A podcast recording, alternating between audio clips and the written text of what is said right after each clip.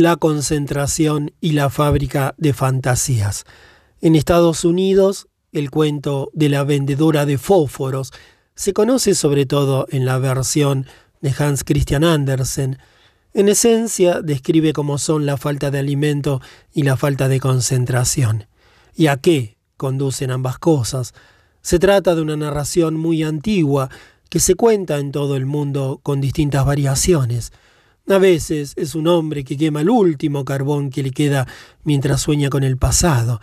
En algunas versiones el símbolo de las cerillas se cambia por otra cosa, como por ejemplo en el pequeño vendedor de flores que gira en torno a un hombre con el corazón destrozado que contempla las corolas de las últimas flores que le quedan y es arrebatado de esta vida. Aunque, ante la superficial versión del cuento, algunos puedan decir que son historias sensibleras, en el sentido de que contienen una excesiva dulzura emocional, sería un error no tomárselas en serio. En realidad, los cuentos son básicamente unas profundas expresiones de una psique negativamente hipnotizada hasta el extremo de provocar la muerte espiritual de la vibrante vida real. Esta versión de la vendedora de fósforos me la contó mi tía Caterina, que se trasladó a vivir a Estados Unidos después de la Segunda Guerra Mundial. Durante la guerra, su sencilla aldea fue invadida y ocupada tres veces por tres ejércitos enemigos distintos. Siempre empezaba el cuento diciendo que los sueños suaves, en circunstancias difíciles, no son buenos, y que en los tiempos duros tenemos que tener sueños duros, verdaderos sueños, de esos que si trabajamos con diligencia y nos bebemos la leche a la salud de la Virgen, se hacen realidad. La vendedora de fósforos. Había una niña que no tenía madre ni padre, y que vivía en la espesura del bosque. Había una aldea en el lindero del bosque, y ella había averiguado que allí podía comprar fósforos a medio penique y después venderlos por la calle a un penique. Si vendía suficientes fósforos, podía comprarse un mendrugo de pan, regresar a su cobertizo del bosque y dormir vestida con toda la ropa que tenía. Vino el invierno y hacía mucho frío. La niña no tenía zapatos y su abrigo era tan fino que parecía transparente.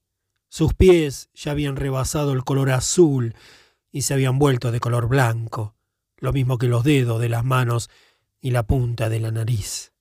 La niña vagaba por las calles y preguntaba a los desconocidos si por favor le querían comprar cerillas, pero nadie se detenía ni le prestaba la menor atención. Por consiguiente, una noche se sentó diciendo Tengo cerillas, Puedo encender fuego y calentarme, pero no tenía leña. Aún así, decidió encender las cerillas. Mientras permanecía allí sentada con las piernas estiradas, encendió el primer fósforo. Al hacerlo, tuvo la sensación de que la nieve y el frío desaparecían por completo.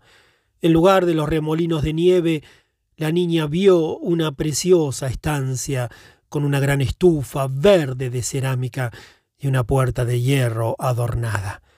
La estufa irradiaba tanto calor que el aire parecía ondularse. La niña se acurrucó junto a la estufa y se sintió de maravilla. Pero de repente la estufa se apagó y la niña se encontró de nuevo sentada en medio de la nieve. Temblaba tanto que los huesos de la cara le crujían. Entonces encendió la segunda cerilla y la luz se derramó sobre el muro del edificio junto al cual estaba sentada, y ella lo pudo atravesar con la mirada.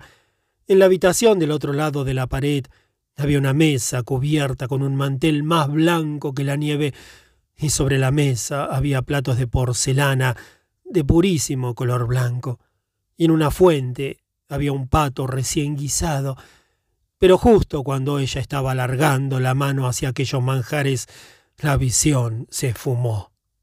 La niña se encontró de nuevo en la nieve, pero ahora las rodillas y los labios ya no le dolían. Ahora el frío le escocía y se estaba abriendo camino por sus brazos y su tronco. por lo que ella decidió encender la tercera cerilla. A la luz de la tercera cerilla vio un precioso árbol de Navidad, bellamente adornado con velas blancas, cintas de encaje y hermosos objetos de cristal, y miles y miles de puntitos de luz que ella no podía distinguir con claridad. Y entonces contempló el tronco de aquel gigantesco árbol que subía cada vez más alto y se extendía hacia el techo hasta que se convirtió en las estrellas del firmamento sobre su cabeza, y de pronto una fulgurante estrella cruzó el cielo, y ella recordó que su madre le había dicho que cuando moría un alma caía una estrella. Como llovida del cielo se le apareció su amable y cariñosa abuela, y ella se llenó de alegría al verla. La abuela tomó su delantal y la rodeó con él, la estrechó con fuerza contra sí, y ella se puso muy contenta. Pero poco después la abuela empezó a esfumarse, y la niña fue encendiendo un fósforo tras otro para conservar a su abuela a su lado, un fósforo y otro, y otro, para no perder a su abuela, hasta que al final la niña y su abuela ascendieron juntas al cielo, donde no hacía frío, y no se pasaba hambre ni se sufría dolor. Y a la mañana siguiente encontraron a la niña muerta, inmóvil, entre las casas. La represión de la fantasía creativa. La niña vive en un ambiente de indiferencia. Si tú te encuentras en uno como este, vete. La niña está en un ambiente en el que no se valora lo que ella tiene, unas llamitas en lo alto de unos palitos, el principio de cualquier posibilidad creativa. Si tú te encuentras en este apuro, da media vuelta y aléjate. La niña se encuentra en una situación psíquica en la que se le ofrecen muy pocas alternativas. Se ha resignado a permanecer en el lugar que le ha tocado en suerte. Si a ti te ha ocurrido lo mismo, no te resignes y vete soltando cosas. Cuando la mujer salvaje se siente acorralada, no se rinde, sino que se arroja hacia adelante y extiende las garras para luchar. ¿Qué tiene que hacer la vendedora de fósforos? Si tuviera los instintos intactos, se le ofrecerían muchas alternativas. Irse a otra ciudad, subirse subrepticiamente a un carro, esconderse en una carbonera. La mujer salvaje sabría lo que tendría que hacer a continuación. Pero la pequeña vendedora ya no conoce a la mujer salvaje. La niñita salvaje se muere de frío y lo único que le queda es una persona vagando sin rumbo como hipnotizada. El hecho de estar con personas reales que nos confortan, nos apoyan y ensalzan nuestra creatividad es esencial para la corriente de la vida creativa. De lo contrario, nos morimos de frío. El alimento es un coro de voces, tanto interiores como exteriores, que observa el estado del ser de una mujer, se encarga de darle aliento y en caso necesario también lo consuela. No sé muy bien cuántos amigos se necesitan, pero está claro que por lo menos uno o dos que nos digan que nuestro don, cualquiera que éste sea, es pan del cielo. Toda mujer tiene derecho a disfrutar de un coro de alabanzas. Cuando las mujeres se quedan solas, en medio del frío, tienden a vivir de fantasías en lugar de emprender una acción. La fantasía de este tipo es la gran anestesiadora de las mujeres. Conozco a mujeres dotadas de unas voces bellísimas y otras que son unas extraordinarias narradoras de cuentos. Casi todo lo que sale de sus bocas posee lozanía, y está elegantemente cincelado. Pero ellas se sienten en cierto modo aisladas o privadas de sus derechos. Su timidez constituye a menudo la tapadera de un ánimos medio muerto de hambre. Les cuesta comprender que cuentan con el apoyo interior o con el de los amigos, la familia o la comunidad. Para evitar ser la vendedora de fósforos, se tiene que emprender una acción importante. Cualquier persona que no apoye tu arte o tu vida no merece que tú le dediques tiempo. Muy duro, por cierto, pero es cierto. De otro modo, la mujer pasa directamente a vestir los andrajos de la niña de las cerillas y se ve obligada a vivir una cuarta parte de su vida que congela todos sus pensamientos, su esperanza, sus cualidades, escritos, obras teatrales, diseños o danzas. El calor tendría que ser el principal objetivo de la vendedora de fósforos, pero en el cuento no lo es. En su lugar, la niña intenta vender las cerillas, su fuente de calor. Al hacerlo así, deja lo femenino con menos calor, menos riqueza y menos sabiduría, y sin posibilidad de ulterior desarrollo. El calor es un misterio. En cierto modo nos sana y nos engendra. Es el relajador de las cosas demasiado tensas. Favorece la corriente, la misteriosa ansia de ser, el virginal vuelo de las nuevas ideas, cualquier cosa que sea. El calor nos atrae cada vez más.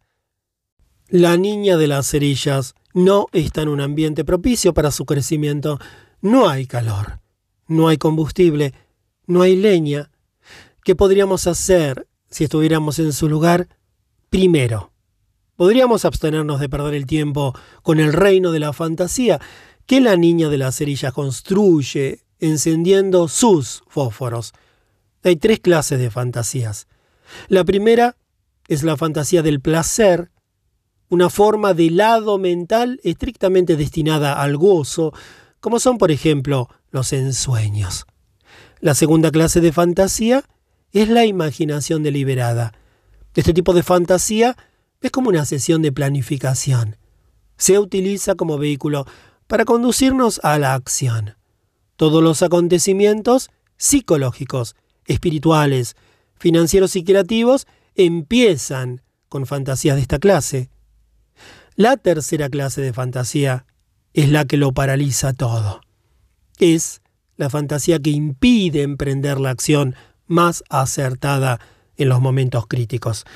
Por desgracia, esta es la que teje la vendedora de fósforos se trata de una fantasía que no tiene nada que ver con la realidad. Tiene que ver más bien con la sensación de que no se puede hacer nada o de que algo es demasiado difícil de hacer, por cuyo motivo es mejor que una segunda en las fantasías. A veces la fantasía está en la mente de la mujer, otras veces le viene a través de una botella de alcohol, una jeringuilla o la ausencia de ella.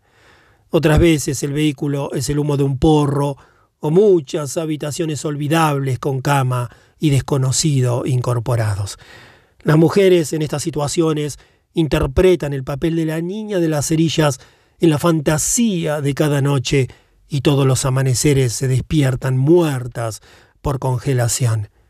Hay muchas maneras de perder la meta y la concentración. ¿Cómo se puede invertir esta situación?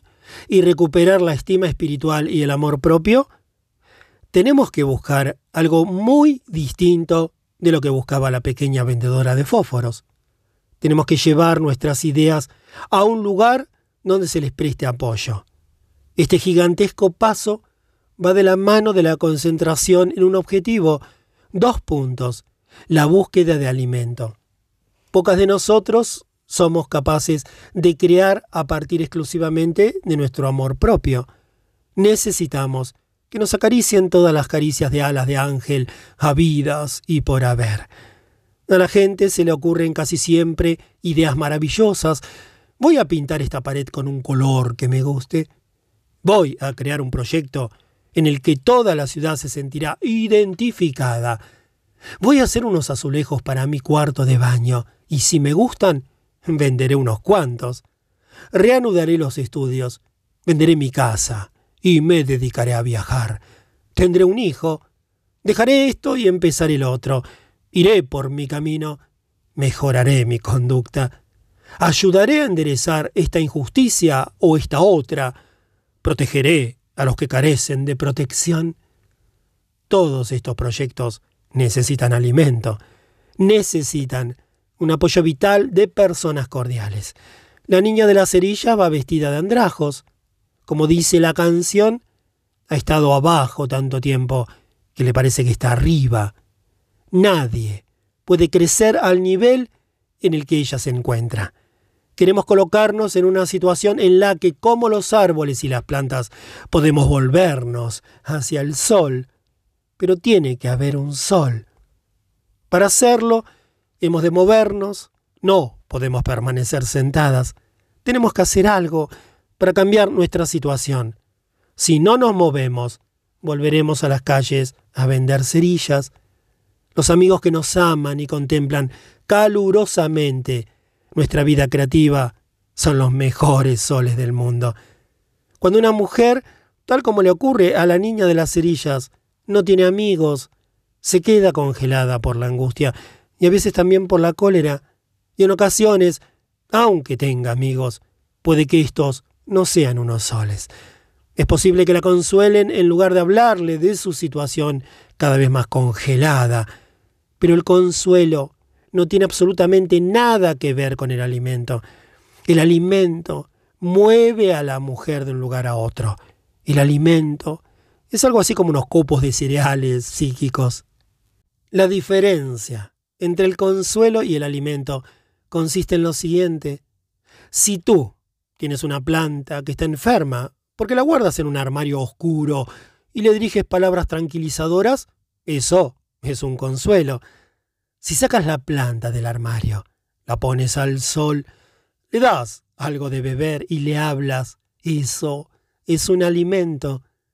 Una mujer congelada y sin alimento tiende a unos incesantes ensueños del tipo, y sí, sin embargo, aunque se encuentre en este estado de congelación, especialmente si se encuentra en semejante estado, la mujer tiene que rechazar la fantasía del consuelo. La fantasía del consuelo nos matará con toda seguridad. Ya sabemos lo letales que pueden ser las fantasías. Algún día, si tuviera por lo menos, él cambiará. Si aprendo a dominarme cuando esté bien preparada, cuando tenga suficiente esto o aquello, cuando los niños sean mayores, cuando tenga más seguridad, cuando encuentre a alguien, en cuanto etc. La niña de las cerillas tiene una abuela interior que en lugar de ladrarle, despierta, levántate, por mucho que te cueste, busca calor, se la lleva a una vida de fantasía, se la lleva al cielo. Pero el cielo no ayudará a la mujer salvaje, a la niña salvaje atrapada, ni a la vendedora de fósforos que se encuentra en esta situación. Estas fantasías consoladoras no se tienen que fomentar, pues son unas seductoras y letales distracciones que nos apartan de nuestra verdadera tarea. Vemos en el cuento que la niña de las cerillas intenta hacer una especie de trueque, una especie de trato comercial erróneo, pues vende las cerillas, que son lo único que le podría dar calor. Cuando las mujeres están desconectadas del nutritivo amor de la madre salvaje, se encuentran en una situación equivalente a una dicta de mera subsistencia en el mundo exterior. El ego trata de vivir como puede, con una mínima cantidad de alimento del exterior, y cada noche regresa una y otra vez del lugar donde empezó, y allí se queda dormido, muerto de cansancio.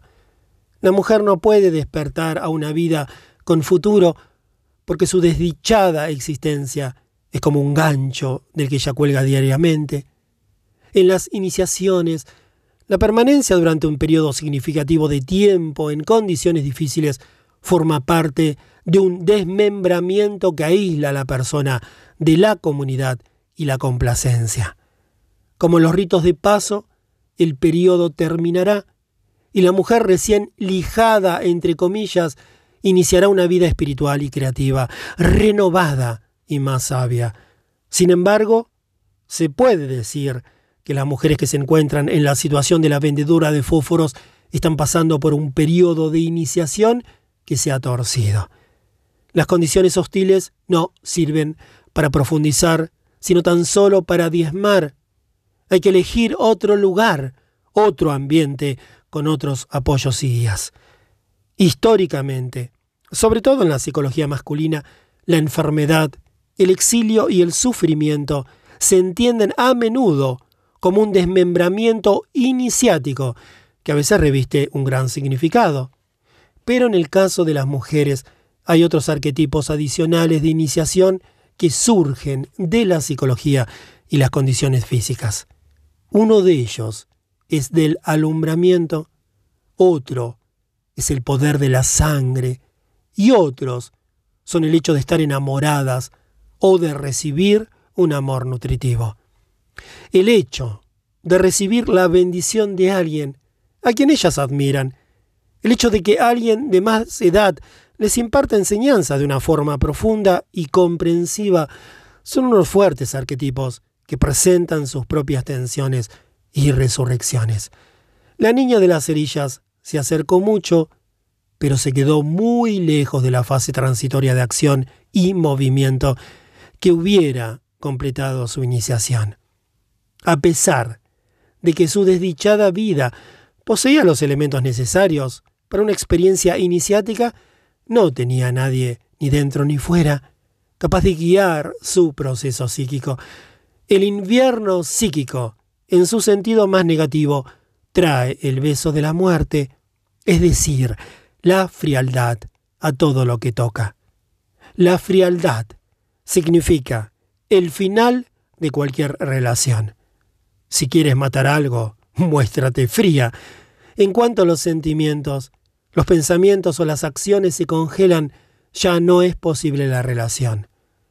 Cuando los seres humanos quieren abandonar algo que llevan en sí mismos o dejar a una persona fuera, en medio del frío, procuran no prestarle atención, cancelan las invitaciones, la excluyen, se desvían de su camino para no tener ni siquiera que oírla ni verla.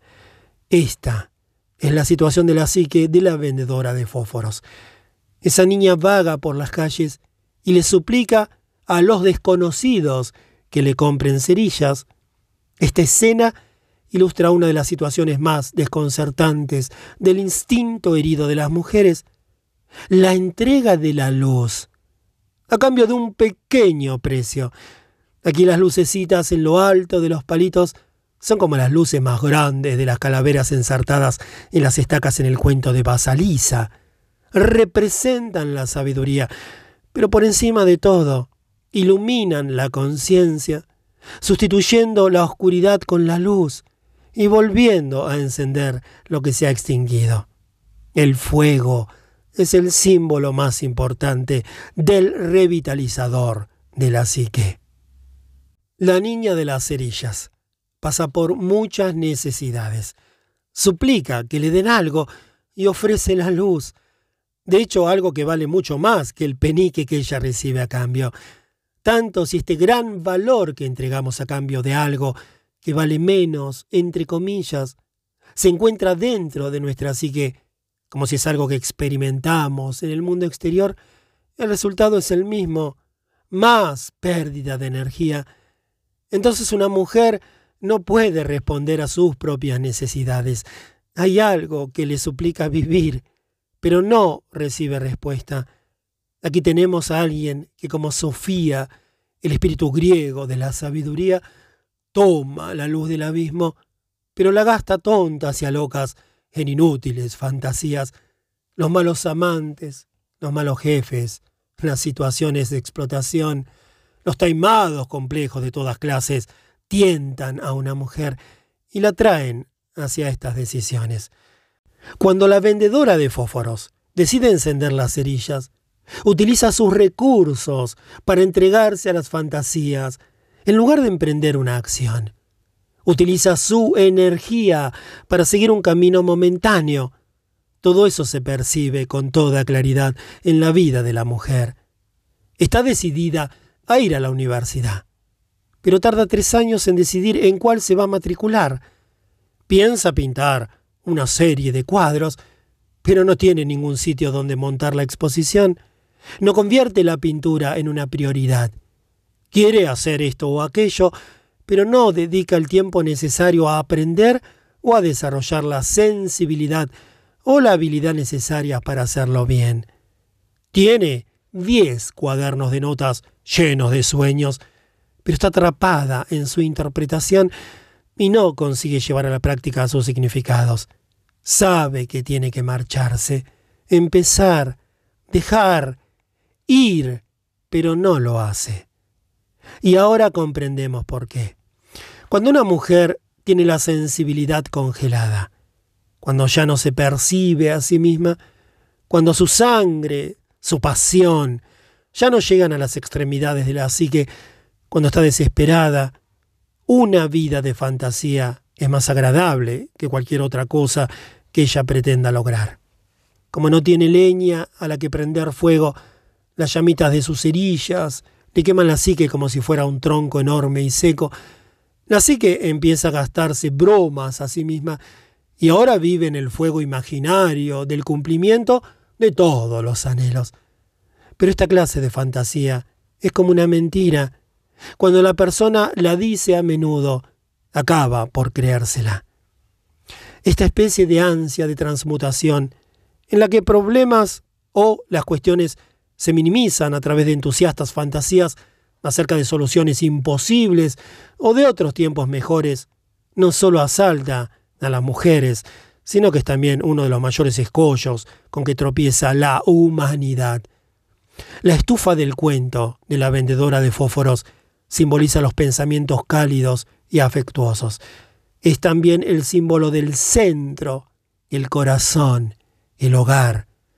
Nos dice que la fantasía de la niña gira en torno a su verdadero yo, el corazón de la psique, al calor de hogar interior. Pero, de repente, la estufa se apaga. La niña de las cerillas, como todas las mujeres que se hallan en esta apurada situación psíquica, se encuentra sentada de nuevo sobre la nieve. Vemos aquí que esta clase de fantasía es muy breve, pero intensamente destructiva. No tiene nada que quemar más que nuestra energía. Aunque una mujer utilice la fantasía para entrar en calor, acaba padeciendo nuevamente frío. La pequeña vendedora enciende más cerillas. Cada fantasía se extingue y la niña se encuentra otra vez muerta de frío en la nieve. Cuando la psique se congela, una mujer solo se mira a sí misma y a nadie más. Enciende una tercera cerilla. Es el tres de los cuentos de hadas, el número mágico, el punto en el que algo nuevo tendría que ocurrir, pero en este caso, puesto que la fantasía desborda la acción, no ocurre nada nuevo. Es curioso que en el cuento hay un árbol de Navidad. El árbol de Navidad es una evolución de un símbolo precristiano de la vida eterna, la planta de hoja perenne. Se podría pensar que eso es su salvación. La idea de la psique de hoja perenne es perenne crecimiento y perenne movimiento, pero la habitación no tiene techo. La psique no puede abarcar la idea de la vida. El hipnotismo se ha enseñoreado de la situación. La abuela es muy cariñosa y muy buena, pero es la morfina definitiva, el sorbo definitivo de cicuta. Atrae a la niña el sueño de la muerte. En su sentido más negativo, es el sueño de la complacencia, el sueño del entumecimiento. Está muy bien, lo podré resistir el sueño de la negación. Miraré para el otro lado. Es el sueño de la fantasía perniciosa en la que esperamos que todas las penalidades desaparecerán por arte de magia. Es un hecho psíquico comprobado que cuando la libido o la energía disminuyen hasta el extremo de que su aliento no empaña el espejo, surge alguna representación de la naturaleza de la vida, muerte, vida, simbolizada aquí por la abuela. Su función es la de llegar a la muerte de algo, incubar el alma que ha abandonado su cascarón y cuidar de ella hasta que pueda renacer. Esta es la gran dicha de la psique de las personas, incluso en el caso de un final tan doloroso como el de la vendedora de fósforos. Queda un rayo de luz. Cuando transcurre el suficiente tiempo, y se produce el suficiente malestar y la suficiente presión, La mujer salvaje de la psique arrojará nueva vida a la mente de la mujer y le ofrecerá la oportunidad de emprender una vez más una acción en su propio beneficio. Tal como podemos deducir del sufrimiento que todo ello entraña, es mucho mejor sanar la propia afición a las fantasías que esperar, deseando y confiando en resucitar de entre los muertos. La renovación del fuego creador. Imaginemos ahora que lo tenemos todo muy claro. Sabemos cuál es nuestro propósito. No nos hundimos en fantasías de evasión. Estamos integradas y nuestra vida creativa florece. Necesitamos otra cualidad. Necesitamos saber qué tenemos que hacer. No en caso de que perdamos la concentración, sino cuando la perdamos. Es decir, cuando nos cansemos momentáneamente. ¿Cómo? ¿Que después de tanto trabajo podríamos perder la concentración? Pues sí, solo la perderemos provisionalmente, pero es algo natural. Y aquí, a este respecto, un cuento muy bonito que nuestra familia se llama Los tres cabellos de oro. En nuestra familia se dice que un cuento tiene alas. A través de las migraciones transoceánicas de mi familia adoptiva magiar, varios de los cuentos que yo conozco volaron con ellos sobre los montes Cárpatos cuando huyeron de sus aldeas a causa de las guerras. Durante algún tiempo vivieron en los Urales y luego cruzaron el mar para trasladarse a Norteamérica. El pequeño y andrajoso grupo, con sus cuentos configurados por sus experiencias, viajó posteriormente por tierra, atravesando los grandes bosques hasta llegar a la cuenca de los grandes lagos. El pequeño núcleo de los tres cabellos de oro me lo facilitó mi tante Cata, una extraordinaria curandera y rezadora que se crió en la Europa del Este. Y es la historia que yo he ampliado aquí. En mis investigaciones he descubierto cuentos teutones y celtas muy distintos que giran en torno al leitmotiv del cabello de oro. El leitmotiv o tema central de un cuento representa un arquetípico trance de la psique. Así son los arquetipos, dos puntos, depositan algunos de sus matices en su punto de contacto con la psique, como representaciones simbólicas que son, a veces dejan una huella de su paso por las biografías, los sueños y las ideas de todos los mortales. Se podría decir que los arquetipos, cuya morada nadie conoce, constituyen toda una serie de instrucciones psíquicas que atraviesan el tiempo y el espacio y ofrecen su sabiduría a cada nueva generación. El tema del cuento es la manera que permite recuperar la concentración cuando ésta se ha perdido. La concentración está formada por la percepción y el oído y sigue las instrucciones de la voz del alma. Muchas mujeres son muy duchas en el arte de concentrarse, pero cuando se les va el santo al cielo, se dispersan como un edredón de plumas esparcido por toda la campiña. Es importante tener un recipiente en el que guardar todo lo que percibimos y oímos desde la naturaleza salvaje.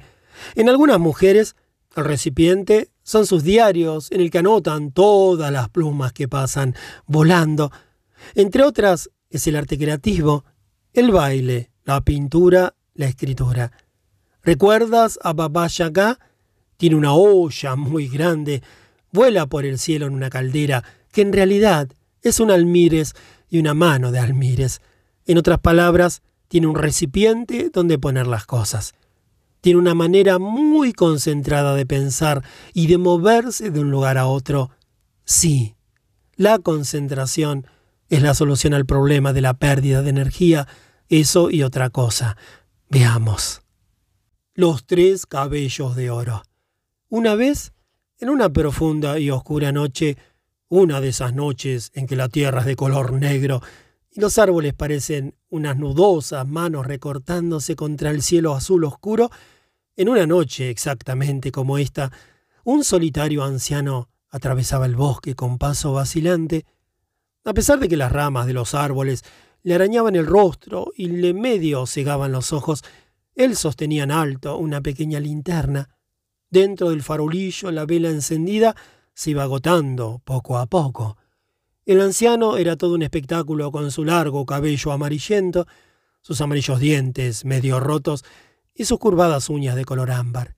Tenía la espalda tan encurvada como un saco de harina y era tan vicio que la piel le colgaba en volantes de la barbilla, los brazos y las caderas. El anciano avanzaba a través del bosque, agarrándose a un abeto e impulsando el cuerpo hacia adelante para agarrar otro abeto. Y con este movimiento de remero y el poco aliento que le quedaba, proseguía su camino. Todos los huesos del cuerpo le dolían como si estuvieran ardiendo. Las lechuzas de los árboles emitían unos chirridos semejantes a los de sus articulaciones, mientras él proyectaba el cuerpo hacia adelante en medio de la oscuridad. A lo lejos brillaba una minúscula y trémula luz, una casita, un fuego, un hogar, un lugar de descanso. El anciano avanzó con gran esfuerzo hacia aquella luz, llegó a la puerta exhausto la vela de la linterna se apagó y él entró y se desplomó en el suelo. Dentro había una anciana sentada delante de una espléndida chimenea encendida. La anciana corrió a su lado, lo tomó en brazos y lo llevó a la chimenea. Allí lo sostuvo en sus brazos, como una madre sostiene a su hijo, y lo acunó en su mecedora. Allí estaban ellos, el pobre y frágil anciano, que no era más que un saco de huesos, y la vigorosa anciana, que lo acurrucaba hacia adelante y hacia atrás diciéndole Calma, calma, no pasa nada. Se pasó toda la noche acunándolo, y cuando ya estaba a punto de rayar el alba, el anciano había rejuvenecido, y ahora era un apuesto joven de cabello de oro y largos y fuertes miembros. Pero ella lo seguía acunando Calma, calma, no pasa nada. El amanecer ya estaba muy cerca y el joven se había convertido en un niñito precioso de cabello de oro trenzado como el trigo.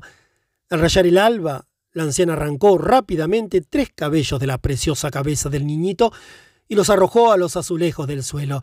Los cabellos hicieron ting, ting, ting, y el niñito que la anciana sostenía en sus brazos bajó gatas de su regazo y corrió a la puerta.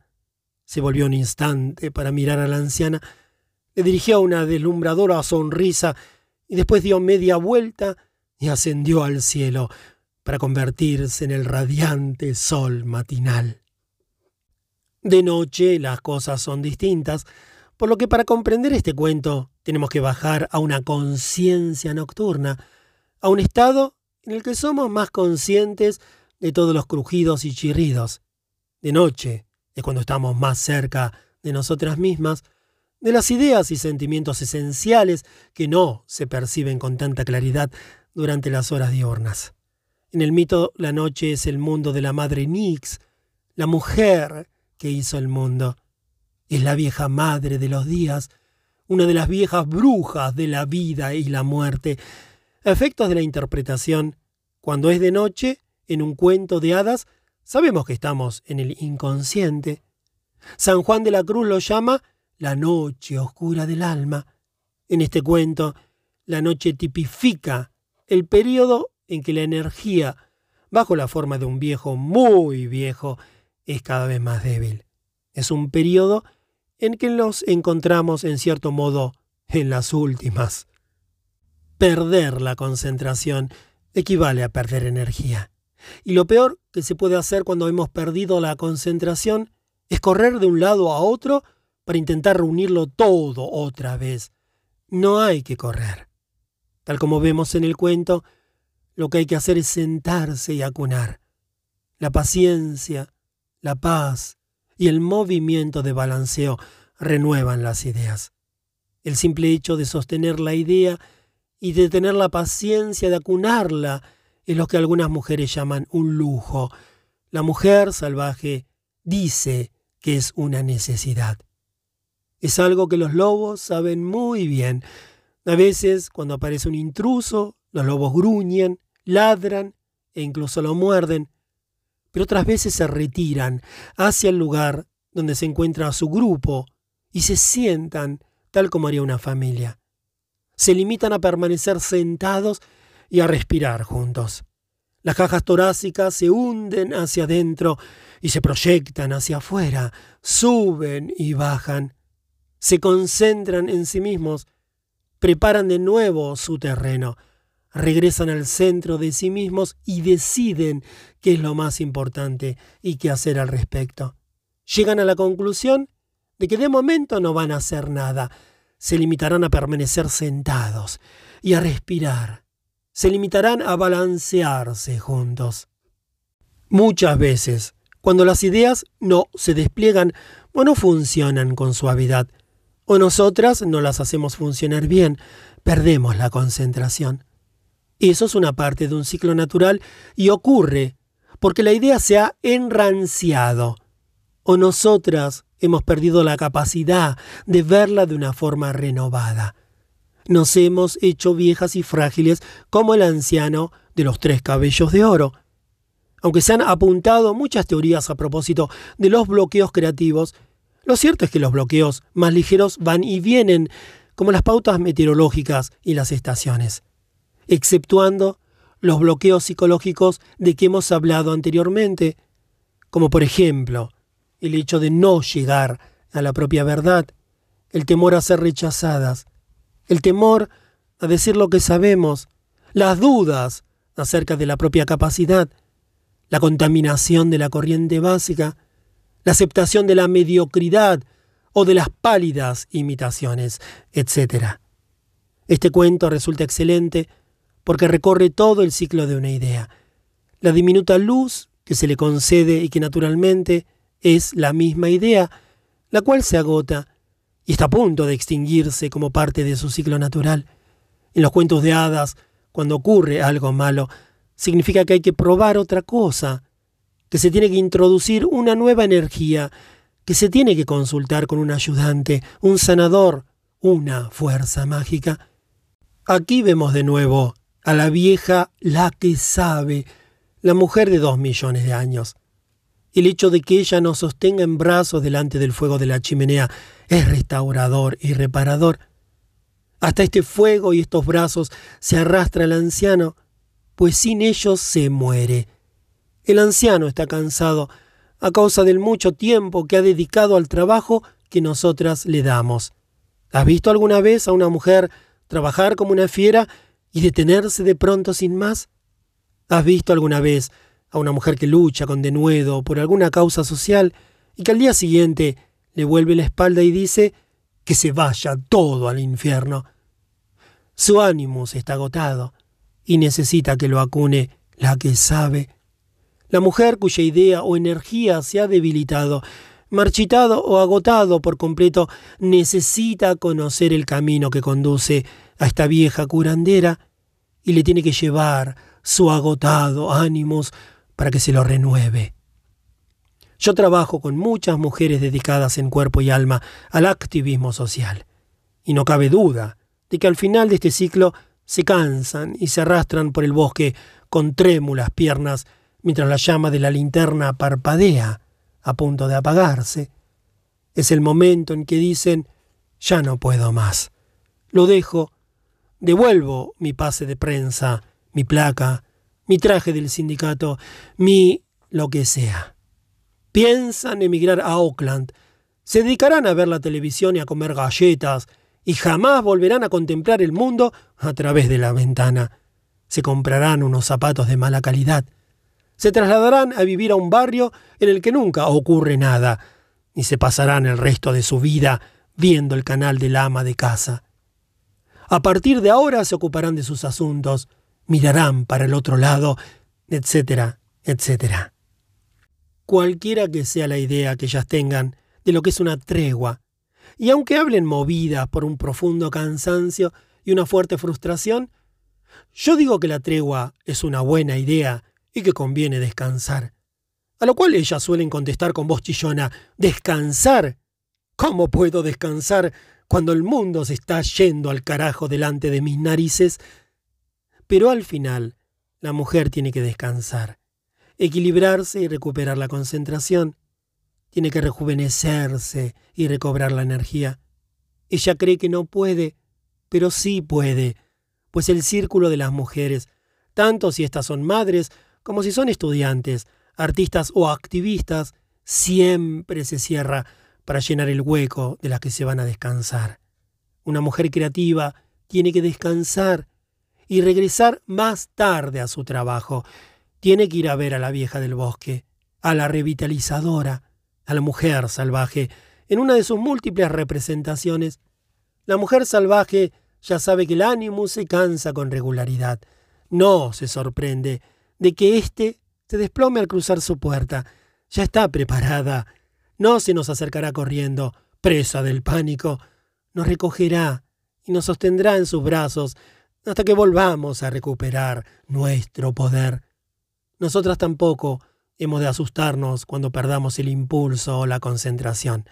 Tal como hace ella, debemos sostener la idea y quedarnos un ratito con ella, tanto si nuestra concentración está enteramente ocupada en nuestro propio desarrollo, como si lo están los asuntos mundiales o en las relaciones, el ánimos se cansará. No es una cuestión de sí sino de cuándo. Esfuerzos prolongados, tales como terminar los estudios, concluir un manuscrito, culminar la propia obra, cuidar de un enfermo, son actividades que hacen que la otrora joven energía envejezca, se venga abajo y ya no pueda seguir adelante. Es mejor que las mujeres lo sepan al comienzo de una actividad, pues el cansancio las suele sorprender. Gimotean, murmuran, comentan en voz baja su fracaso, su incapacidad y cosas por el estilo. No, no. Esta pérdida de energía es normal, es la naturaleza. El atribuir el género masculino a la fuerza inagotable constituye un error. Es una introyección cultural que se tiene que desterrar de la psique.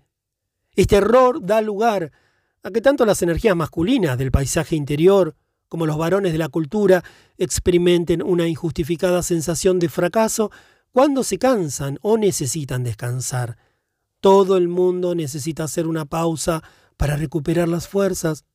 El modus operandi de la naturaleza de la vida, muerte, vida es cíclico y se aplica a todo el mundo y a todas las cosas. En este cuento, los tres cabellos se arrojan al suelo.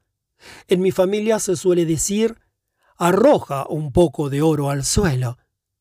Deriva de la expresión desprender las palabras, que en la tradición de los cuentistas y sanadoras de mi familia significa eliminar algunas palabras del relato para conferirle más fuerza. El cabello simboliza el pensamiento que sale de la cabeza. Desprenderse de algunos o arrojarlos al suelo hace que el niño se vuelva más liviano y resplandezca con un fulgor todavía más intenso. De igual manera, tu gastada idea o actividad podrá resplandecer con más fulgor si eliminas una parte y te desprendes de ella. Es la misma idea del escultor que elimina una parte del mármol para que se vea mejor la forma oculta que hay debajo. Una excelente manera de renovar o fortalecer los objetivos o actividades que están agotados consiste en desprenderse de algunas ideas y concentrarse en el resto. Arranca tres cabellos de tu actividad y arrójalos al suelo. Allí se convierten en una llamada para que despertemos. El hecho de arrojarlos al suelo provoca un ruido psíquico, un timbre, una resonancia en el espíritu de una mujer que da lugar a que ésta reanude su actividad. El sonido de alguna de las ideas que caen al suelo se convierte en el anuncio de una nueva era o de una nueva oportunidad. En realidad, la vieja, la que sabe, está podando ligeramente lo masculino. Sabemos que la eliminación de las ramas muertas fortalece los árboles. Sabemos también que el corte de los capullos de ciertas plantas las ayuda a hacerse más frondosas y lozanas. Para la mujer salvaje, el ciclo de crecimiento y disminución del ánimos es algo natural. Es un proceso arcaico, un proceso antiguo. En tiempos inmemoriales, así era como las mujeres abordaban el mundo de las ideas y sus manifestaciones exteriores. Así es como lo hacen las mujeres. La vieja del cuento de los tres cabellos de oro nos enseña, mejor dicho, nos vuelve a enseñar cómo se hace. Pues entonces, ¿Cuál es el propósito de esta renovación y concentración? De este afán de recuperar lo que se había perdido y de correr con los lobos? Es para ir directas a la yugular, para llegar hasta las semillas y los huesos de cualquier cosa que haya en nuestra vida, pues allí está el placer y la alegría, allí está el Edén de la mujer, el lugar donde hay tiempo y libertad para hacer, pasear, asombrarse, escribir, cantar, crear y no tener miedo. Cuando los lobos perciben el placer o el peligro, lo primero que hacen es quedarse absolutamente inmóviles. Se convierten en estatuas concentradas para poder ver, oír y percibir en su forma más elemental qué es lo que ocurre. Eso es lo que nos ofrece la naturaleza salvaje, la capacidad de ver lo que tenemos delante gracias a la concentración y al hecho de detenernos, mirar, olfatear, prestar atención, sentir y saborear. La concentración es el uso de todos nuestros sentidos, incluido el de la intuición. A este mundo acuden las mujeres para recuperar su voz, sus valores, su imaginación, su clarividencia, su perspicacia, sus cuentos y los antiguos recuerdos femeninos. Todo eso es fruto de la concentración y la creación. Si has perdido la concentración, siéntate y no te muevas. Toma la idea y acúnala hacia adelante y hacia atrás. Quédate con una parte de ella, arroja el resto y verás cómo te renuevas. No tienes que hacer nada más.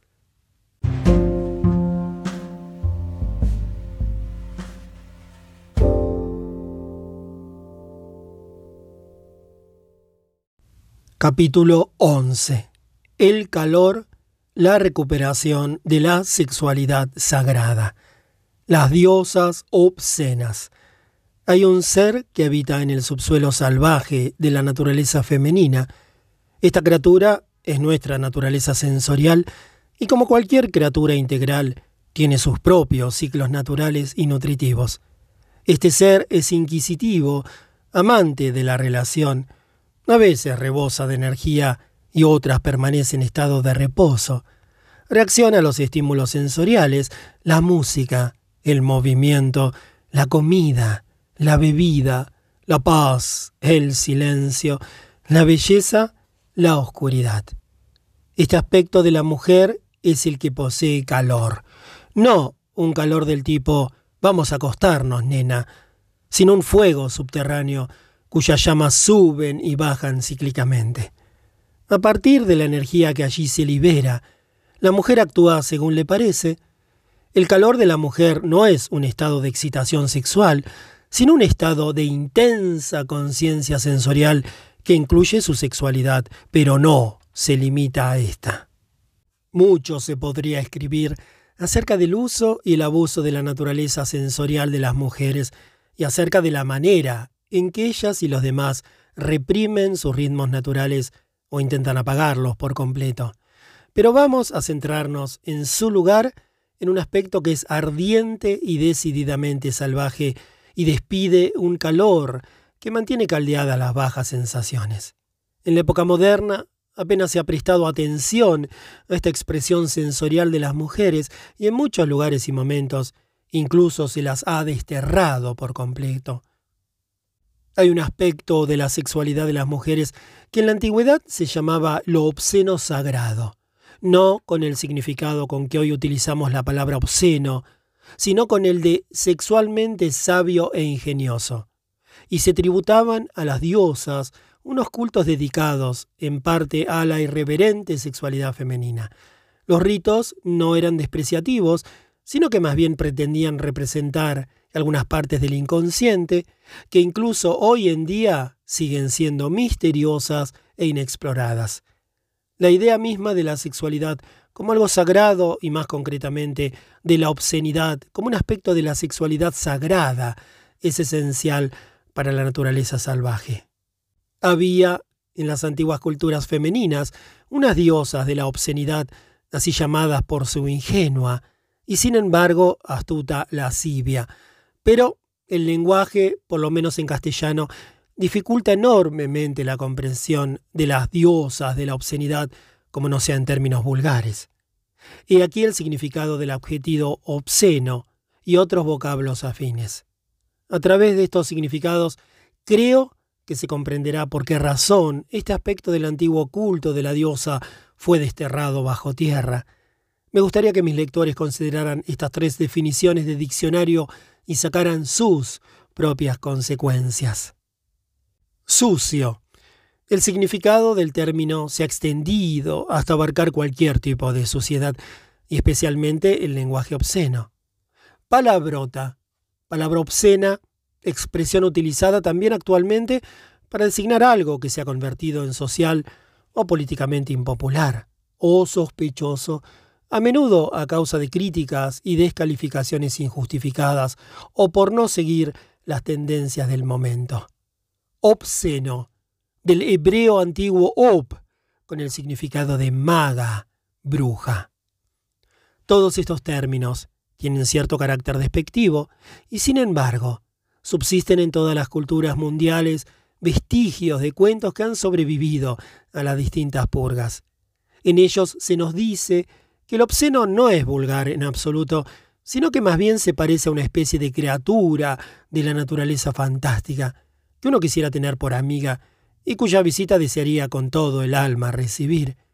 Hace unos años, cuando empecé a narrar cuentos de la diosa obscena, las mujeres sonreían, y después se reían al oír los relatos de las hazañas de las mujeres, tanto reales como mitológicas, que utilizaban su sexualidad y su sensualidad para conseguir un objetivo, aliviar una pena o provocar la risa, y por este medio enderezar algo que se había torcido en la psique. También me llamó la atención la forma en que las mujeres se aproximaban al umbral de la risa cuando se hablaba de estas cuestiones. Primero tenían que apartar a un lado todas las enseñanzas recibidas, según las cuales reírse de aquella manera no era propio de una señora, y yo comprobaba que el hecho de ser una señora en una situación apropiada ahogaba a una mujer en lugar de ayudarla a respirar. Para saber reír hay que poder exhalar el aire e inspirar en rápida sucesión.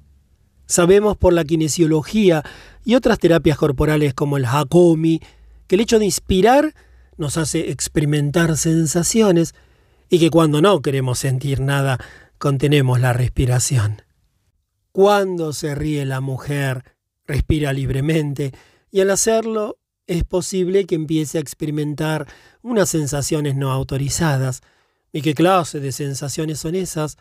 Pues bien, en realidad no son sensaciones, sino un alivio y un remedio para las sensaciones un alivio y un remedio que a menudo dan lugar a la liberación de lágrimas reprimidas y a la recuperación de recuerdos olvidados o a la rotura de las cadenas de la personalidad sensual. Comprendí que la importancia de estas antiguas diosas de la obscenidad quedaba demostrada por su capacidad de soltar lo que estaba demasiado tenso, borrar la tristeza, provocar en el cuerpo una especie de humor que no pertenece al intelecto sino al cuerpo, y mantener expeditos estos canales. Es el cuerpo el que se ríe con los cuentos del coyote y los del tío Trumpa, las frases de Mae West, etc.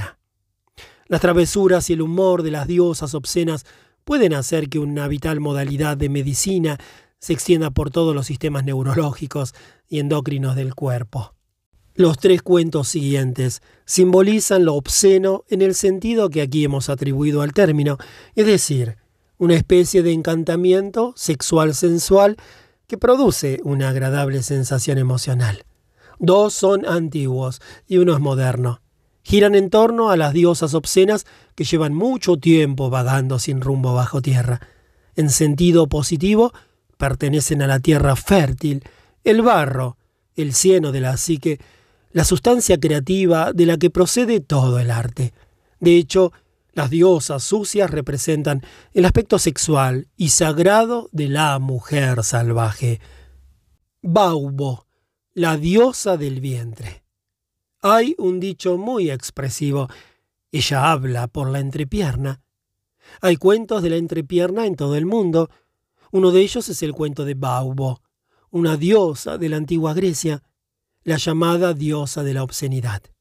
Se le atribuyen también otros nombres, como por ejemplo Yambe, y parece ser que los griegos la tomaron prestada de otras culturas más antiguas. Desde tiempos inmemoriales existen arquetípicas diosas salvajes de la sexualidad sagrada y de la naturaleza de la vida, muerte, vida. Solo existe una famosa referencia a Baubo en los escritos de la antigüedad, lo cual parece indicar que su culto fue destruido y quedó enterrado bajo la estampida provocada por las distintas conquistas. Tengo la corazonada de que en algún lugar, quizá bajo las boscosas colinas y los lagos de Europa y de Oriente Próximo, hay templos dedicados a ella, incluso con objetos e iconos óseos. Por consiguiente, no es de extrañar que muy pocas personas hayan oído hablar de Baubo, pero no olvidemos que un retazo de arquetipo puede contener la imagen del todo. Y el retazo lo tenemos, pues conservamos un cuento protagonizado por Baubo. Es una de las más seductoras y pícaras y divinidades del Olimpo. Esta es mi versión de cantadora, basada en el antiguo y salvaje vestigio de Baubo que sigue brillando en los mitos postmatriarcales griegos y en los himnos homéricos. Demeter, la madre tierra, tenía una hermosa hija llamada Perséfone que un día estaba jugando en un prado. De pronto, Perséfone tropezó con una preciosa flor y alargó las puntas de los dedos para acariciar su bella corola. Súbitamente el suelo empezó a estremecerse y un gigantesco zigzag rasgó la tierra.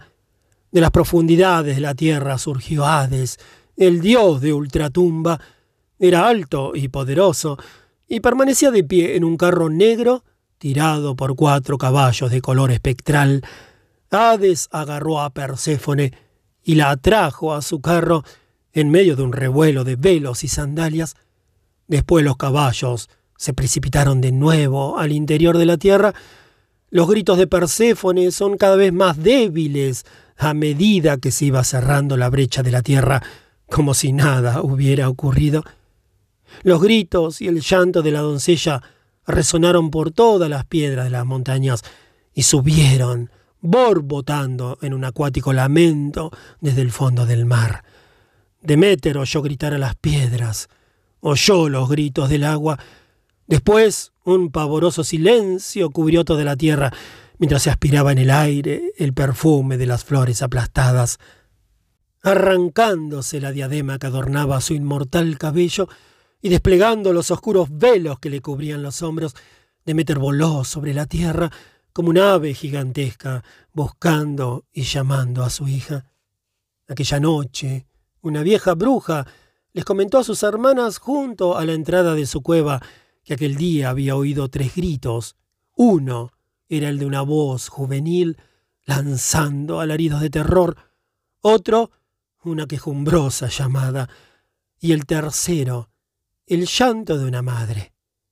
No hubo manera de encontrar a Perséfono, y así inició Demeter la búsqueda de su amada hija a lo largo de varios meses. Demeter estaba furiosa, lloraba, gritaba, preguntaba, buscaba en todos los parajes de la tierra, por arriba, por abajo y por dentro, suplicaba compasión y pedía la muerte, pero por mucho que se esforzara, no conseguía encontrar a su hija del alma. Así pues, ella, la que lo hacía crecer todo eternamente, maldijo todas las tierras fértiles del mundo, gritando en su dolor, Morid, morid, morid. A causa de la maldición de Demeter, ningún niño pudo nacer. No creció trigo para amasar el pan. No hubo flores para las fiestas ni ramas para los muertos. Todo estaba marchito y consumido en la tierra reseca y los secos pechos. La propia Demeter ya no se bañaba, sus túnicas estaban empapadas de barro y el cabello le colgaba en enmarañados mechones. A pesar del terrible dolor de su corazón, no se daba por vencida. Después de muchas preguntas, súplicas e incidentes que no habían dado el menor resultado, la diosa se desplomó junto a un pozo de una aldea donde nadie la conocía.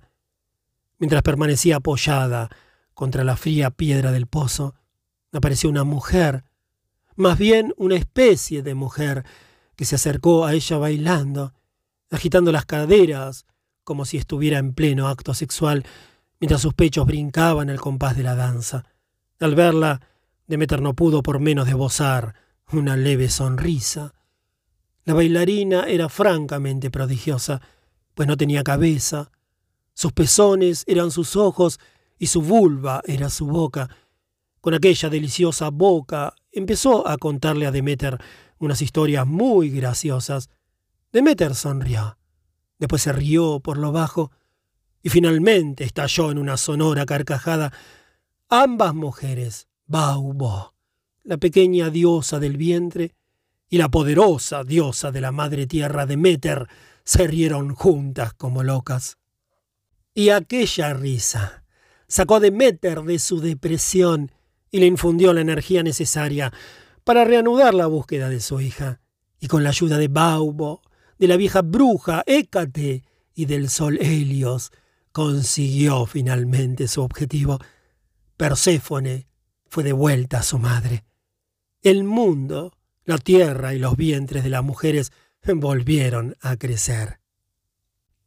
La pequeña Baubo siempre me ha gustado mil veces más que cualquier otra diosa de la mitología griega, quizá más que ninguna otra figura. Procede sin duda de las diosas del vientre neolíticos, unas misteriosas figuras sin cabeza y a veces sin brazos ni piernas. Nos quedamos cortos diciendo que son figuras de la fertilidad, pues está claro que son mucho más que eso. Son los talismanes de las conversaciones femeninas, es decir, de la clase de conversación que las mujeres jamás mantendrían en presencia de un hombre, como no fueran circunstancias extraordinarias. Estas figurillas representan unas sensibilidades y unas expresiones únicas en todo el mundo. Los pechos y lo que se siente en el interior de esas sensibles criaturas, los labios de la vulva, en los que una mujer experimenta unas sensaciones que los demás pueden imaginar, pero que solo ella conoce. Y la risa del vientre, que es una de las mejores medicinas que pueda tener una mujer. Siempre he pensado que el Kaffeeklatsch, es decir, la tertulia en alemán, era un vestigio del antiguo ritual femenino del estar juntas, un ritual que, como el antiguo, se centra en conversaciones del vientre y en el que las mujeres hablan desde sus entrañas, dicen la verdad, se ríen como locas, se sienten más reconfortadas y cuando vuelven a casa todo marcha mejor. A veces cuesta conseguir que los hombres se retiren para que las mujeres puedan permanecer a solas entre sí. Sé que en tiempos antiguos las mujeres animaban a los hombres a que se fueran a pescar. Se trata de una estratagema utilizada por las mujeres desde tiempos inmemoriales para que los hombres se alejen y la mujer pueda quedarse sola o en compañía de otras mujeres. Las mujeres necesitan vivir de vez en cuando en una atmósfera exclusivamente femenina, ellas solas o con otras mujeres. Es un ciclo femenino natural. La energía masculina está muy bien, más que bien. Es suntuosa e impresionante, pero a veces es algo así como darse un atracón bombones. Nos apetece tomar durante unos cuantos días un poco de arroz frío y un caldo calentito para purificar el paladar. Tenemos que hacerlo de vez en cuando. Además, la pequeña diosa del vientre Baubo nos recuerda la interesante idea de que un poco de obscenidad puede ayudar a superar una depresión.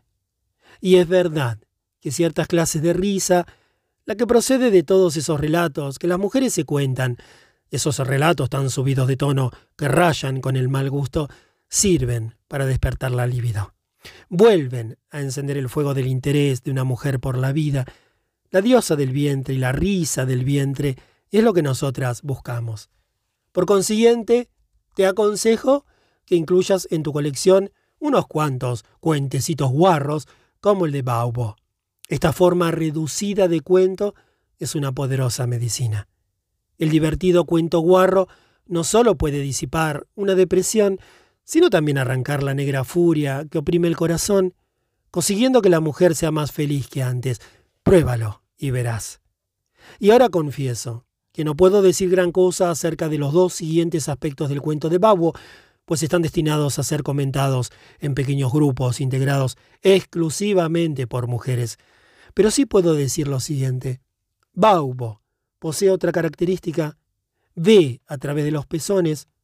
Para los hombres es un misterio, pero cuando se lo comento a las mujeres, éstas asienten enérgicamente con la cabeza y dicen, ya sé lo que quieres decir. El hecho de ver a través de los pezones es ciertamente un atributo sensorial. Los pezones son unos órganos psíquicos que reaccionan a la temperatura, el temor, la cólera, el ruido. Son un órgano sensorial, como son los ojos de la cabeza. En cuanto a lo de hablar por la vulva, se trata, desde un punto de vista simbólico, de hablar desde la prima materia, el más básico y más sincero nivel de verdad. ¿Qué otra cosa se puede decir sino que Baubo habla desde el barro madre, la profunda mina, literalmente desde las profundidades? En el relato de Demeter, que busca a su hija, nadie sabe qué palabras le dirigió exactamente Baubo a Demeter, pero ya tenemos cierta idea. Creo que las cosas que Baubo le contó a Demeter eran chistes femeninos acerca de esos transmisores y receptores que tienen unas formas tan bonitas, los órganos genitales. En caso de que así fuera, me imagino que Baubo le debió de contar a Demeter un cuento como el siguiente, que yo le oí relatar hace años al viejo encargado de un aparcamiento de caravanas de la ciudad de Nogales, se llamaba Old Red y afirmaba tener sangre nativa. No llevaba puesta la dentadura postiza y hacía varios días que no se afeitaba. Su anciana y bella esposa Willow Dean poseía un rostro hermoso, pero ajado. Me dijo que una vez le habían roto la nariz en una riña de bar. Eran propietarios de tres Cadillacs, pero ninguno de ellos funcionaba. Tenían un perro chihuahua que ella mantenía en la cocina en el interior de un parque infantil. Él era uno de esos hombres que no se quitan el sombrero ni siquiera cuando se sientan en la taza del excusado. Yo estaba buscando cuentos y había entrado en el recinto con mi pequeña caravana Napaní. Bueno, pues, ¿conocen ustedes algún cuento de esta región? Les pregunté, refiriéndome a la zona y a sus alrededores. Olred miró picarmente a su mujer, con una sonrisa en los labios, y la provocó diciendo, en tono burlón, le voy a contar el cuento de Coyote Dick. Red, no le cuentes este cuento, Red, ni se te ocurra. Pues se lo pienso contar, aseguró Olred. Willow Dean se sostuvo la cabeza entre las manos y habló mirando a la mesa. No le cuentes este cuento, Red, hablo en serio. Pues yo se lo voy a contar ahora mismo, Willow Dean. Willowdin se sentó de lado en la silla y se cubrió los ojos con las manos. Eso es lo que Olred me contó. Dijo que se lo había contado un navajo, que se lo había oído contar a un mexicano, que se lo había oído contar a un hopi. Había una vez un tal Coyote Dick, la criatura más lista y al mismo tiempo más tonta que cupiera imaginar. Siempre estaba hambriento de algo y siempre andaba gastando bromas a la gente para conseguir lo que quería. El resto del tiempo se lo pasaba durmiendo. Bueno, pues, un día mientras Coyote Dick estaba durmiendo, su miembro se hartó y decidió abandonarlo para pegarse él solo una juerga. Se despegó de Coyote Dick y echó a correr camino abajo. En realidad, brincaba camino abajo, pues solo tenía una pierna. Brincó y brincó, y se lo estaba pasando tan bien que se apartó del camino y se adentró en un bosque donde, oh no, fue a saltar directamente a un ortigal. ¡Ay! gritó. ¡Oh, como me pica! chilló. ¡Socorro! ¡Socorro! El alboroto de los gritos despertó a Coyote Dick, y cuando éste bajó la mano para poner en marcha su corazón con la acostumbrada manivela, ésta había desaparecido. Coyote Dick bajó corriendo por el camino sosteniéndose la entrepierna con las manos y llegó finalmente al lugar donde se encontraba su pene, en la situación más apurada que imaginarse pueda. Coyote Dick sacó morosamente su aventurero miembro de entre las ortigas, le dio unas palmadas para calmarlo y se lo volvió a colocar en su sitio. Red se rió tanto que hasta le dio un acceso de tos y los ojos se le salieron de las órbitas. Y este es el cuento de Coyote Dick. Willowdin le recordó Has olvidado contarle el final. ¿Qué final? Ya le he contado el final. Me escuchó Olrit. Has olvidado contarle el verdadero final del cuento, viejo bidón de gasolina. Pues, ya que lo recuerdas también, cuéntaselo tú. Sonó el timbre de la puerta y el viejo se levantó de su desvencijada silla. Willowdin me miró directamente a la cara, con los ojos brillando como luceros. El final del cuento es la moraleja. En aquel momento, Baubo se apoderó de Willowdin, pues ésta empezó a reírse por lo bajo. A continuación, soltó una carcajada y finalmente estalló en una risotada del vientre tan prolongada que le asomaron las lágrimas a los ojos y tardó dos minutos en pronunciar estas últimas tres frases, repitiendo cada palabra dos o tres veces entre jadeos entrecortados. La moraleja es que aquellas ortigas, cuando Coyote Dick se apartó de ellas, le provocaron picor en la picha por siempre jamás. Y es por eso por lo que los hombres siempre se acercan, como el que no quiere la cosa, a las mujeres para restregarse contra ellas y ponen cara de ¡Uy, cuánto me pica! Porque mire usted, a esta picha universal le pica todo desde la primera vez que se escapó. No sé muy bien qué es lo que me llamó la atención, pero el caso es que ambas permanecimos sentadas en la cocina gritando de risa y golpeando la mesa con las palmas de las manos hasta quedarnos casi sin fuerza. Después, aquella sensación me recordó la que una persona experimenta cuando se acaba de comer un buen manojo de rábanos. Creo que esa es la clase de cuento que contó Baubo. En su repertorio se incluye cualquier cosa que haga morirse de risa a las mujeres sin que les importe enseñar las amígdalas y dejar que les cuelgue el vientre y se les estremezcan los pechos. La risa de carácter sexual tiene algo que la distingue de cualquier otra risa provocada por cosas más inocuas. Una risa sexual, penetra muy adentro de la psique, hace vibrar todo lo que está suelto, juega sobre nuestros huesos y hace que una deliciosa sensación nos recorra todo el cuerpo. Es una forma de placer salvaje que pertenece al repertorio psíquico de todas las mujeres. Lo sagrado y lo sensual sexual viven muy cerca el uno del otro en la psique, pues ambos entran en acción cuando el sujeto experimenta una sensación de asombro causada no por la intelectualización de algo, sino por la percepción de algo que recorre los caminos físicos del cuerpo, algo que por un instante o en todo momento, ya sea un beso, una visión, una risa del vientre o cualquier otra cosa, nos hace cambiar, nos sacude, nos lleva a la cumbre, nos suaviza las arrugas y nos ofrece un paso de baile un silbido, un auténtico estallido de vida. En lo sagrado, lo obsceno y lo sexual siempre hay una risa salvaje esperando, un breve paso de silenciosa risa, o de desagradable risa de bruja, o un jadeo, que es una carcajada, o una risa salvaje y animal, o un gorjeo, que es como un recorrido por la escala musical. La risa es la cara oculta de la sexualidad de las mujeres. Tiene carácter físico, es elemental, apasionada, revitalizadora y por consiguiente excitante. Es una especie de momentánea sexualidad de la alegría, un verdadero amor sensual que vuela libremente, vive, muere y renace por obra de su propia energía. Es sagrado porque es curativo, es sensual porque despierta el cuerpo y las emociones. Es sexual, porque resulta excitante y provoca oleadas de placer. No es unidimensional, pues la risa es algo que una persona comparte consigo misma y con muchas otras personas. Es la sexualidad más salvaje de la mujer. Vamos a echar otro vistazo a los cuentos femeninos y a las diosas obscenas. He aquí un cuento que yo descubrí de niña. Es asombroso la de cosas que pueden oír los niños sin que los mayores se enteren. Una excursión a Ruanda. Yo tenía unos 12 años y estábamos en el lago Big Bass de Michigan. Después de preparar el desayuno y el almuerzo para 40 personas, todas mis simpáticas y rollizas parientes, mi madre y mis tías se tendieron a tomar el sol en unas tumbonas y empezaron a charlar y a reírse entre sí.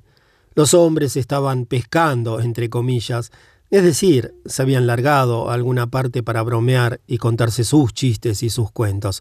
Yo estaba jugando cerca de las mujeres. De repente oí unos gritos estridentes. Alarmada, corrí al lugar donde estaban las mujeres, pero no las vi llorando de dolor, sino riéndose. Entre chillidos, una de mis tías repetía cada vez que lograba recuperar el resuello. Se taparon la cara, se taparon la cara. Aquella misteriosa frase les volvió a provocar renovados accesos de risa. Gritaban, se atragantaban y no paraban de reírse. Sobre el regazo de una de mis tías vi una revista. Más tarde, mientras las mujeres dormitaban bajo el sol, tiré de la revista de debajo de su mano dormida. Me tendí bajo la tumbona y empecé a leer con los ojos enormemente abiertos a causa del asombro. En la página se relataba una anécdota de la Segunda Guerra Mundial. Decía más o menos. El general Eisenhower tenía que efectuar una visita a sus tropas de Ruanda. Hubiera podido ser Borneo, hubiera podido ser el general MacArthur. Los nombres significaban muy poco para mí por aquel entonces. El gobernador quería que todas las nativas se alinearan al borde de la carretera de tierra y saludaran y vitorearan a Eisenhower cuando éste pasara en su jeep. El único problema era que las nativas solo llevaban encima un collar de cuentas y a veces un pequeño cinturón de cuero. No, no, eso no podía ser de ninguna manera. El gobernador mandó llamar al jefe de la tribu y le expuso su apurada situación. No se preocupe, le dijo el jefe de la tribu. Si el gobernador le pudiera proporcionar varias docenas de faldas y blusas, él se encargaría de que las mujeres se las pusieran en ocasión de aquel trascendental acontecimiento. El gobernador y los misioneros de la zona consiguieron proporcionárselas. Sin embargo, el día del gran desfile, pocos minutos antes del paseo de Eisenhower por la carretera a bordo de su jeep, descubrieron que las nativas se habían puesto las faldas, pero, como las blusas no les gustaban, se las habían dejado en casa, por lo cual todas ellas se apretujaban a ambos lados de la carretera, vestidas con las faldas, pero con los pechos al aire y sin ninguna otra prenda ni el menor asomo de ropa interior. Al gobernador por poco le da un ataque de apoplejía al enterarse, por lo que mandó a llamar al jefe de la tribu, el cual le aseguró que la jefa de la tribu había hablado con él y le había asegurado a su vez que las mujeres habían accedido a cubrirse los pechos cuando pasara el general. ¿Estás seguro? rugió el gobernador. Estoy seguro. Muy, muy seguro, contestó el jefe de la tribu. Bueno, pues, ya no quedaba tiempo para discutir, y solo cabe imaginar la reacción del general Eisenhower cuando su jeep avanzó traqueteando por la carretera y una tras otra las mujeres se fueron levantando graciosamente la parte delantera de la holgada falda para taparse la cara con ella. Tendida bajo la tumbona reprimí la risa. Era el cuento más tonto que jamás en mi vida hubiera oído. Era un cuento maravilloso, un cuento emocionante, pero intuitivamente comprendí que también era algo prohibido, por lo que me lo guardé para mí sola durante muchos años. Y a veces, en momentos de tensión o dificultad, antes de presentarme a los exámenes universitarios, pensaba en las mujeres de Ruanda que se habían cubierto la cara con las faldas y sin duda se debían de haber partido de risa detrás de ellas, y entonces me reía y me sentía centrada, fuerte y rebosante de sentido práctico. Este es sin duda otro de los beneficios de las bromas y de las risas compartidas entre mujeres. Todo se convierte en una medicina para los tiempos difíciles en un tónico para más tarde.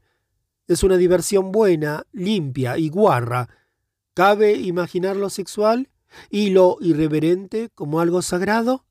Sí, sobre todo cuando son medicinales y favorecen la integridad y la reparación del corazón. Jung observó que cuando alguien acudía a su consulta quejándose de algún trastorno sexual, la mayoría de las veces el trastorno era un problema del espíritu y del alma. Y cuando alguien le hablaba de un problema espiritual, el verdadero problema solía ser de carácter sexual. En este sentido, la sexualidad se puede considerar una medicina para el espíritu y por consiguiente algo sagrado. Cuando la risa sexual es un remedio, se convierte en una risa sagrada. Y cualquier cosa que provoque una risa curativa también es sagrada. Cuando la risa ayuda sin causar daño, cuando una risa ilumina, realinea, reordena y reafirma el poder y la fuerza, es una risa saludable. Cuando la risa hace que la gente se alegre de estar viva y de estar ahí, más consciente del amor y fortalecida por el eros, cuando disipa su tristeza y la libra de la furia, es una risa sagrada. Cuando la gente se siente más grande y mejor, más generosa y sensible, la risa es sagrada. En el arquetipo de la mujer salvaje hay mucho espacio para la naturaleza de las diosas obscenas. En la naturaleza salvaje, lo sagrado y lo irreverente, lo sagrado y lo sexual, no están separados entre sí, sino que viven juntos. Y yo me lo imagino como un grupo de mujeres muy viejas que esperan al final del camino a que nosotras pasemos por allí. Están allí, en la psique esperando a que pasemos, contándose mutuamente sus cuentos y riéndose como locas.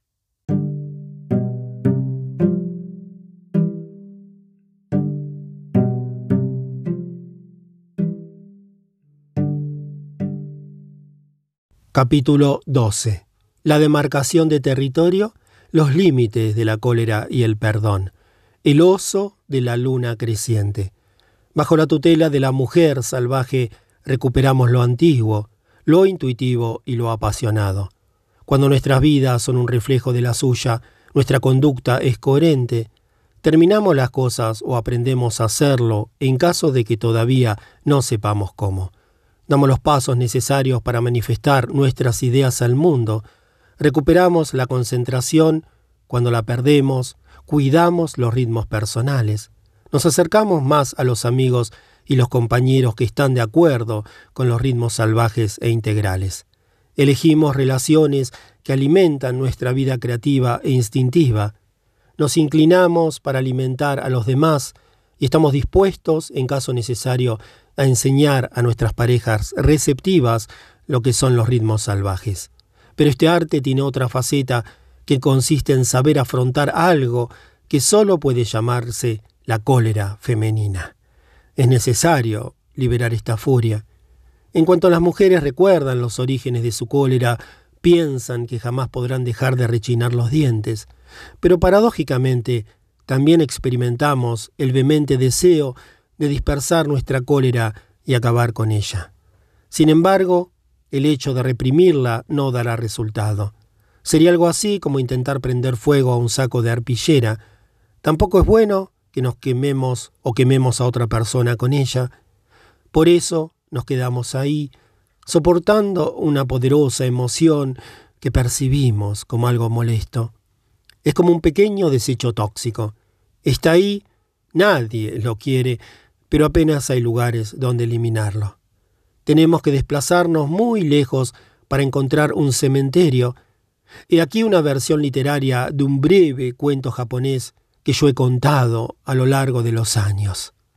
Lo titulo Tsukina Baguma, el oso de la luna creciente. Creo que nos puede ayudar a encontrar nuestro camino en esta cuestión.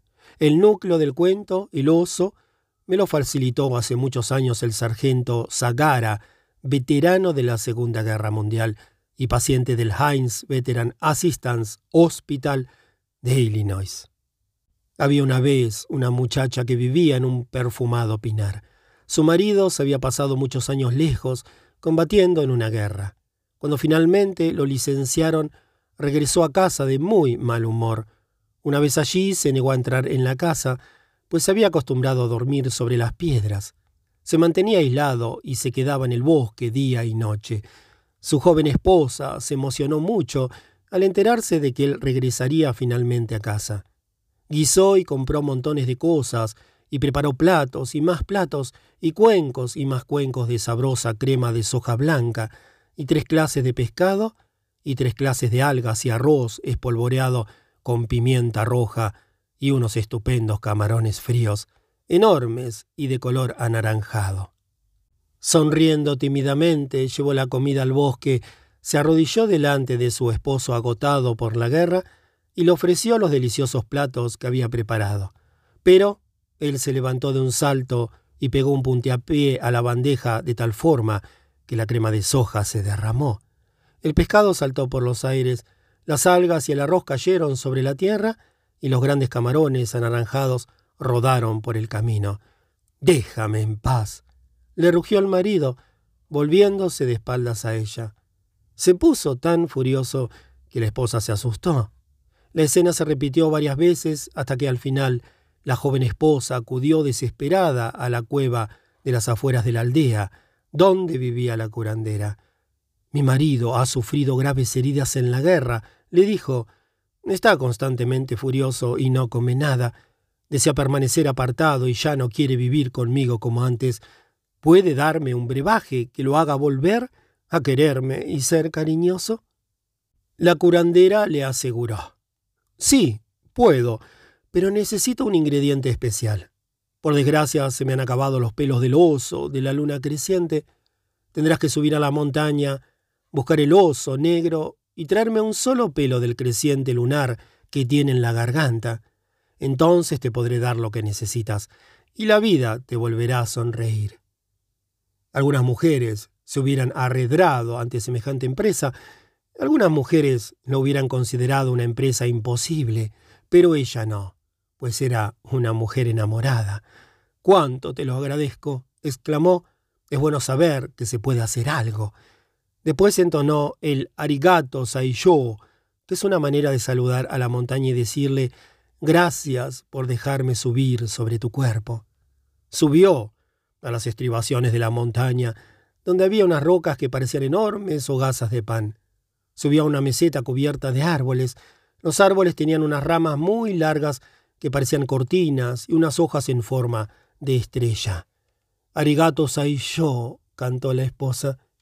Era una manera de dar las gracias a los árboles por haber levantado su cabello para que ella pudiera pasar por debajo. De esta manera cruzó el bosque y reanudó el ascenso. Ahora el camino era más duro. En la montaña había unas flores espinosas que le arañaban la orla del kimono y unas rocas que le rascaban las delicadas manos. Al anochecer, unos extraños pájaros negros se le acercaron volando y la asustaron. Sabían que eran buen botoque, espíritus de muertos que no tenían familia. Entonces les cantó unas oraciones. Yo seré vuestra familia. Os ayudaré a encontrar el descanso. Y reanudó su camino, pues era una mujer que amaba. Subió hasta que vio nieve en la cumbre de la montaña. Pronto notó que se le mojaban y enfriaban los pies, pero ella subió cada vez más arriba, pues era una mujer que amaba. Se desencadenó una tormenta, y la nieve le penetró en los ojos y en los oídos. Cegada, subió cada vez más arriba. Cuando dejó de nevar, la mujer entonó el arigato saiyó para agradecerles a los vientos que hubieran dejado de soplar contra ella. Buscó refugio en una cueva muy poco honda en la que apenas podía guagrecerse. Aunque llevaba un buen fardo de comida, no comió nada. Se cubrió con unas hojas y se quedó dormida. A la mañana siguiente el aire estaba en calma y aquí y allá se veían asomar a través de la nieve unas verdes plantitas. Bueno, pensó, ahora voy a buscar al oso de la luna creciente. Se pasó todo el día buscando y al anochecer descubrió unas gruesas cuerdas de excrementos y ya no tuvo que seguir buscando, pues un gigantesco oso negro avanzó por la nieve, dejando a su espalda las profundas huellas de sus garras y sus plantas. El oso de la luna creciente soltó un temible rugido y entró en su cubil. La mujer introdujo la mano en su fardo y tomando la comida que llevaba, la echó en un cuenco. Depositó el cuenco delante del cubil y corrió a ocultarse en su refugio. El oso aspiró el olor de la comida y salió pesadamente de su cubil, rugiendo con tal fuerza que hizo estremecer unas pequeñas rocas y éstas se desprendieron. El oso rodeó el cuenco desde lejos, Olfateó varias veces el aire y después se zampó toda la comida de un solo trago. El gran oso se levantó sobre las patas traseras, olfateó nuevamente el aire y volvió a ocultarse en su cubil. Al anochecer, la mujer hizo lo mismo, pero esta vez, en lugar de regresar a su refugio, retrocedió solo hasta la mitad del camino. El oso aspiró el aroma de la comida, salió del cubil rugió con una fuerza suficiente como para sacudir las estrellas del cielo, volvió a rodear en círculo el cuenco y olfateó el aire con sumo cuidado, pero finalmente se zampó la comida y regresó a su cubil. La escena se repitió muchas noches, hasta que una noche profundamente azul, la mujer tuvo el valor de detenerse a esperar un poco más cerca del cubil del oso. Depositó la comida en el cuenco en el exterior del cubil y permaneció de pie delante de la entrada. Cuando el oso aspiró el olor del alimento y salió, vio no solo la habitual ración de comida, sino también un par de pequeños pies humanos. El oso le dio la cabeza y soltó un rugido tan fuerte que a la mujer le vibraron los huesos. La mujer estaba temblando, pero no se dio terreno. El oso se levantó sobre las patas traseras abrió las fauces y rugió con tal fuerza que la mujer le pudo ver el velo rojo y marrón del paladar. Pero no huyó. El oso soltó otro rugido y alargó las patas como si quisiera agarrarla, mientras sus diez uñas colgaban como largos cuchillos por encima de su cabeza. La mujer temblaba como una hoja agitada por el viento, pero se quedó donde estaba. Por favor, querido oso, le suplicó, Por favor, querido oso, he recorrido todo este camino porque necesito una cura para mi marido. El oso volvió a apoyar las patas delanteras en el suelo, en medio de una rociada de nieve, y contempló el rostro atemorizado de la mujer. Por un instante, la mujer tuvo la impresión de ver cadenas enteras de montañas, valles, ríos y aldeas reflejados en los gélidos ojos del oso, se sintió invadida por una sensación de paz e inmediatamente cesaron sus temblores. Por favor, querido oso, te he estado dando de comer todas las noches. ¿Me podrías dar uno de los pelos de la luna creciente que tienes en la garganta? El oso la miró. Aquella mujercita hubiera sido un bocado muy sabroso, pero de pronto se compadeció de ella. Es verdad, dijo el oso de la luna creciente, has sido buena conmigo. Puedes tomar uno de mis pelos, pero tómalo rápido. Después vete de aquí y regresa junto a los tuyos. El oso levantó el enorme hocico para dejar al descubierto la blanca luna creciente de su garganta. Y la mujer vio en ella los fuertes latidos del corazón del oso. La mujer acercó una mano al cuello del oso y con la otra apresó un grueso y reluciente pelo blanco. Dio rápidamente un tirón. El oso se echó hacia atrás y soltó un grito como si lo hubieran herido. El dolor dio lugar a unos malhumorados resoplidos. Oh, gracias, oso de la luna creciente, muchas gracias. La mujer hizo varias reverencias, pero el oso soltó un gruñido y avanzó pesadamente hacia ella. Después le rugió a la mujer unas palabras que ella no entendió, pero que a pesar de todo conocía muy bien. Acto seguido dio media vuelta y corrió montaña abajo a la mayor velocidad que pudo. Corrió bajo los árboles cuyas hojas parecían estrellas, y entre tanto no paraba de repetir Arigato yo para dar las gracias a los árboles por haber levantado sus ramas para que ella pudiera pasar. Más adelante tropezó con las rocas que parecían hogazas de pan y gritó Arigato yo para dar las gracias a la montaña por haberle permitido subir sobre su cuerpo. A pesar de que tenía la ropa hecha jirones y de que llevaba el cabello desgreñado y el rostro sucio, bajó corriendo por los peldaños de piedra que conducían a la aldea. Recorrió el camino de tierra que la atravesaba y entró en la choza donde la anciana curandera permanecía sentada al amor de la lumbre. Mira, mira, ya lo tengo, lo he encontrado.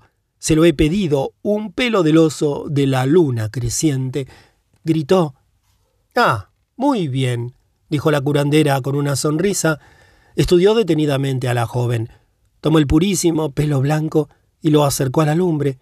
Sopesó el pelo en su vieja mano, lo midió con un dedo y exclamó Sí, es un auténtico pelo del oso de la luna creciente. De pronto se volvió y arrojó el pelo al fuego, donde éste crujió y se consumió con una brillante llama anaranjada. ¡No! gritó la joven esposa. ¿Qué has hecho? Tranquilízate. Es algo muy beneficioso. Todo va bien. Dijo la curandera.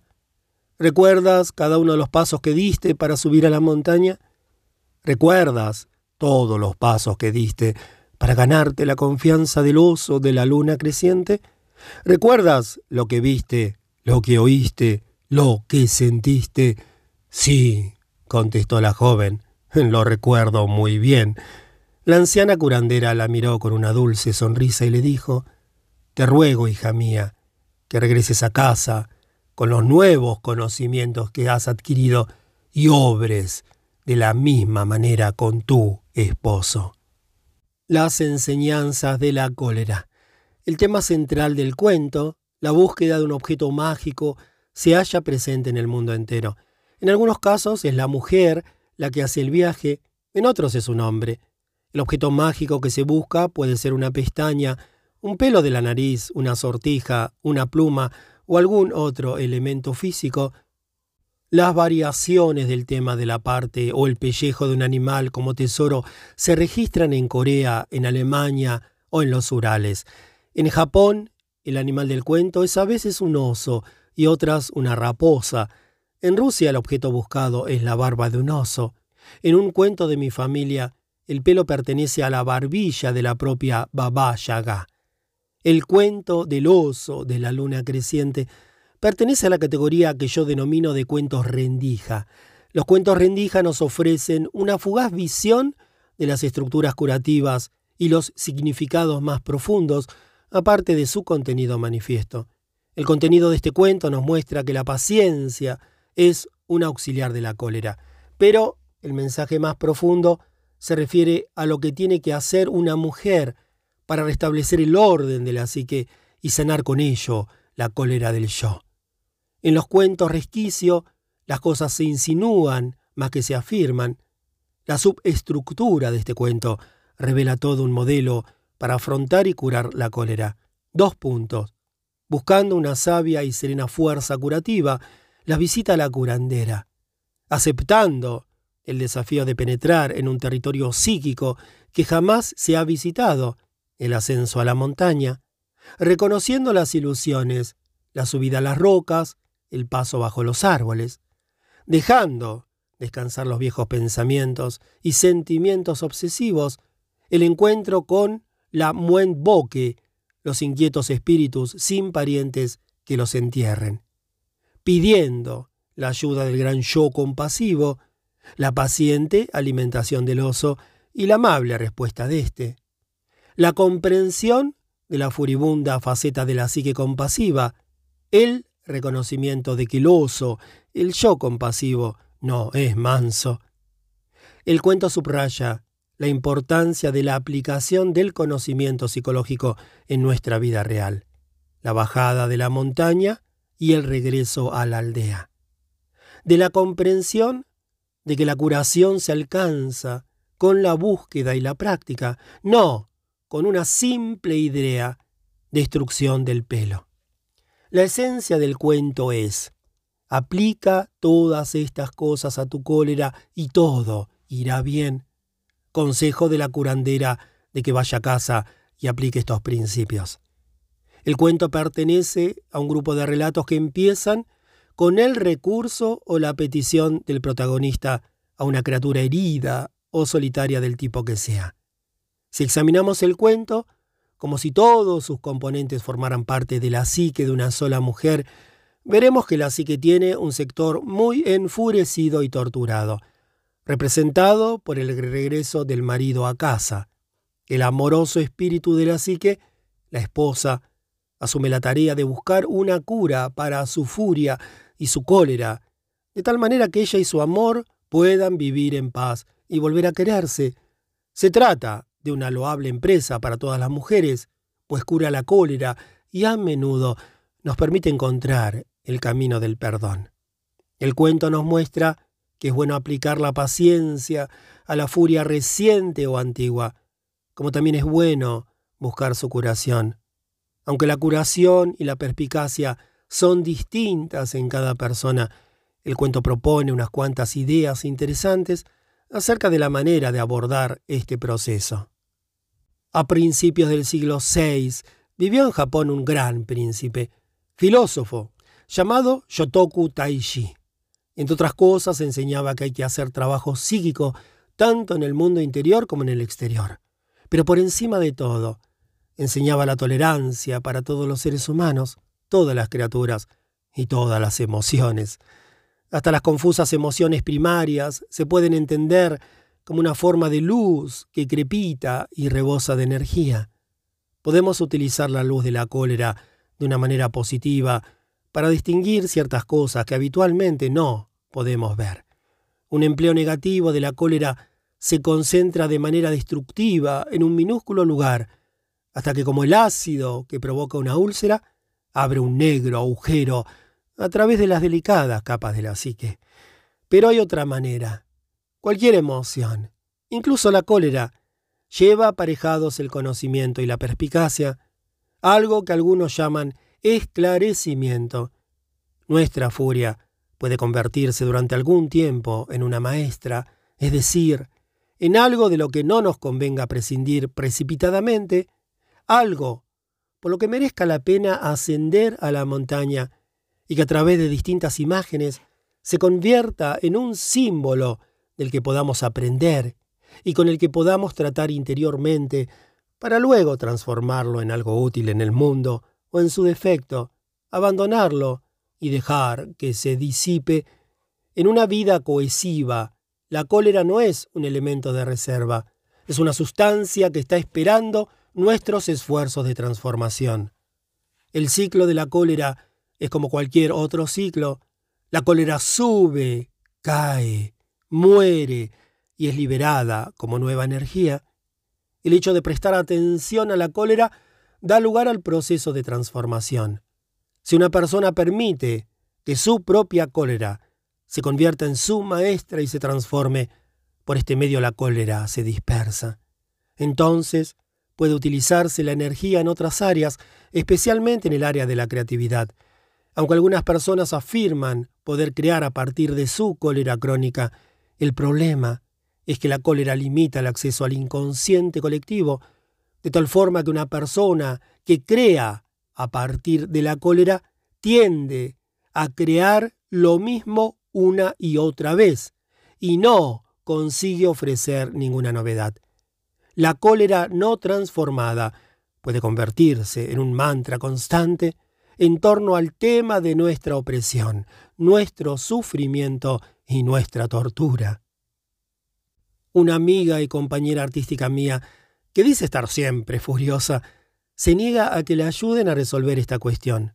Cuando escribe guiones acerca de la guerra, escribe acerca de la maldad de la gente.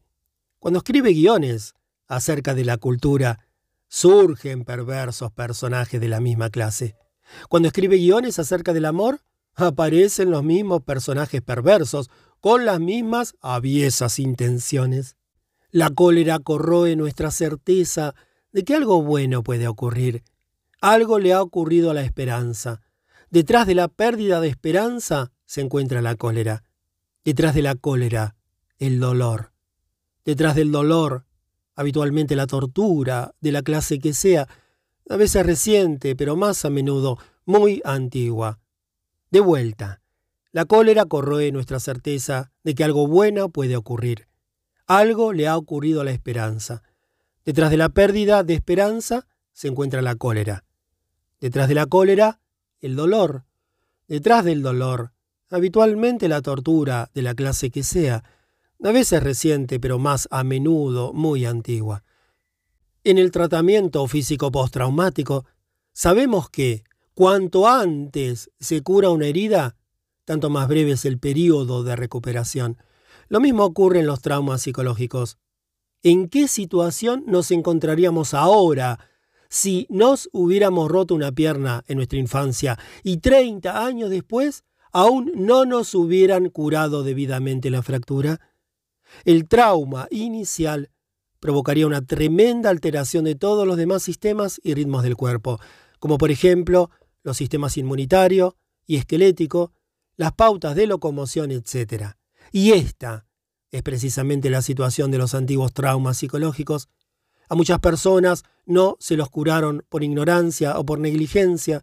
Ahora la persona regresa de la guerra, por así decirlo, pero es como si todavía estuviera en la guerra, mental y físicamente.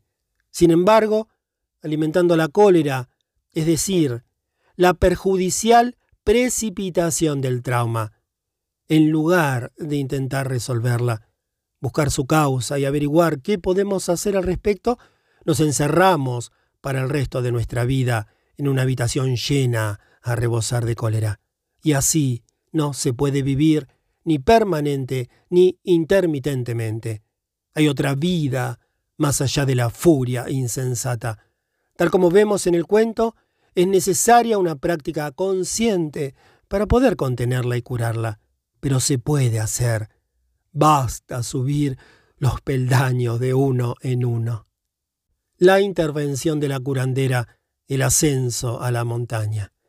Por consiguiente, en lugar de intentar portarnos bien y no sentir cólera, o en lugar de utilizarla para quemar todas las cosas vivas a 100 kilómetros a la redonda, es mejor pedirle primero a la cólera que se siente con nosotras, a tomar un té y charlar un rato, para que de esta manera podamos descubrir cuál fue su origen. Al principio la cólera se comporta como el encolerizado esposo del cuento. No quiere hablar, no quiere comer, solo quiere permanecer sentada con la mirada perdida en la distancia, o insultar, o que la dejen en paz. Es en este momento crítico cuando tenemos que acudir a la curandera, nuestro yo, nuestros mejores recursos más sabios para poder ver que hay más allá de la irritación y la exasperación del ego. La curandera es siempre la que ve a lo lejos, es la que nos puede decir qué beneficio obtendremos de la exploración de esta oleada emotiva. Las curanderas de los cuentos de hadas suelen simbolizar una parte serena e imperturbable de la psique. Aunque por fuera el mundo se caiga a pedazos, la curandera interior se mantiene inalterada, y conserva la calma necesaria para poder establecer la mejor manera de seguir adelante. Todas las mujeres tienen en su psique a esta mediadora, forma parte de la psique salvaje y natural, y tiene carácter innato.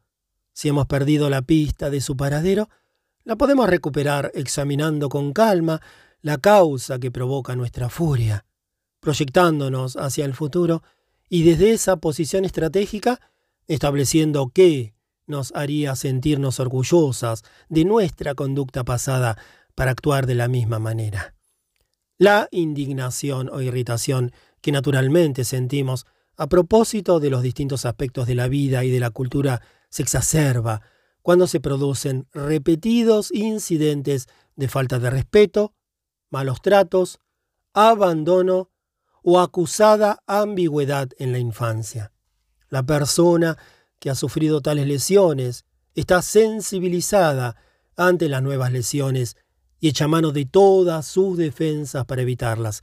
Las graves pérdidas de poder que nos llevan a dudar de nuestro valor como seres dignos de atención, respeto y solicitud por parte de los demás, dan lugar a una dolorosa y enfurecida decisión infantil de no permitir en la edad adulta que nos vuelvan a lastimar de la misma manera. De vuelta, las graves pérdidas de poder que nos llevan a dudar de nuestro valor como seres dignos de atención, respeto y solicitud por parte de los demás, dan lugar a una dolorosa y enfurecida decisión infantil de no permitir en la edad adulta que nos vuelvan a lastimar de la misma manera. Por otra parte, si una mujer ha sido educada de tal forma que tenga menos expectativas positivas que otras mujeres de la familia y ha sufrido severas restricciones en su libertad, conducta, lenguaje, etc., lo más probable es que su cólera normal se desborde ante ciertas cuestiones o ciertos tonos de voz y gestos, palabras y otros desencadenantes sensoriales que le recuerdan los acontecimientos originarios. A veces pueden deducirse las heridas infantiles sufridas por los adultos examinando cuidadosamente por qué asuntos o cuestiones estos pierden irracionalmente los estribos. Tenemos que utilizar la cólera como fuerza creativa. Tenemos que utilizarla para cambiar, desarrollar y proteger. Por consiguiente, tanto si una mujer está abordando la exasperación del momento con un arrebato, como si lo hace con alguna forma de prolongada y dolorosa quemadura, la perspectiva de la curandera es la misma. Cuando hay serenidad, puede haber aprendizaje y soluciones creativas. En cambio, si hay un violento incendio por dentro o por fuera, este lo quema todo y no deja más que cenizas. Tenemos que poder contemplar nuestras acciones pasadas con honor. Tenemos que buscar la utilidad de nuestro enojo. Aunque es cierto que a veces necesitamos desahogar nuestra furia antes de poder pasar a una serenidad aleccionadora. Debemos hacerlo con cierto comedimiento, de lo contrario sería algo así como arrojar una cerilla encendida a un charco de gasolina. La curandera dice que sí, que la cólera se puede cambiar, pero hace falta algo perteneciente a otro mundo, algo perteneciente al mundo instintivo, el mundo en el que los animales todavía hablan y el espíritu vive, algo perteneciente a la imaginación humana. En el budismo se practica una acción de búsqueda llamada Niubi, que significa ir a las montañas para comprendernos a nosotros mismos y restablecer nuestra conexión con lo grande. Es un ritual muy antiguo relacionado con los ciclos de preparación de la tierra, la siembra y la cosecha. Aunque podría ser beneficioso subir a unas montañas de verdad, también hay montañas en el mundo subterráneo, en el propio inconsciente, y afortunadamente todos llevamos en el mismo interior de la psique la entrada que conduce al mundo subterráneo y nos permite subir a las montañas y buscar diligentemente nuestra renovación. En los mitos la montaña se entiende a veces como un símbolo de los niveles de conocimiento que hay que alcanzar antes de poder ascender al siguiente nivel. La parte inferior de las montañas, las estribaciones, representan a menudo el ansia de conciencia. Todo lo que acontece en las estribaciones se entiende como una maduración de la conciencia. La parte mediana de la montaña se suele considerar la más empinada del proceso, la que pone a prueba los conocimientos adquiridos en los niveles inferiores. Las zonas más altas de la montaña representan una intensificación del aprendizaje. Allí el aire es más tenue, y hace falta mucha resistencia y determinación para seguir cumpliendo la tarea. La cima de la montaña simboliza el enfrentamiento con la sabiduría definitiva semejante a la del mito, en el que la anciana o el viejo oso, en el caso de este cuento, habita en la cumbre del monte. Por consiguiente, es bueno subir a la montaña cuando no sabemos qué otra cosa podemos hacer. La vida se consolida y el alma se desarrolla cuando nos sentimos impulsados a emprender búsquedas acerca de las cuales apenas sabemos nada. Subiendo a la montaña desconocida, adquirimos un auténtico conocimiento de la psique instintiva y de los actos creativos de los que ésta es capaz, y ese es nuestro objetivo. El aprendizaje es distinto en cada persona, pero el punto de vista instintivo que emana del inconsciente salvaje, cuyo carácter es cíclico, empieza a ser el único que comprende el significado y da sentido a la vida, a nuestra vida, y nos indica infaliblemente lo que tenemos que hacer a continuación. ¿Dónde podemos encontrar este proceso que nos hará libres? En la montaña. En la montaña encontramos las claves adicionales acerca de la manera de transformar el sufrimiento, el negativismo y los aspectos rencorosos de la cólera, todos ellos habitualmente percibidos y a menudo inicialmente justificados. Una de ellas es la frase arigato saisho, que la mujer entona en agradecimiento a los árboles y a las montañas por haberle permitido el paso. Traducida en sentido figurado, la frase quiere decir gracias, ilusión. En japonés, saisho significa la capacidad de ver claramente las cosas que se interponen y nos impiden alcanzar una comprensión más profunda de nuestra propia persona y del mundo. La ilusión se produce cuando algo crea una imagen que no es real, tal como ocurre con las ondas caloríficas en una carretera que hacen que el firme parezca ondulado. Es verdad que existen las ondas caloríficas, pero la carretera no es ondulada. Eso es una ilusión. La primera parte de la información es exacta, pero la segunda, la conclusión, no lo es. En el cuento, la montaña permite el paso de la mujer y los árboles levantan sus ramas para que pueda seguir adelante. Ambas cosas simbolizan la disipación de las ilusiones que permite a la mujer proseguir su búsqueda. El budismo dice que hay siete velos de ilusión. A medida que se va librando de ellos la persona, comprende progresivamente los distintos aspectos de la naturaleza de la vida y del yo. El levantamiento de los velos hace que la persona sea lo bastante fuerte para soportar lo que es la vida y comprender las pautas de los acontecimientos, de las personas y de las cosas. Y finalmente, para aprender a no tomarse tan en serio la primera impresión y a mirar detrás y más allá de ella. En el budismo, el levantamiento de los velos es necesario para la iluminación. La mujer de este cuento emprende un viaje para traer la luz a la oscuridad de la cólera. Para hacerlo, tiene que comprender las numerosas capas de realidad de la montaña. Nosotras también tenemos muchas ilusiones acerca de la vida. Es guapa y por consiguiente es deseable. Puede ser una ilusión. Soy buena y por consiguiente ser aceptable. Puede ser también una ilusión. Cuando buscamos nuestra verdad también tratamos de disipar nuestras ilusiones.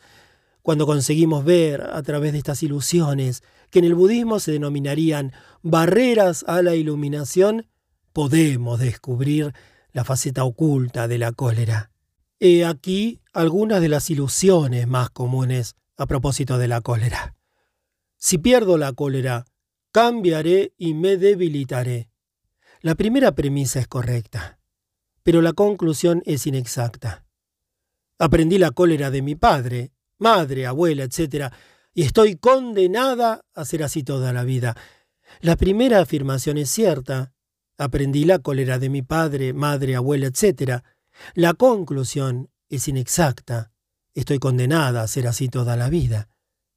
Podemos hacer frente a estas ilusiones buscando, preguntando, estudiando, mirando bajo los árboles y subiendo a la montaña. Perdemos nuestras ilusiones cuando asumimos el riesgo de conocer el aspecto verdaderamente salvaje de nuestra naturaleza, que es el mentor de la vida, la cólera, la paciencia, el recelo, la cautela, el sigilo, la lejanía y el ingenio, todo lo que representa el oso de la luna creciente. Durante su ascenso a la montaña, unos pájaros se acercan volando a ella. Son los Muen Botoque, los espíritus de los muertos que carecen de familia que los alimente, los consuele y los ayude a encontrar el descanso. En cuanto reza por ellos, la mujer se convierte en su familia, los cuida y consuela. Se trata de una manera útil de comprender a los muertos de la psique que no tienen familia. Son los pensamientos, palabras e ideas creativos de la vida de una mujer que han sufrido una muerte prematura, lo cual es una de las causas más profundas de su cólera. Se podría decir en cierto modo que la cólera es el resultado de unos espectros que no han encontrado el debido descanso. Al final de este capítulo, bajo el apartado Descansos, se brindan algunas sugerencias acerca de la mejor manera de afrontar los botoque de la psique de una mujer. Como en el cuento, es una tarea muy meritoria congraciarse con el oso sabio. la psique instintiva y seguir ofreciéndole alimento espiritual, tanto si éste consiste en ir a la iglesia, como si consiste en rezar, en dedicarse a la psicología arquetípica, la vida onírica, el arte, el montañismo, la navegación en canoa, los viajes o cualquier otra cosa. Para acercarse al misterio del oso hay que darle de comer.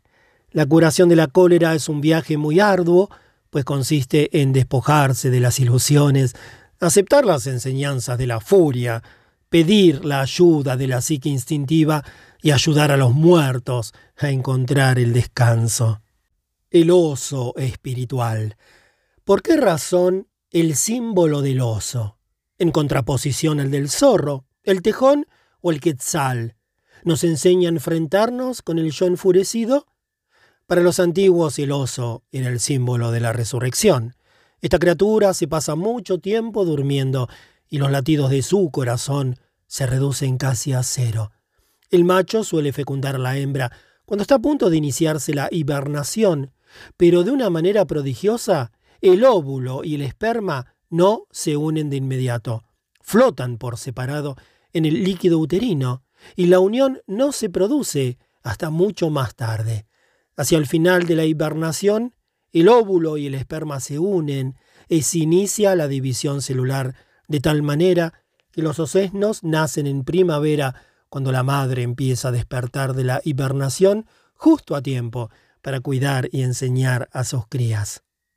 No solo porque sale de la hibernación, cual si lo hiciera de la muerte, sino más todavía por el hecho de que la osa despierta con sus nuevas crías. Este animal constituye una profunda metáfora de nuestra vida, del regreso y el desarrollo de algo que parecía estar muerto. El oso está asociado a muchas diosas cazadoras, Artemisa y Diana en Grecia y Roma, Muerte y Ecoteptl, las divinidades del barro de las culturas de América Latina. Estas diosas otorgaban a las mujeres el poder de rastrear, conocer y excavar los aspectos psíquicos de todas las cosas, para los japoneses el oso es el símbolo de la lealtad, la sabiduría y la fuerza. En el norte del Japón, donde vive la tribu Ainu, el oso es el que puede hablar directamente con Dios y transmitir sus mensajes a los seres humanos. El oso de la luna creciente se considera un ser sagrado, que recibió la blanca marca de su garganta de manos de la diosa budista Kuan Yin, cuyo emblema es una luna creciente. Kuan Yin es la diosa de la profunda compasión y el oso es su emisario. En la psique el oso se puede interpretar como la capacidad de regular la propia vida, especialmente la vida emocional. El poder del oso reside en su capacidad de moverse en ciclos, de estar plenamente alerta o de descansar en un sueño de invernación que renueva la energía con vistas al ciclo siguiente. La imagen del oso nos enseña que es posible mantener una especie de válvula de regulación de la propia vida emocional y sobre todo que una persona puede ser violenta y generosa al mismo tiempo. Una persona puede ser reservada y poseer un considerable valor. Otra puede defender su propio territorio, delimitar claramente sus fronteras remover el cielo en caso necesario y sin embargo estar disponible, ser accesible y engendrarlo todo al mismo tiempo. El pelo de la garganta del oso es un talismán, una manera de recordar lo que se ha aprendido, tal como se puede ver, su valor es incalculable. El fuego transformador y la acción adecuada. El oso pone de manifiesto una profunda compasión hacia la mujer, permitiéndole arrancar uno de sus pelos. Ella baja corriendo de la montaña y repite todos los gestos, cantos y alabanzas que surgieron espontáneamente de su corazón durante el ascenso. Rebosante de emoción, acude a toda prisa a la curandera. Hubiera podido decir, mira, lo he conseguido, he hecho lo que tú me dijiste, he resistido, he triunfado. La anciana curandera, que también es compasiva, Tarda un momento en responder para que la joven saboree su hazaña y después arroja al fuego el pelo que tanto esfuerzo le ha costado obtener. La mujer se queda de una pieza. ¿Qué ha hecho esa insensata curandera? Vuelve a casa, le dice la curandera. Practica lo que has aprendido. En el zen, el momento en que el pelo es arrojado al fuego y la curandera pronuncia las sencillas palabras es la de la verdadera iluminación. Obsérvese que la iluminación no tiene lugar en la montaña. Se produce cuando por medio de la quema del pelo del oso de la luna creciente se disuelve la cura mágica. Todos nos enfrentamos con esta situación, pues todos pensamos que si trabajamos duro y emprendemos una búsqueda sagrada, obtendremos algo sólido, algo importante que en un abrir y cerrar de ojos lo arreglará todo definitivamente. Pero no es así como funciona la cosa. Funciona exactamente tal y como se muestra en el cuento. Aunque adquiramos todos los conocimientos del universo, todo se reduce a una cosa, dos puntos, práctica. Se reduce a regresar a casa y llevar a efecto paso a paso lo que hemos aprendido. Tan a menudo como sea necesario, durante todo el tiempo que se pueda o siempre, según los casos. Resulta muy tranquilizador saber que por más que la devore la cólera, una persona sabe exactamente y con toda la habilidad de un experto lo que tiene que hacer al respecto. Dos puntos. Esperar. Liberarse de las ilusiones. Subir a la montaña hablar con ella y respetarla como a una maestra. En este cuento se nos ofrecen muchos registros, muchas ideas acerca de la mejor manera de recuperar el equilibrio. Dos puntos. Practicar la paciencia, ofrecer a la persona enfurecida la amabilidad y el tiempo necesarios para superar su cólera a través de la introspección y la búsqueda, como reza el antiguo dicho. Antes del Zen, las montañas eran montañas y los árboles eran árboles. Durante el Zen, las montañas eran tronos de los espíritus y los árboles eran las voces de la sabiduría. Después del Zen, las montañas fueron montañas y los árboles fueron árboles. Mientras la mujer estaba en la montaña aprendiendo, todo era mágico. Ahora que ya ha bajado de la montaña, el presunto pelo mágico ardido en el fuego que destruye la ilusión y ha llegado el momento del después del zen. La vida tendría que volver al mundo, pero la mujer se encuentra bajo los efectos de su experiencia en la montaña, ha adquirido sabiduría. La energía que estaba presa en la cólera se puede utilizar para otras cosas. Ahora bien, la mujer que ha conseguido llegar a un entendimiento con su cólera regresa a la vida del mundo exterior con una nueva sabiduría, una nueva sensación de poder vivir su existencia con más habilidad. Pero un día algo, una mirada, una palabra, un tono de voz, la sensación de ser tratada con paternalismo, de sentirse poco apreciada o manipulada en contra de su voluntad, volverá a brotar, y entonces su residuo de dolor prenderá fuego. La furia residual de las antiguas heridas puede compararse con el trauma de una herida de metralla. Es posible extraer casi todos los fragmentos de metal del proyectil, pero siempre quedan los que son diminutos. Cabría pensar que si se han eliminado casi todos, el problema ya está resuelto. Pero no es así. En ciertas ocasiones, esos minúsculos fragmentos se retuercen y dan vueltas en el interior, provocando, una vez más, un dolor idéntico al de la herida inicial. Y entonces se produce un estallido de cólera.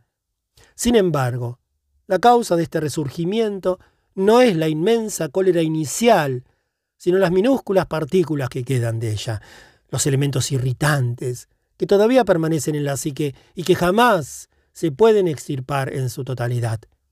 Estos producen un dolor casi tan agudo como el de la lesión inicial.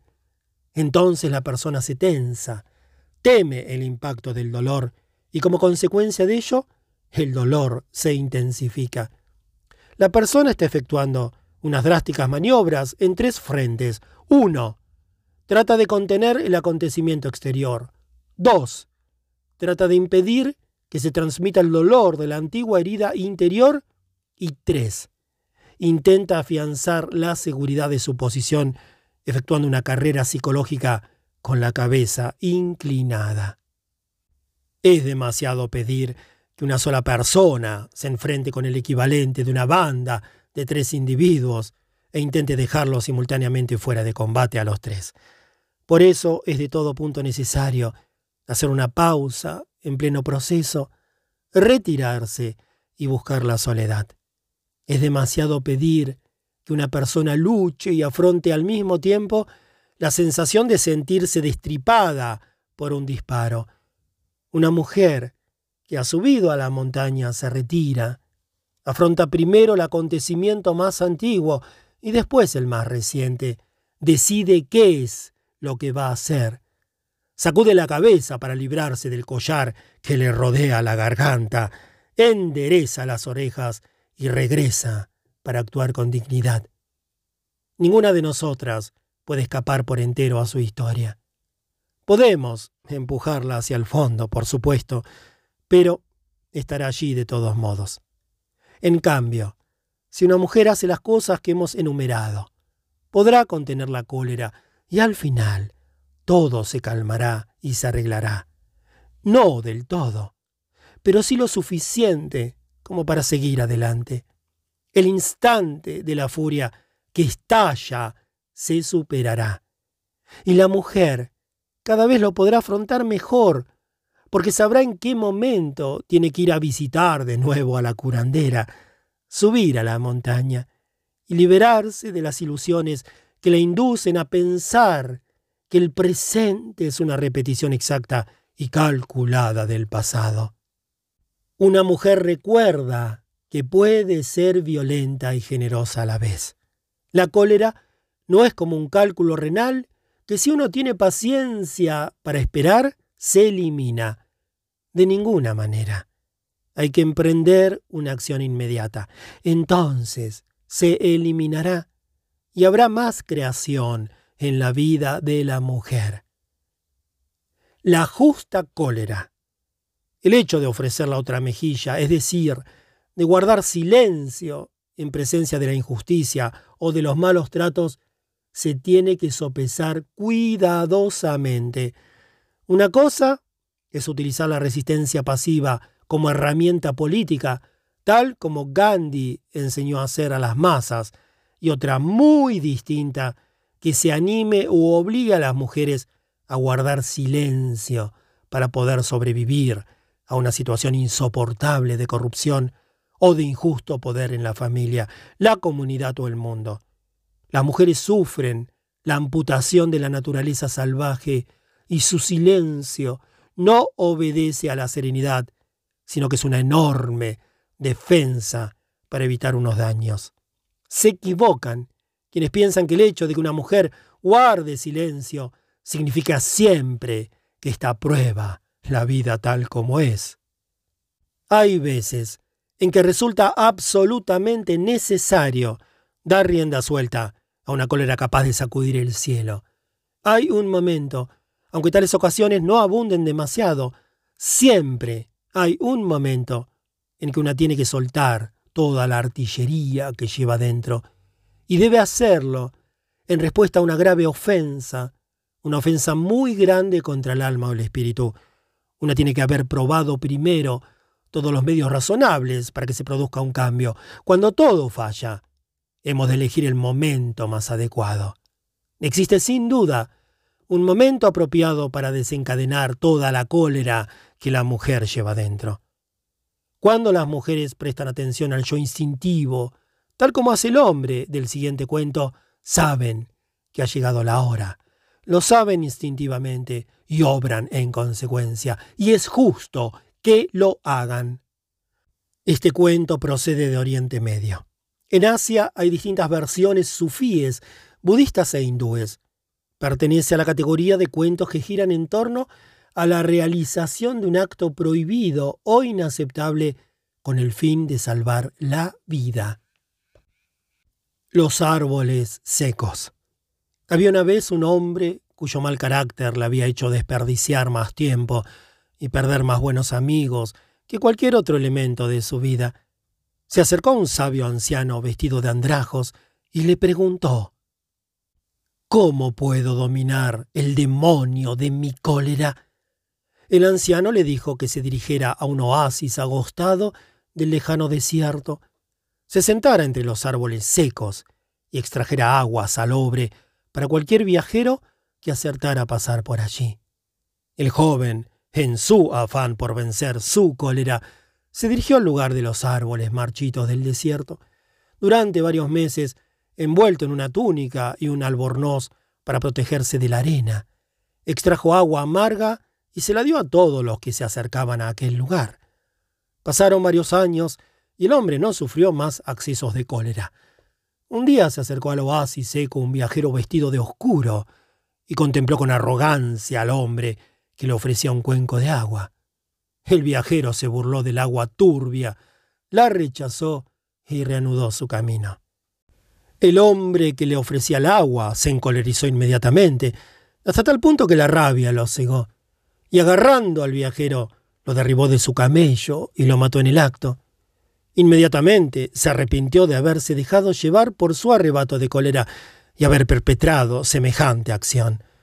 De pronto se acercó otro jinete al galope. El jinete contempló el rostro del muerto y exclamó Gracias sean dadas a Alá, pues has matado al hombre que iba a matar al rey.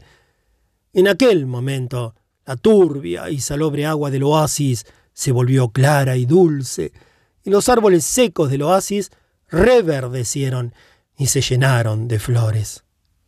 Hay que interpretar el cuento en clave simbólica. El relato no gira en torno a la muerte de las personas. Nos enseña a no desencadenar la cólera indiscriminadamente, sino en el momento oportuno. El cuento empieza cuando el hombre aprende a dar agua, es decir, vida, en condiciones de sequía. El hecho de dar vida es un impulso innato en casi todas las mujeres. Es algo que casi siempre suelen hacer muy bien. Sin embargo, existe también un momento para la ráfaga que sale de las entrañas, un momento para la justa cólera y la justa furia. Muchas mujeres son tan sensibles como la arena a la ola, los árboles a la cualidad del aire la loba, a la presencia de otra criatura en su territorio desde más de un kilómetro de distancia. El espléndido don de estas mujeres es el de ver, oír, sentir, recibir y transmitir imágenes, ideas y sentimientos con la celeridad de un rayo. Casi todas las mujeres pueden percibir el más mínimo cambio en el humor de otra persona. Pueden leer rostros y cuerpos, con eso que se llama la intuición, y por medio de un sinfín de minúsculas claves que se unen para facilitar la información, adivinar lo que encierran las mentes. Para utilizar estos dones salvajes, las mujeres tienen que permanecer abiertas a todo. Sin embargo, esta misma apertura hace que sus límites sean vulnerables y las deja expuestas a las lesiones del espíritu. Como el hombre del cuento de los árboles secos, es posible que una mujer tenga que enfrentarse en mayor o menor grado con la misma situación. Puede llevar dentro un tipo de furia desencadenada que le induzca a atormentar constantemente a los demás o a utilizar la frialdad a modo de anestesia o a pronunciar dulces palabras que en el fondo pretenden castigar o humillar a los demás puede imponer su propia voluntad a los que dependen de ella, o puede amenazarlos con el término de la relación o la retirada del afecto. Puede abstenerse de hacer una alabanza o de reconocer el mérito de alguien y comportarse en general como si tuviera los instintos heridos. Está demostrado que la psique de la persona que trata a los demás de esta manera se encuentra bajo los efectos de un fuerte ataque de un demonio que le está haciendo exactamente lo mismo a ella. Muchas mujeres en esta situación deciden lanzarse a una campaña de limpieza y resuelven dejar de ser antipáticas y mostrarse amables y generosas. Es una decisión encomiable y un alivio para cuantos rodean a la mujer, siempre y cuando ésta no se identifique demasiado con el hecho de ser una persona generosa, tal como le ocurrió al hombre del cuento que está en el oasis. Y gracias a servir a los demás, se va encontrando cada vez mejor y se identifica con la anodina uniformidad de su vida. De igual modo, la mujer que evita todos los enfrentamientos se va encontrando cada vez mejor. Pero se trata de una situación transitoria. Este no es el aprendizaje que andamos buscando. El aprendizaje que andamos buscando consiste en saber cuándo podemos dar rienda suelta a la justa cólera y cuándo no. El cuento no gira en torno a la aspiración a la santidad, sino en torno a la sabiduría necesaria para saber cuándo tenemos que comportarnos de una forma integral y salvaje.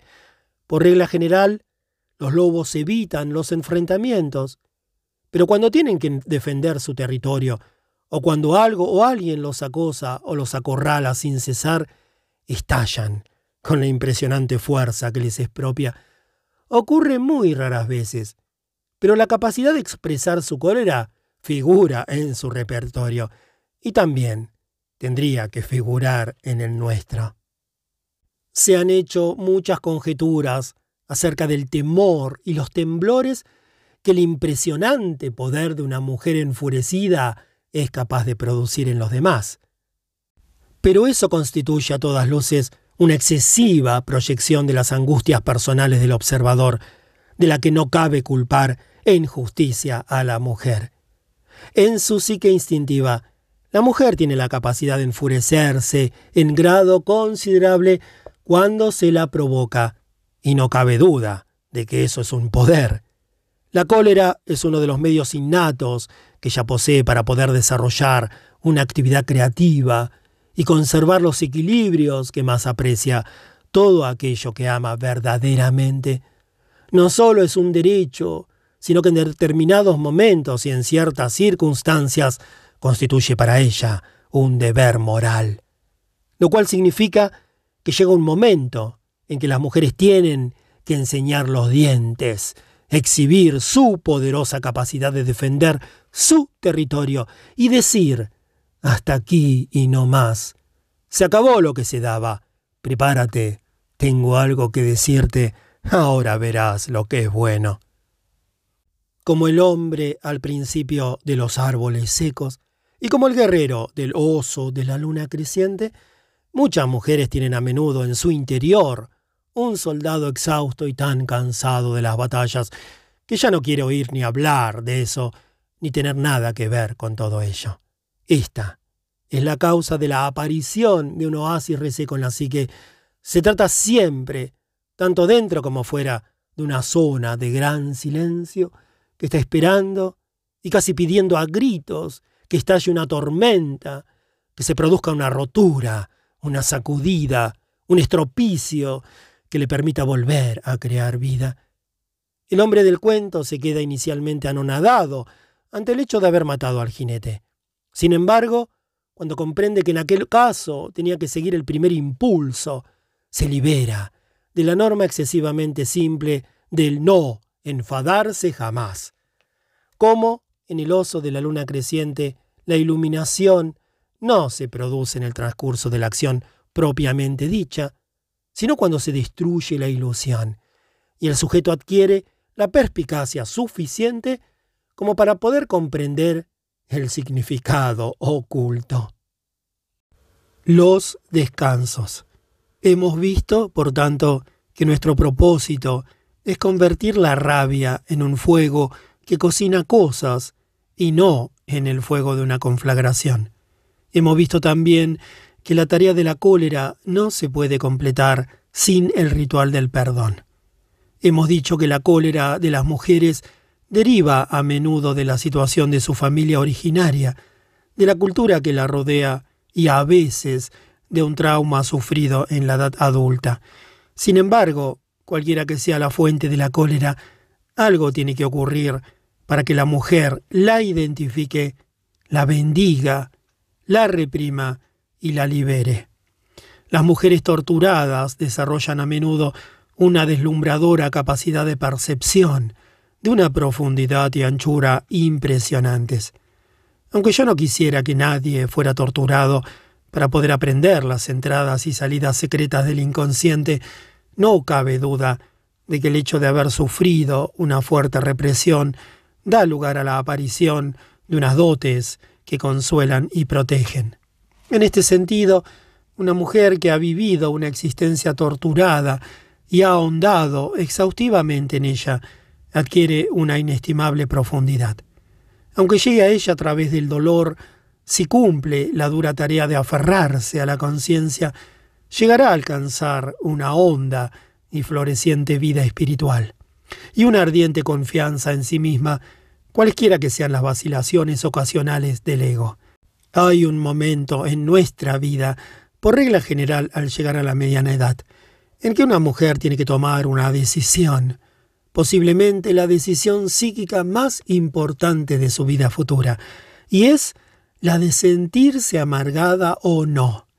Las mujeres suelen llegar a esta situación al final de la treintena o principios de la cuarentena. Están hasta la coronilla de todo, están hasta el gorro, están que ya no pueden más. Es posible que sus sueños de los veinte años se hayan marchitado, Puede que haya corazones rotos, matrimonios rotos, promesas rotas. Un cuerpo que ha vivido mucho tiempo acumula escombros. Es algo inevitable. Pero si una mujer regresa a la naturaleza instintiva, en lugar de hundirse en la amargura, revivirá y renacerá. Cada año nacen lobesnos. Suelen ser unas criaturas de ojos adormilados con el oscuro pelaje cubierto de tierra y paja, y no paran de gimotear, pero que inmediatamente espabilan y se muestran juguetonas y encantadoras. Y solo quieren estar cerca y recibir mimos, quieren jugar, quieren crecer. La mujer que regresa a la naturaleza instintiva y creativa volverá a la vida, sentirá deseos de jugar, seguirá queriendo crecer tanto en profundidad como en anchura, pero primero ha de tener lugar una purificación.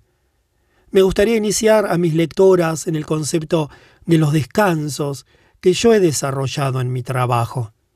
Cualquiera que haya visitado el viejo México, Nuevo México, el sur de Colorado, Arizona o ciertas regiones del sur de Estados Unidos habrá visto unas crucecitas blancas al borde de los caminos.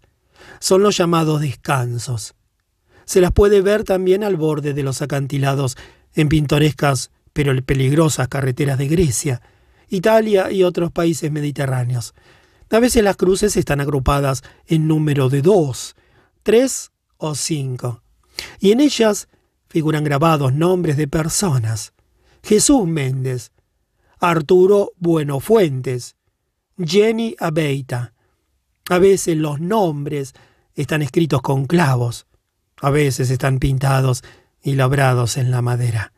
Por regla general, las cruces están profusamente adornadas con flores artificiales o naturales, o con reluciente paja recién cortada, cuyo brillo hace que los brazos de madera resplandezcan como el oro bajo el sol. A veces el descanso consiste simplemente en dos palos o dos trozos de tubería atados con un trozo de cuerda y clavados en el suelo. En los pasos más pedregosos, la cruz suele estar pintada en una roca de grandes dimensiones al borde del camino. Los descansos son símbolos que conmemoran una muerte. Allí mismo, justo en aquel lugar, el viaje de alguien por la vida se interrumpió inesperadamente hubo un accidente de tráfico o alguien que caminaba por el camino murió de insolación o se produjo una reyerta. Ocurrió algo que alteró para siempre la vida de aquella persona y la de otros. Las mujeres han muerto mil muertes antes de cumplir los 20 años. Han ido en esta dirección y en aquella y se han quedado aisladas. Han tenido sueños y esperanzas que también se han truncado. Cualquier mujer que diga lo contrario es que está todavía dormida. Todo eso justifica la existencia de los descansos. A pesar de que todas estas cosas fortalecen los procesos de individuación y diferenciación, la maduración y el desarrollo exterior, el florecimiento, el despertar y la conciencia son también unas grandes tragedias y como tales se tienen que lamentar. Hacer descansos significa echar un vistazo a la propia vida y marcar los lugares donde se han producido las muertes chiquitas y las muertes grandotas. Me gusta trazar el itinerario de la vida de una mujer en una gran hoja de papel de estraza de color blanco y señalar con una cruz los lugares del gráfico, empezando por su infancia hasta llegar al presente, en el que han muerto distintos fragmentos y piezas de su yo y de su vida. Señalamos el lugar donde estaban las carreteras que no se tomaron, los caminos interrumpidos, las emboscadas, las traiciones y las muertes. Coloca una crucecita en los lugares del itinerario cuya desaparición se hubiera tenido que llorar, o aún ha de llorarse. Y después escribo al fondo la palabra olvidado, en referencia a las cosas que la mujer intuye, pero todavía no han aflorado a su superficie. También escribo perdonado en referencia a las cosas que la mujer ha liberado en buena parte. A continuación, la invito a hacer descansos, a sentarse con el itinerario de su vida y a preguntarse, ¿dónde están las cruces? ¿Dónde están los lugares que hay que recordar, los que hay que bendecir? Todos ellos tienen unos significados que se han incorporado a su vida actual. Hay que recordarlos, pero hay que olvidarlos al mismo tiempo. Para eso hace falta tiempo y paciencia.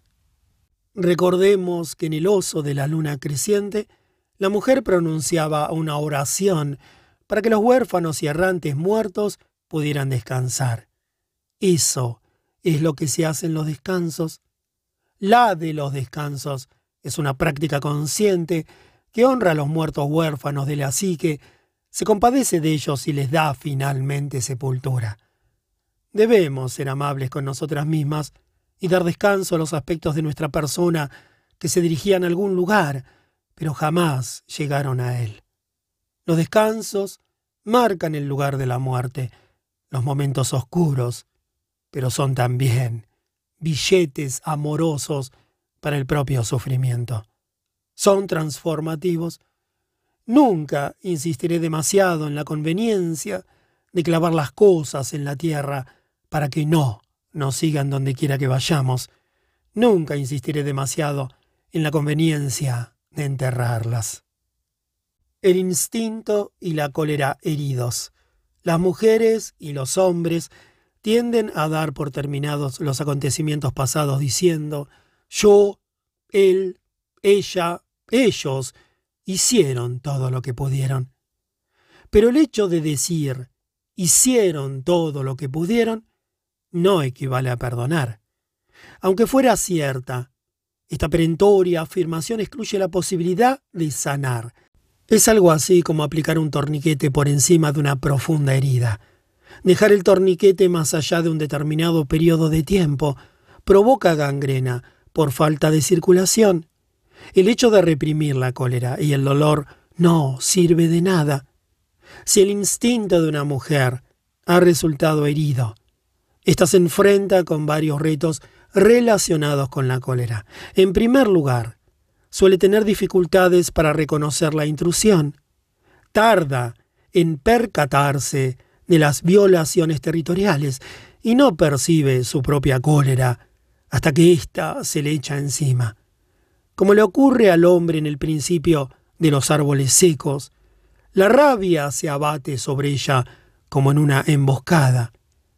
Este desfase es el resultado de la lesión de los instintos de las niñas, causada por las exhortaciones que le suelen hacer a no reparar en los desacuerdos, a intentar poner paz a toda costa, a no intervenir y a resistir el dolor hasta que las cosas vuelvan a su cauce o desaparezcan provisionalmente.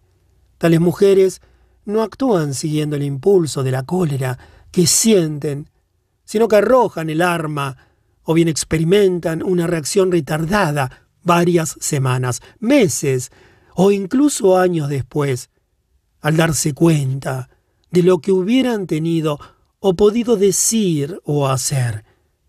Tal comportamiento no suele deberse a la timidez o a la introversión, sino a una excesiva consideración hacia los demás, a un exagerado esfuerzo por ser amable en perjuicio propio y a una insuficiente actuación dictada por el alma. El alma salvaje sabe cuándo y cómo actuar. Basta que la mujer la escuche. La reacción adecuada se compone de perspicacia y una adecuada cantidad de compasión y fuerza debidamente mezcladas.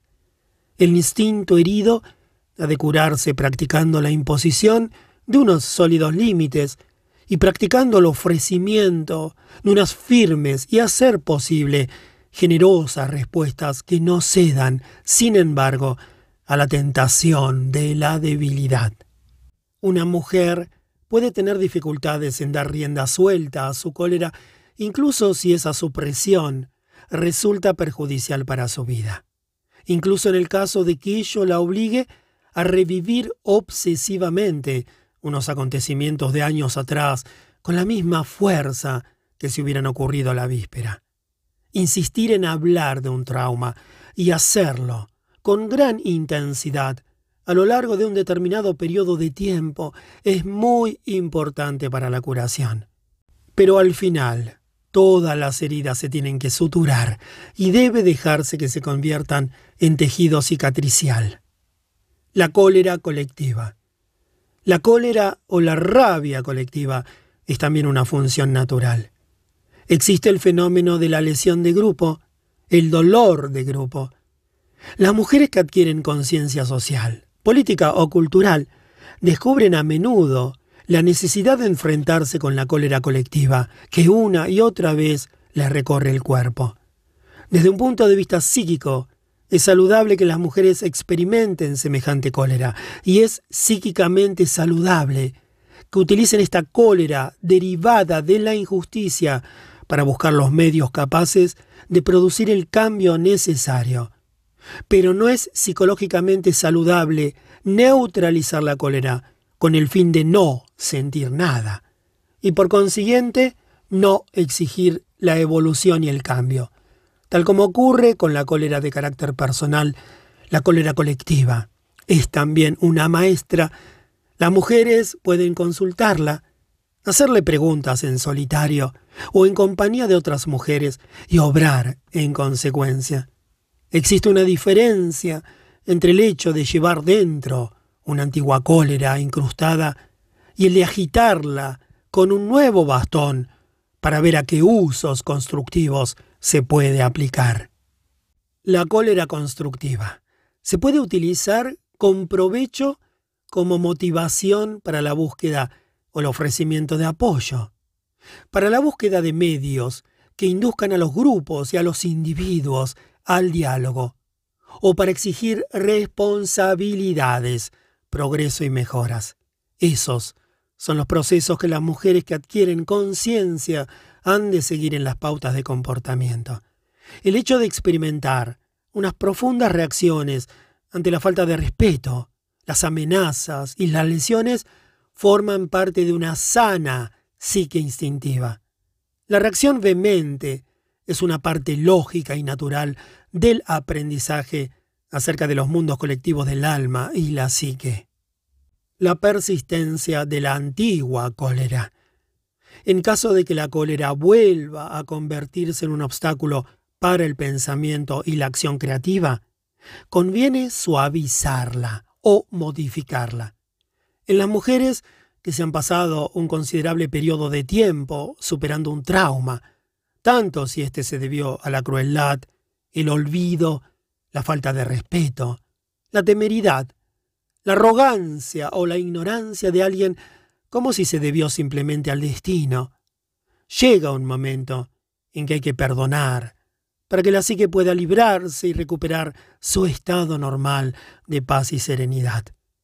Cuando una mujer tiene dificultades para dar rienda suelta a la cólera o a la rabia, ello suele deberse a que utiliza la cólera para fortalecerse, y si bien tal cosa pudo haber sido oportuna al principio, más tarde la mujer tiene que andarse con cuidado, pues una cólera permanente es un fuego que acaba quemando su energía primaria.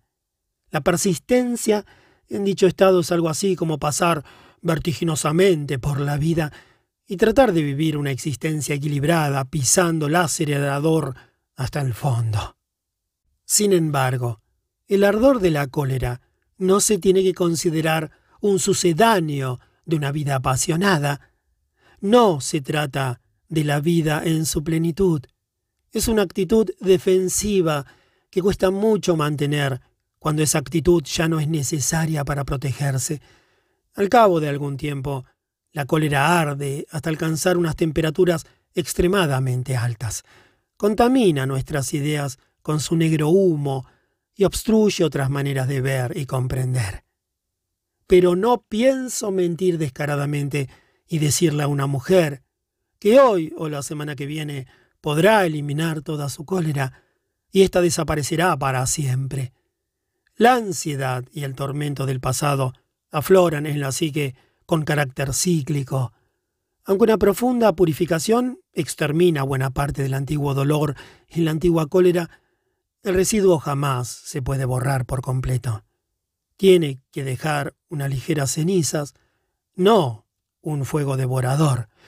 Por consiguiente, la limpieza de la cólera residual debe convertirse en un ritual higiénico periódico que nos libere, pues el hecho de llevar la antigua cólera más allá del extremo hasta el que nos podía ser útil equivale a experimentar una constante ansiedad, por más que nosotras no seamos conscientes de ella. A veces la gente se confunde y cree que el hecho de quedarse atascada en una antigua cólera consiste en armar alboroto, alterarse y arrojar objetos por ahí, en la mayoría de los casos no consiste en eso. Consiste más bien en una perenne sensación de cansancio, en andar por la vida bajo una gruesa capa de cinismo, en destrozar todo aquello que es esperanzador, tierno, prometedor. Consiste en tener miedo de perder antes de abrir la boca. Consiste en alcanzar por dentro el punto de ignición, tanto si se nota por fuera como si no. Consiste en observar unos irritados silencios de carácter defensivo. Consiste en sentirse desvalida, pero hay un remedio de salir de esta situación y este medio es el perdón. Ah, el perdón, dices. Cualquier cosa menos el perdón, ¿verdad? Sin embargo, tú sabes en lo más hondo de tu corazón que algún día en algún momento llegarás a ello. Puede que no ocurra hasta el momento de la muerte, pero ocurrirá. Piensa en lo siguiente. Muchas personas tienen dificultades para conceder el perdón porque les han enseñado que se trata de un acto singular que hay que completar en una sola sesión. Pero no es así. El perdón tiene muchas capas y muchas estaciones. En nuestra cultura se tiene la idea de que el perdón ha de ser el ciento por ciento, o todo o nada. También se nos enseña que perdonar significa pasar por alto. Comportarse como si algo no hubiera ocurrido tampoco es eso. La mujer, que es capaz de otorgar a alguien o algo trágico o perjudicial. Un porcentaje de perdón del 95%, es casi digna de la beatificación, cuando no de la santidad. Un 75% de perdón. Y un 25% de no sé si alguna vez podré perdonar del todo, y ni siquiera sé si lo deseo, es más normal. Pero un 60% de perdón, acompañado de un 40% de no sé, no estoy segura y todavía lo estoy pensando, está decididamente bien. Un nivel de perdón del 50% o menos permite alcanzar el grado de obras en curso. Menos del 10%, acabas de empezar, o ni siquiera lo has intentado en serio todavía. Pero en cualquier caso, una vez has alcanzado algo más de la mitad, lo demás viene por sus pasos contados. Por regla general, con pequeños incrementos, lo más importante del perdón es empezar y continuar. El cumplimiento es una tarea de toda la vida. Tienes todo el resto de la vida para seguir trabajando en el porcentaje menor. Está claro que si pudiéramos comprenderlo todo, todo se podría perdonar. Pero la mayoría de la gente necesita permanecer mucho tiempo en el baño alquímico para llegar a eso. No importa. Contamos con la sanadora y por consiguiente tenemos la paciencia necesaria para cumplir la tarea. Algunas personas, por temperamento innato, pueden perdonar con más facilidad que otras. En algunas se trata de un don, pero en la mayoría de los casos es un don que hay que aprender tal como se aprende una técnica.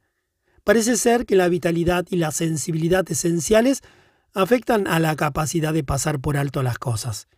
Una fuerte vitalidad y una alta sensibilidad no siempre permiten pasar fácilmente por alto las ofensas.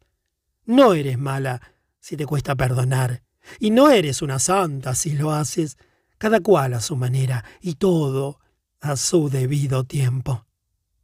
Sin embargo, para poder sanar realmente, tenemos que decir nuestra verdad, no solo nuestro pensar y nuestro dolor, sino también los daños, la cólera, y la indignación que se provocaron y también qué sentimientos de expiación o de venganza experimentamos. La vieja curandera de la psique comprende la naturaleza humana con todas sus debilidades y otorga el perdón siempre y cuando se le diga la pura verdad. Y no solo concede una segunda oportunidad, sino que muy a menudo concede varias oportunidades. Veamos ahora cuáles son los cuatro niveles del perdón. Estas fases las he desarrollado y utilizado en mi trabajo con personas traumatizadas a lo largo de los años. Cada nivel tiene varios estratos. Se pueden aplicar en el orden que uno quiera y durante todo el tiempo que desee. Pero yo los he dispuesto en el orden en el que animo a mis clientes a empezar a trabajar. Las cuatro fases del perdón son 1 apartarse, dejar correr. 2. Tolerar, abstenerse de castigar. 3.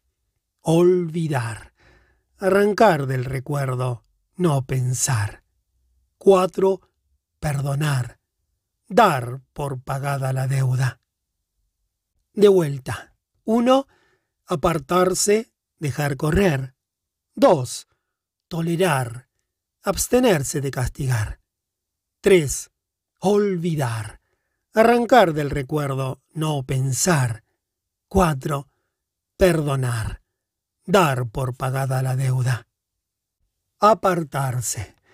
Para poder empezar a perdonar, es bueno apartarse durante algún tiempo, es decir, dejar de pensar durante algún tiempo en aquella persona o acontecimiento. Eso no significa dejar algo por hacer, sino más bien tomarse unas vacaciones. Eso evita que nos agotemos y nos permite fortalecernos de otra manera y disfrutar de otras felicidades en nuestra vida. Es una buena práctica que nos prepara para la renuncia al cobro de la deuda que más tarde acompañará al perdón. Dejar la situación, el recuerdo, el asunto tantas veces como sea necesario. No se trata de pasar algo por alto, sino de adquirir agilidad y fortaleza para poder distanciarnos del asunto. Apartarse quiere decir ponerse de nuevo a tejer, a escribir, ir a aquel océano, aprender o amar algo que nos fortalezca y distanciarnos del asunto durante algún tiempo. es una actitud acertada, buena y saludable. Las lesiones del pasado acosarán mucho menos a una mujer si ésta le asegura a la querida que ahora le aplicará bálsamos suavizantes y más adelante abordará toda la cuestión de la causa de aquellas lesiones. Tolerar. La segunda fase es la de la tolerancia, entendida en el sentido de abstenerse de castigar, de no pensar ni hacer ni poco ni mucho. Resulta extremadamente útil practicar esta clase de refrenamiento, pues con ello se condensa la cuestión en un lugar determinado, y ésta no se derrama por todas partes. De esta manera, la mujer puede concentrarse en el momento en que empezará a pasar a la siguiente fase. Eso no significa quedarse muerta y perder la vigilancia defensiva. Significa contemplar la situación con una cierta benevolencia y ver cuál es el resultado. Tolerar quiere decir tener paciencia, soportar, canalizar la emoción. Todas estas cosas son unas poderosas medicinas. Practícalas todo lo que puedas, pues se trata de una experiencia purificadora. No es preciso que lo hagas. Puedes elegir una de ellas, por ejemplo, la paciencia, y practicarla. Puedes abstenerte de hacer comentarios y murmullos de carácter punitivo, de comportarte con hostilidad o resentimiento. El hecho de abstenerse de aplicar castigos innecesarios fortalece la integridad de la acción y del alma. Tolerar equivale a practicar la generosidad, permitiendo con ello que la gran naturaleza compasiva participe en cuestiones que previamente han provocado emociones que van desde una leve irritación a la cólera. Olvidar. Olvidar significa arrancar de la memoria, negarse a pensar. En otras palabras, soltar, aflojar la presa, sobre todo de la memoria, Olvidar no significa comportarse como si el cerebro hubiera muerto. El olvido consciente equivale a soltar el acontecimiento, no insistir en que éste se mantenga en primer plano, sino dejar más bien que abandone el escenario y se retire a un segundo plano. Practicamos el olvido consciente negándonos a evocar las cuestiones molestas, negándonos a recordar. El olvido es un esfuerzo activo, no pasivo. Significa no entretenerse con ciertas cuestiones y no darles vueltas, no irritarse con pensamientos, imágenes o emociones repetitivas. El olvido consciente significa abandonar deliberadamente las obsesiones, distanciarnos voluntariamente y perder de vista el objeto de nuestro enojo, no mirar hacia atrás y vivir en un nuevo paisaje, crear una nueva vida y unas nuevas experiencias en las que pensar, en lugar de seguir pensando en las antiguas. Esta clase de olvido no borra el recuerdo, pero entierra las emociones que lo rodeaban. Perdonar. Hay muchos medios y maneras de perdonar una ofensa a una persona, una comunidad o una nación conviene recordar que el perdón definitivo no es una rendición, es una decisión consciente de dejar de guardar rencor, lo cual significa perdonar una deuda y abandonar la determinación de tomar represalias. Tú eres la que tiene que decidir cuándo perdonar y qué ritual se deberá utilizar para celebrar el acontecimiento. Tú decides qué deuda no se tiene que seguir pagando. Algunas personas optan por conceder un perdón total, eximiendo al ofensor de la obligación de pagar una indemnización ahora o más adelante. Otras optan por interrumpir el proceso, desistir de cobrar la deuda en su totalidad y decir que lo hecho, hecho está, y lo que se ha pagado hasta ahora es suficiente. Otra forma de perdón consiste en exonerar a una persona sin que ésta haya satisfecho ningún tipo de indemnización emocional o de otra clase. Para algunas personas, la conclusión del perdón significa mirar al otro con indulgencia, que es lo más fácil cuando se trata de ofensas relativamente leves. Una de las más profundas formas de perdón consiste en ofrecer de la manera que sea una compasiva ayuda al que nos ha ofendido, lo cual no significa introducir la cabeza en el cesto de la serpiente, sino responder desde una actitud de clemencia, seguridad y buena disposición. El perdón es la culminación de todo lo precedente, toda la tolerancia y todo el olvido. No significa abandonar la propia protección, sino la frialdad. Una forma muy profunda de perdón consiste en no excluir al otro, en dejar de mantener distancias, ignorar o comportarse con frialdad, o mantener actitudes falsas o condescendientes. Para la psique del alma, es mejor limitar estrictamente el tiempo y las respuestas mordaces a las personas cuyo trato nos resulta difícil, que comportarnos como maniquíes insensibles. El perdón es un acto de creación. Se puede otorgar de muy variadas maneras. Se puede perdonar de momento, perdonar hasta entonces, perdonar hasta la próxima vez, perdonar pero no dar más oportunidades. El juego sería totalmente distinto si se produjera otro incidente. Se puede dar otra oportunidad, varias o muchas oportunidades, o dar oportunidades con determinadas condiciones. Se puede perdonar en parte, en su totalidad, o la mitad de una ofensa. Se puede otorgar un perdón general, la mujer es la que decide. ¿Cómo sabe la mujer si ha perdonado o no? En caso afirmativo, tiende a compadecerse de las circunstancias en lugar de sentir cólera. Tiende a compadecerse de la persona en lugar de estar enojada con ella. Tiende a olvidar lo que tenía que decir al respecto. Comprende el sufrimiento que dio lugar a la ofensa. Prefiere permanecer al margen no espera nada, no quiere nada. Ningún estrecho lazo alrededor de los tobillos tira de ella desde lejos para arrastrarla hacia acá. Es libre de ir a donde quiera. Puede que la cosa no termine con un vivieron felices y comieron perdices, pero a partir de ahora estará esperándola con toda certeza un nuevo había una vez.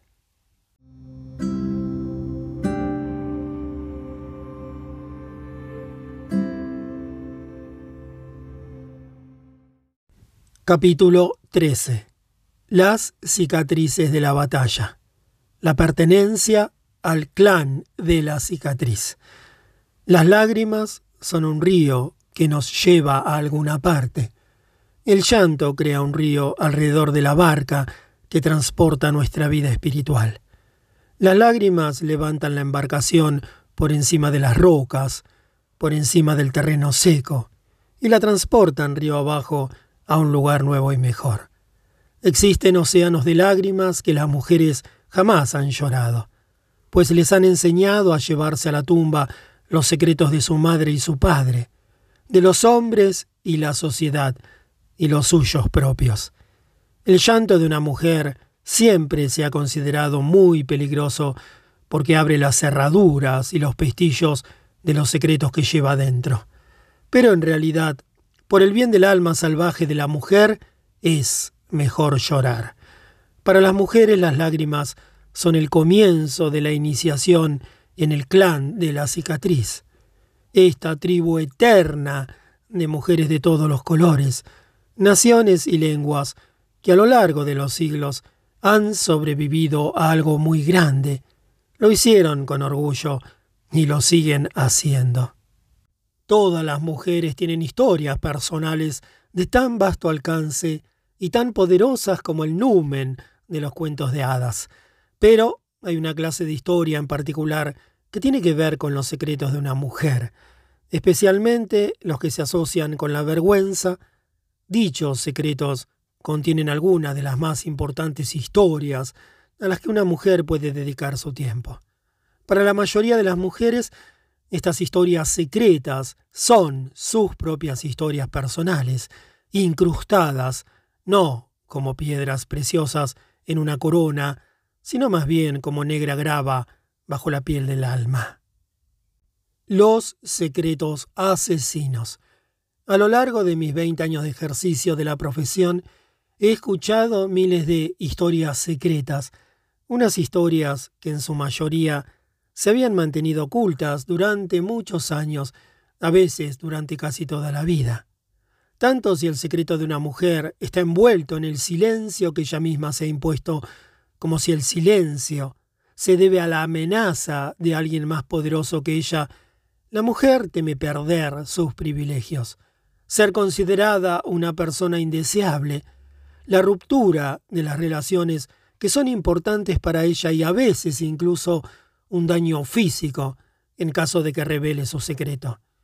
Las historias secretas de algunas mujeres se refieren al hecho de haber dicho una descarada mentira o de haber cometido una deliberada maldad que fue causa de dificultades o dolor para otra persona.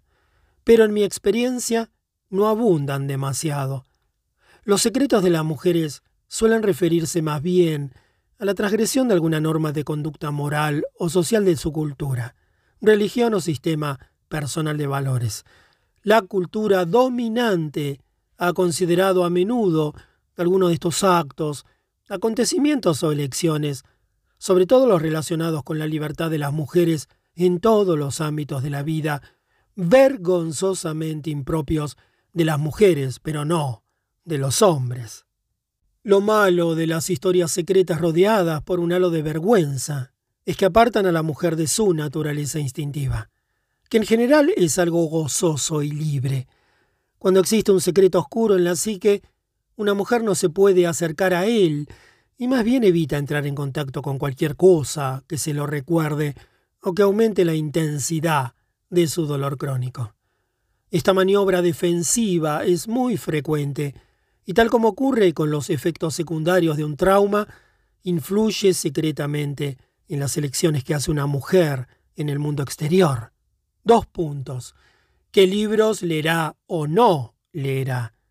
¿Qué películas verá o dejará de ver? ¿A qué acontecimientos asistirá o no asistirá? ¿De qué se reirá o no se reirá? y a qué intereses se entregará. En este sentido, hay en la naturaleza salvaje un obstáculo que le impide ser libre de hacer, ser o contemplar lo que le apetece. Por regla general, los secretos giran en torno a los mismos temas de las grandes tragedias. He aquí algunos de los temas de los secretos. El amor prohibido, la curiosidad indebida, los actos desesperados, los actos forzados, el amor no correspondido, los celos y el rechazo, el castigo y la cólera, la crueldad consigo misma o con los demás, los deseos, anhelos y sueños censurados, los intereses sexuales y los estilos de vida no aprobados, los embarazos imprevistos, el odio y la agresión, el homicidio o las lesiones involuntarias, las promesas incumplidas, la pérdida de la valentía, la pérdida de los estribos, el incumplimiento de algo, la incapacidad de hacer algo, la intervención o las intrigas bajo mano, el olvido, los malos tratos. La lista podría prolongarse indefinidamente pues casi todos los temas entran dentro de la categoría del lamentable error. Los secretos, como los cuentos de hadas y los sueños, siguen las mismas pautas de energía y los mismos esquemas que los de las tragedias. El drama heroico empieza con una heroína que emprende un viaje. A veces la heroína no está psicológicamente despierta. A veces es demasiado dulce y no se percata del peligro a veces ya ha sido maltratada y adopta las actitudes propias de una criatura capturada. Cualquiera que sea la forma en que empiece, al final la heroína cae en las garras de lo que sea o de quien sea y es puesta dolorosamente a prueba. Posteriormente, gracias a su ingenio y a la ayuda de las personas que la quieren bien, alcanza la libertad y como consecuencia de ello sale fortalecida de la experiencia. En la tragedia la heroína es arrebatada a la fuerza o cae directamente en el infierno y queda atrapada. Nadie oye sus gritos o bien sus súplicas son ignoradas. Entonces pierde toda esperanza o pierde el contacto con el valor de su vida y se derrumba. En lugar de saborear su triunfo sobre la adversidad o de celebrar la prudencia de sus elecciones y su capacidad de resistencia, se siente humillada y apagada. Los secretos que oculta una mujer son casi siempre dramas heroicos convertidos en unas tragedias que no llevan a ninguna parte. Pero hay algo positivo. Para transformar la tragedia en un drama heroico hay que revelar el secreto. Confesárselo a alguien, escribir otro final y examinar el papel que una interpretó y las cualidades que la ayudaron a resistir. Tales enseñanzas están integradas a partes iguales por dolor y sabiduría. El hecho de haberlo superado es un triunfo del profundo espíritu salvaje. Los vergonzosos secretos que guardan las mujeres son unos cuentos muy antiguos. Cualquier mujer que haya guardado un secreto en su propio perjuicio permanece enterrada en la vergüenza. La pauta de esta apurada situación de carácter universal es arquetípica. La heroína ha sido obligada a hacer algo o como consecuencia de la pérdida del instinto ha quedado atrapada en algo. Por regla general, se ve imposibilitada de salir de una triste situación. Un juramento o la vergüenza la obligan a guardar el secreto y accede a hacerlo por miedo a perder el amor, la consideración o el sustento esencial.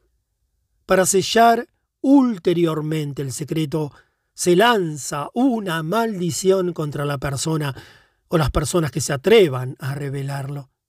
Se amenaza a la mujer con algo terrible en caso de que alguna vez confiese el secreto.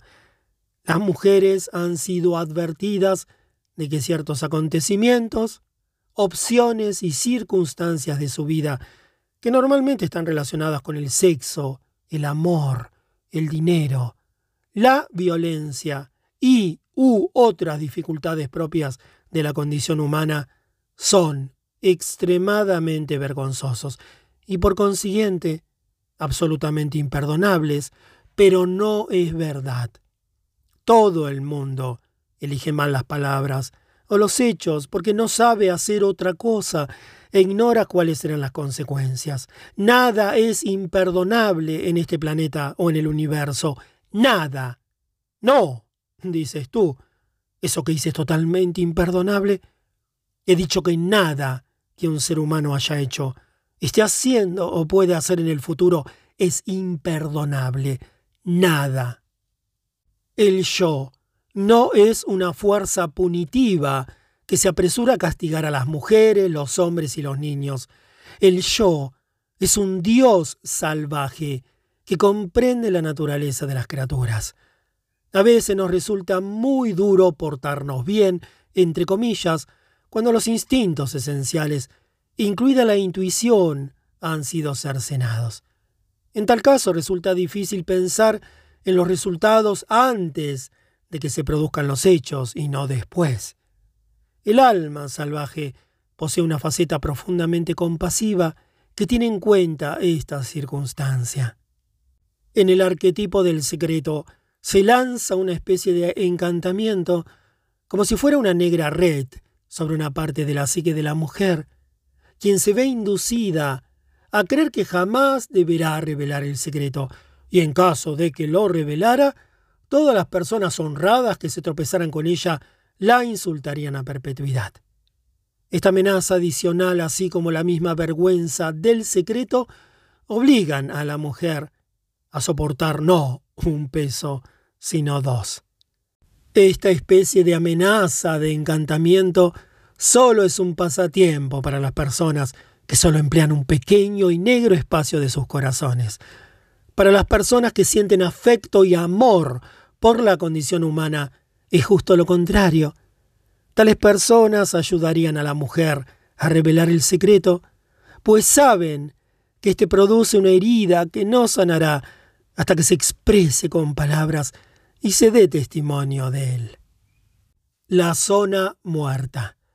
El hecho de guardar los secretos aísla a la mujer de aquellos que podrían ofrecerle su amor, ayuda y protección. La obliga a llevar ella sola el peso del dolor y el temor, a veces en nombre de todo un grupo que puede ser la familia o la cultura. Además, tal como dijo Jung, el guardar los secretos nos separa del inconsciente. Donde quiera que haya un secreto vergonzoso, siempre hay una zona muerta en la psique de la mujer, un lugar que es insensible o no reacciona a los incesantes acontecimientos de su propia vida emocional o a los acontecimientos de la vida emocional de los demás. La zona muerta está muy bien protegida. Es un lugar de interminables puertas y paredes, cada una de ellas cerrada con veinte cerraduras, y los homúnculi, los minúsculos seres que pueblan los sueños de las mujeres, se pasan el rato construyendo más puertas, más diques, más medidas de seguridad para evitar que se escape el secreto. Pero no hay manera de engañar a la mujer salvaje. Ella conoce la existencia de los oscuros fardos atados con cuerdas y más cuerdas en la mente de la mujer.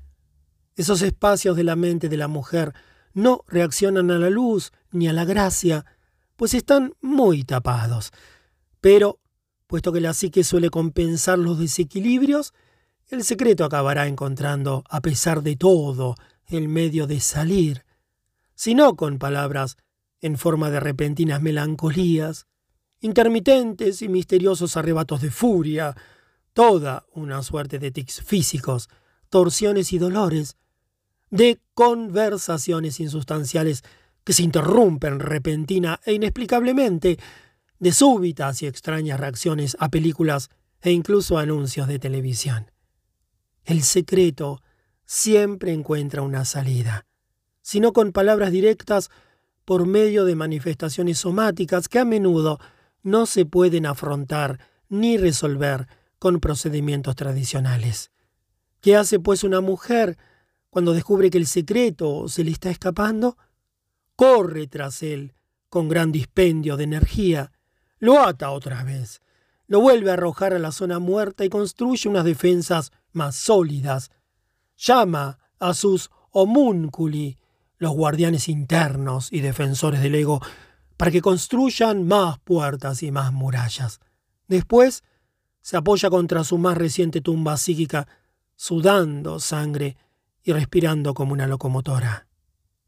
La mujer que oculta un secreto es una mujer exhausta. Mis Naginenik, tías, solían contarme un cuentecito a propósito de esta cuestión de los secretos. Lo llamaban cabello de oro, la mujer de los cabellos de oro. La mujer de los cabellos de oro. Había una mujer muy extraña, pero muy guapa, que tenía unos largos cabellos de oro tan finos como el oro hilado. Era joven y huérfana de padre y madre. Vivía sola en el bosque y tejían un telar hecho con negras ramas de nogal. El bárbaro hijo del carbonero trató de obligarla a que se casara con él y en un intento de quitárselo de encima, ella le regaló unos cuantos cabellos de oro.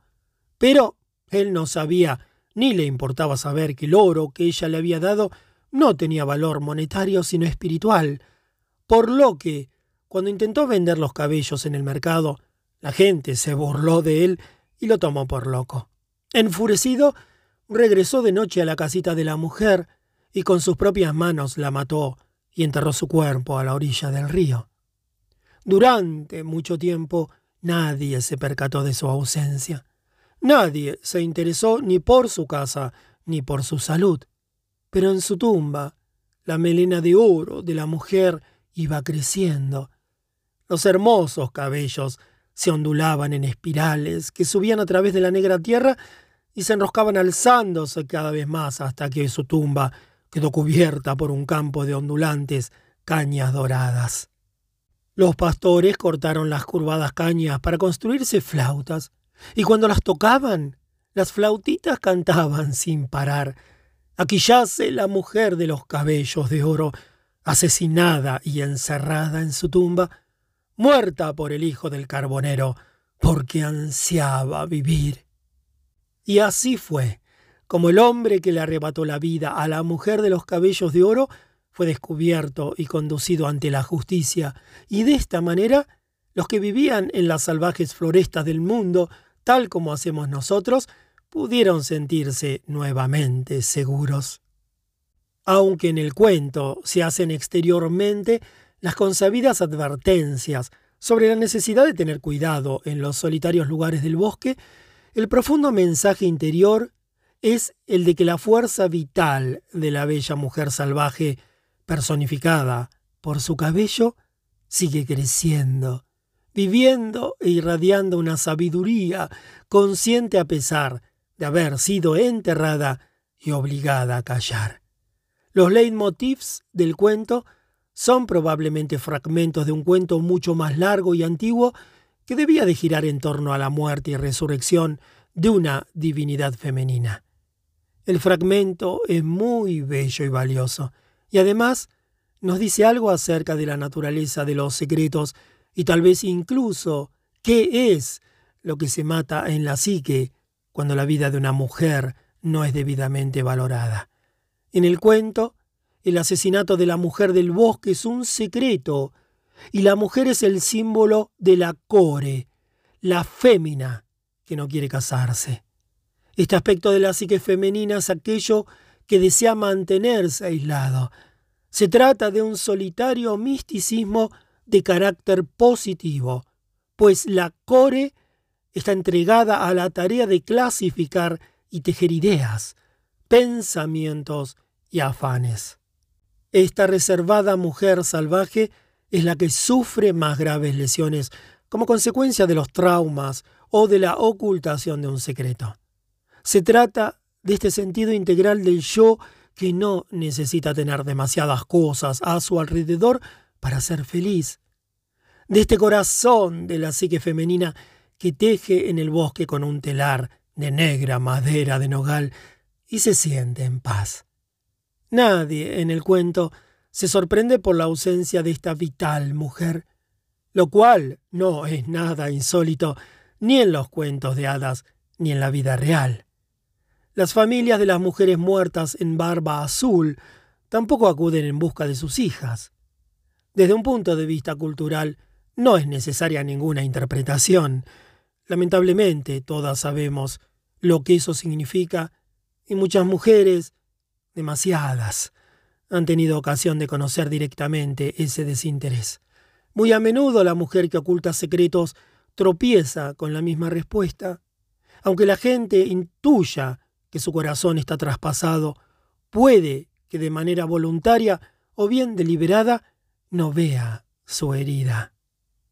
Sin embargo, Parte del milagro de la psique salvaje consiste en que por mucho que se mate entre comillas a una mujer, por mucho que se la hiera, su vida psíquica sigue adelante y aflora a la superficie de la tierra, donde vuelve a brotar con su emocionado canto. El mal cometido se comprende de una manera consciente y entonces la psique inicia la tarea de la restauración. Qué curioso, ¿verdad? Que la fuerza vital de una mujer pueda seguir creciendo, aunque ella esté aparentemente muerta. Es la promesa de que incluso en la más anémica situación que quepa imaginar, la salvaje fuerza vital mantendrá vivas nuestras ideas y su proceso de desarrollo seguirá bajo tierra, aunque solo durante algún tiempo. En su momento se abrirá paso, escarbando hacia la superficie. Esta fuerza vital no permitirá que se olvide lo ocurrido, hasta que se revele el paradero y las circunstancias de la muerte de la mujer enterrada. Tal como hacen los pastores del cuento, ello exige exhalar el aliento e introducir el soplo del alma o pneuma a través de las cañas, para de esta manera poder conocer la situación de la psique Y lo que hay que hacer a continuación, esta es la función de la voz. Después se tendrá que seguir escarbando. Aunque algunos secretos son tonificantes, por ejemplo, los que se utilizan como parte de una estrategia para alcanzar un disputado objetivo, o los de carácter gozoso que se guardan por el simple placer de saborearlos. Los secretos vergonzosos son muy distintos. Entre ambos hay una diferencia tan grande como la que existe entre una condecoración y un cuchillo ensangrentado. Los secretos vergonzosos se tienen que sacar a la superficie y ser confesados a seres humanos compasivos y generosos. Cuando una mujer guarda un secreto vergonzoso, experimenta un remordimiento y una tortura muy grandes. Todo el remordimiento y la tortura que amenazan con abatirse sobre la mujer en caso de que revele el secreto, se abaten sobre ella de todos modos, aunque no le diga nada a nadie, pues éstos la atacan desde dentro. La mujer salvaje no puede vivir en esta situación. Los secretos vergonzosos hacen que una persona se sienta acosada. No puede dormir porque el secreto vergonzoso es como un cruel alambre de púas que se le clava en las entrañas cuando intenta escapar. Los secretos vergonzosos son destructivos no solo para la salud mental de una mujer, sino también para sus relaciones con la naturaleza instintiva. La mujer salvaje excava en la tierra para sacar las cosas a la superficie, las arroja al aire y las persigue. No entierra y olvida y en caso de que entierre algo, sabe qué y dónde lo ha hecho, y no tardará en desenterrarlo. Ocultar un secreto vergonzoso es algo que trastorna profundamente la psique. Los secretos estallan en la materia de los sueños. Un analista tiene que ir a menudo más allá de lo que es patente, y a veces incluso más allá del contenido arquetípico de un sueño, para poder comprender que de hecho el sueño está proclamando a voces precisamente el secreto que la persona no puede o no se atreve a revelar en voz alta. Cuando se analizan algunos sueños, se descubre que estos se refieren a unos sentimientos profundos y amplios que el sujeto no puede expresar en la vida real. Algunos de estos sueños se refieren a los secretos y algunas de las más comunes imágenes oníricas que yo he visto son luces eléctricas o de otro tipo que parpadean y o se apagan. En algunos sueños el sujeto se pone enfermo por haber comido algo. En otros no puede alejarse de un peligro y en otros intenta gritar, pero no le sale la voz. ¿Recuerdas el canto hondo y el hambre del alma? A su debido tiempo por medio de los sueños y de la salvaje fuerza vital de la mujer, aflorarán a la superficie de la psique y lanzarán el grito necesario, el grito liberador. Es entonces cuando la mujer recupera la voz y canta, grita su secreto y es escuchada. Así se restaura el equilibrio psíquico. En la tradición de las prácticas étnicas y religiosas de mi familia, el significado esencial de este cuento de hadas y de otros parecidos a él es una medicina que debe aplicarse a las heridas que se mantienen secretas. En las plegarias del curanderismo se considera un estímulo, un consejo y una solución. La verdad que se oculta detrás de la sabiduría de los cuentos es la de que tanto en los hombres como en las mujeres, las heridas causadas por los secretos y otras cosas en el yo, en el alma y en la psique forman parte de la vida de casi todo el mundo. Y las consiguientes cicatrices no se pueden evitar, pero las lesiones tienen remedio y se pueden curar. Hay heridas generales, heridas propias de los varones y heridas propias de las mujeres. Un aborto provocado deja una cicatriz. Un aborto espontáneo deja una cicatriz. La pérdida de un hijo de cualquier edad deja una cicatriz. A veces, la cercanía de otra persona deja un tejido cicatricial. Es posible que haya muchas cicatrices como consecuencia de elecciones ingenuas, del hecho de haber sido atrapados o de elecciones acertadas pero difíciles. Hay tantas formas de cicatrices como tipos de lesiones psíquicas.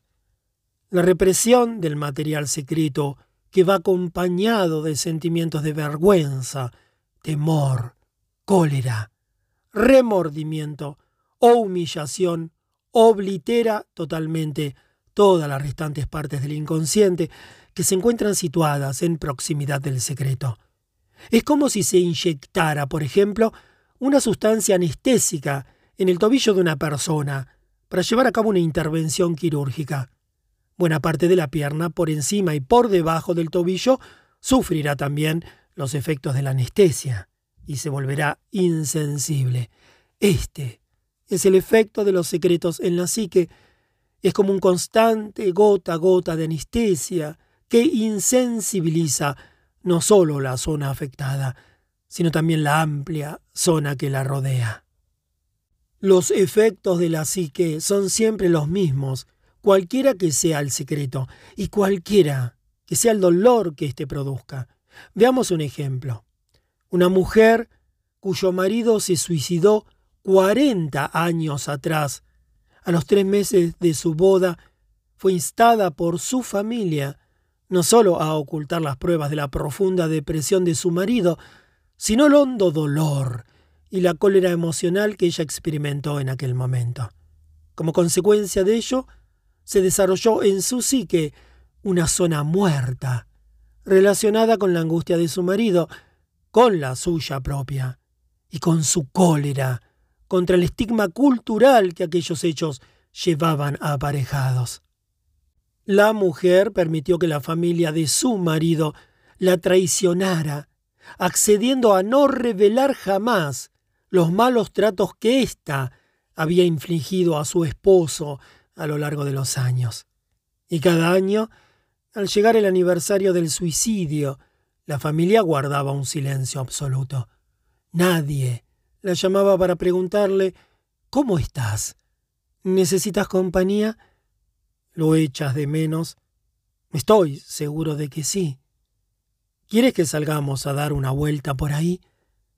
Año tras año la mujer volvía a cavar una vez más la tumba de su marido y sola enterraba en ella su dolor. Al final empezó a evitar la celebración de otros acontecimientos aniversarios y cumpleaños, incluido el suyo, la zona muerta se extendió desde el centro del secreto hacia afuera, cubriendo no solo las conmemoraciones, sino también las celebraciones. La mujer despreciaba todos los acontecimientos familiares y de amistad, tachándolos de pérdida de tiempo. Para su inconsciente, sin embargo, se trataba de unos gestos vacíos, pues nadie se había acercado a ella en sus momentos de desesperación. Su padecimiento crónico, causado por la ocultación de aquel doloroso secreto, había devorado la zona de la psique que gobierna la capacidad de relación. Muy a menudo herimos a los demás en el mismo lugar donde nosotras hemos sido heridas o muy cerca de él. Sin embargo, para conservar todos los instintos y las aptitudes que le permiten moverse libremente en el interior de la psique, la mujer puede revelar su secreto o sus secretos a una persona de confianza y volverlos a contar todas las veces que sea necesario. Una herida no suele desinfectarse una sola vez, sino que se cura y lava varias veces hasta que cicatriza. Cuando finalmente se revela un secreto, el alma necesita algo más que una simple respuesta del tipo ¿De veras? Pues qué lástima. O bueno, ya se sabe, así es la vida, tanto por parte del que lo cuenta como del que lo escucha. El que lo cuenta tiene que intentar no menospreciar el asunto, y tiene suerte si el que lo escucha es una persona que sabe prestar atención con toda su alma y puede hacer una mueca de sufrimiento estremecerse y sentir que un dardo de dolor le traspasa el corazón sin venirse abajo. Una parte del proceso de curación de un secreto consiste en contarlo de tal forma que los demás se conmuevan. De esta manera, una mujer puede empezar a recuperarse de la vergüenza gracias al apoyo y la solicitud que no tuvo durante el trauma inicial. En pequeños y confidenciales grupos de mujeres suelo provocar este intercambio pidiéndoles que se reúnan y traigan fotografías de sus madres, tías, hermanas, compañeras, abuelas y otras mujeres significativas para ellas. Alineamos las fotografías. Algunas están cuarteadas, otras están despellejadas, estropeadas por el agua o por los cercos de las tazas de café. Algunas incluso se han rasgado por la mitad y se han vuelto a pegar. Otras están envueltas en papel de seda. Muchas tienen unos preciosos y arcáricos comentarios en el reverso como ¡Qué boba eres! o Con todo, mi amor. o Aquí estoy con Joe en Atlantic City. o Aquí estoy con mi compañera de habitación. o Estas son las chicas de la fábrica. Sugiero que cada mujer empiece diciendo Estas son las mujeres de las que he recibido la herencia. Las mujeres contemplan las fotografías de sus familiares y amigas y con profunda compasión empiezan a contar las historias y los secretos que saben de cada una de ellas, la gran alegría, el gran dolor, la gran congoja, el gran triunfo de la vida de cada mujer. Durante todo el tiempo que permanecemos reunidas, hay muchos momentos en que no podemos seguir adelante, pues muchas lágrimas levantan muchas barcas del dique seco donde se encuentran, y todas zarpamos para navegar un rato juntas. Lo que vale en este caso es hacer una colada a fondo que lave la ropa femenina de una vez por todas. La habitual prohibición de lavar la ropa sucia fuera de casa encierra una ironía, pues la ropa sucia, entre comillas, nunca se lava en casa. La ropa sucia de la familia se queda para siempre en el más oscuro rincón del sótano con su secreto. La insistencia en mantener algo en secreto es veneno puro. De hecho, semejante pretensión significa que una mujer no cuenta a su alrededor con el apoyo necesario para afrontar las cuestiones que le causan dolor. Muchas de las historias secretas de las mujeres son de las que no se pueden comentar con la familia y los amigos, pues estos no se las creen, intentan tomarlas a broma o no darles importancia, y tienen comprensibles motivos para hacerlo. Si las discutieran, las examinarían al trasluz y las analizarían, tendrían que compartir el dolor de la mujer. No podrían mostrarse impasibles, no podrían decir, sí, ya se sabe, y no añadir nada más. No podrían decir, tienes que procurar distraerte y no pensar en estas cosas. Si el compañero de la mujer, la familia o la comunidad tuvieran que compartir el dolor de la mujer de los cabellos de oro, todos tendrían que ocupar su lugar en el cortejo fúnebre. Todos tendrían que llorar alrededor del sepulcro. Nadie podría escabullirse y sería una experiencia muy dura para todos ellos. Cuando las mujeres piensan más en su vergüenza secreta que otros miembros de su familia o de su comunidad, son solo ellas las que sufren conscientemente. La finalidad psicológica de la familia, el estar juntos, jamás se produce. Y sin embargo, la naturaleza salvaje exige que el ambiente de la mujer se libre de los elementos irritantes y las amenazas, y que las cuestiones que la oprimen se reduzcan todo lo posible. Por consiguiente, solo suele ser cuestión de tiempo que una mujer haga copio del valor que nace de los huesos de su alma, corte una dorada caña y entone el secreto con su poderosa voz.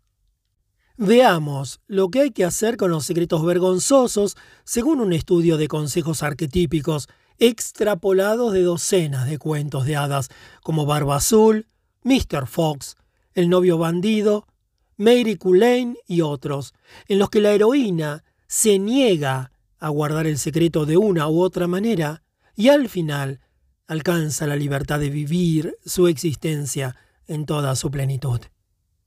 Mira lo que tengas que mirar. Díselo a alguien. Nunca es demasiado tarde. Si crees que no puedes decirlo en voz alta, escríbelo. Elige una persona que instintivamente consideres digna de confianza. Es mejor que salgan los gusanos de la lata que temes abrir, en lugar de que éstos se multipliquen dentro de ti.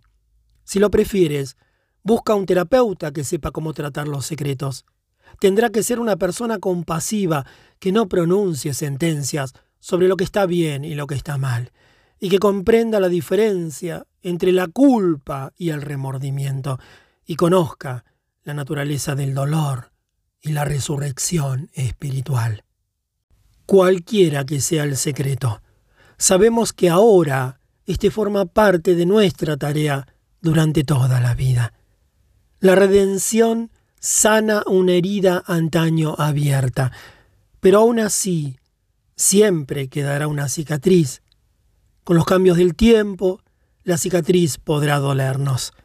Esta es la naturaleza del auténtico dolor. Durante años, las distintas psicologías clásicas creyeron erróneamente que el dolor era un proceso por el que se pasaba una vez, a ser posible durante un año, y después terminaba. Por lo que si alguna persona no podía o no quería completarlo en el tiempo prescrito, significaba que le ocurría algo. Sin embargo, ahora sabemos lo que los seres humanos saben instintivamente desde hace siglos, dos puntos, que ciertos dolores y daños y vergüenzas nunca se pueden dejar de llorar. La pérdida de un hijo por muerte o abandono es uno de los más intensos, o el más intenso. En un estudio de unos diarios escritos a lo largo de muchos años, el doctor Paul Rosenblatt descubrió que las personas se pueden recuperar del dolor más profundo de su alma en el primero o los dos primeros años después de una tragedia, según sean los sistemas de apoyo y de otro tipo con que cuenten. Pero, después la persona sigue experimentando periodos de sufrimiento activo. Aunque los episodios se van espaciando cada vez más en el tiempo y su duración es cada vez más corta, cada uno de ellos es casi tan desgarradoramente intenso como el de la primera ocasión. Estos datos nos ayudarán a comprender la normalidad del dolor de la larga duración. Cuando un secreto no se cuenta a nadie, el dolor persiste durante toda la vida. La ocultación de los secretos constituye un obstáculo para la natural higiene autocurativa de la psique y el espíritu. Esta es otra razón para que contemos nuestros secretos. Contarlos y sufrir por su causa nos ayuda a resucitar de la zona muerta y nos permite dejar a nuestra espalda el culto mortuorio de los secretos. Podemos sufrir con todas nuestras fuerzas y salir de la experiencia con el rostro surcado por las lágrimas y no por la vergüenza. Podemos salir de ella con un sentimiento más profundo, plenamente reconocidas y rebosantes de nueva vida. La mujer salvaje nos sostendrá durante nuestra pena. Ella es el yo instintivo. Puede soportar nuestros alaridos, nuestros lamentos, nuestro deseo de morir sin estar muertas.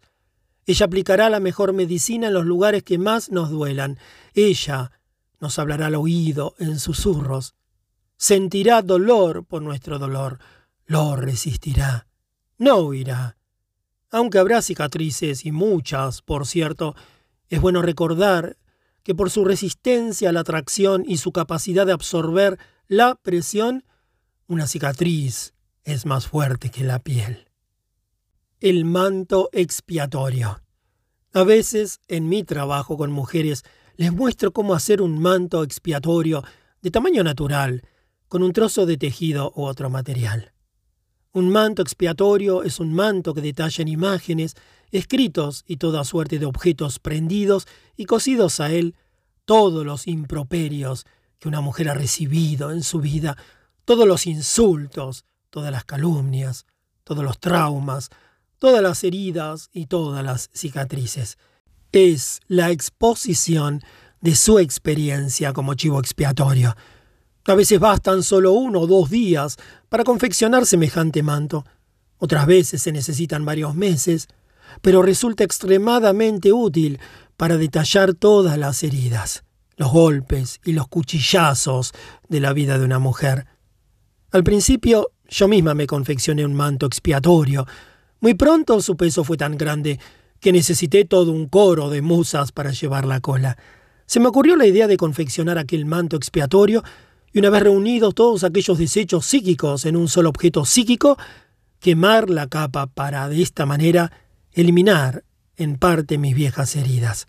Pero lo que hice fue colgar el manto del techo del pasillo y comprobar que cada vez que me acercaba a él, en lugar de sentirme mal, me sentía bien. Empecé a admirar los ovarios de la mujer que había sido capaz de llevar semejante manto y seguir caminando resueltamente, cantando, creando y meneando el rabo. Y descubrí que lo mismo le ocurría a las mujeres con quienes yo trabajaba. Tras haber confeccionado sus mantos expiatorios, las mujeres se niegan a destruirlos. Quieren conservarlos para siempre Cuantos más desagradables y ensangrentados, mejor. A veces los llamamos también mantos de batalla, pues son la prueba de la resistencia, los fracasos y las victorias de cada una de las mujeres y de sus congéneres. Tampoco es mala idea que las mujeres calculen su edad no en años, sino en cicatrices de guerra. ¿Cuántos años tienes? Me pregunta a veces la gente. Tengo 17 heridas de guerra, contesto. Por regla general, las mujeres no se inmutan, sino que empiezan a calcular alegremente su edad de la misma manera, contando sus propias heridas de guerra. De la misma manera que los lakotas pintaban imágenes en pellejos de animales para señalar los acontecimientos invernales, y al igual que los nahuatl, los mayas y los egipcios tenían sus códices, en los que anotaban los grandes acontecimientos de la tribu, las guerras y las victorias, las mujeres tienen sus mantos expiatorios y sus mantos de batalla. No sé qué pensarán nuestras nietas y nuestras bisnietas de esta manera de reseñar nuestras vidas. Espero que reciban las debidas explicaciones. No nos engañemos a este respecto, pues nos lo hemos ganado a pulso con las duras elecciones de nuestra vida. Si alguien te pregunta tu nacionalidad, tu origen étnico o tu estirpe, esboza una enigmática sonrisa y contesta el clan de la cicatriz.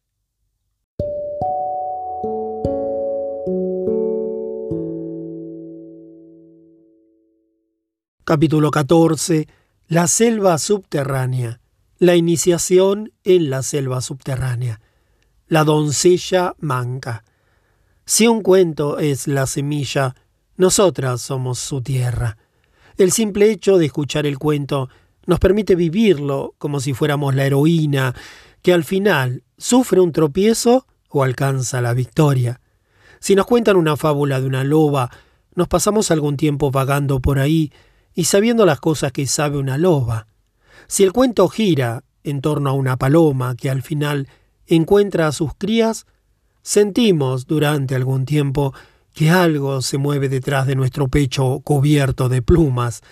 Si el cuento se refiere a la perla sagrada que se arranca de las garras del noveno dragón, al término del relato nos sentimos agotadas y rebosantes de satisfacción. El solo hecho de escuchar la narración de un cuento nos llena de auténtica sabiduría.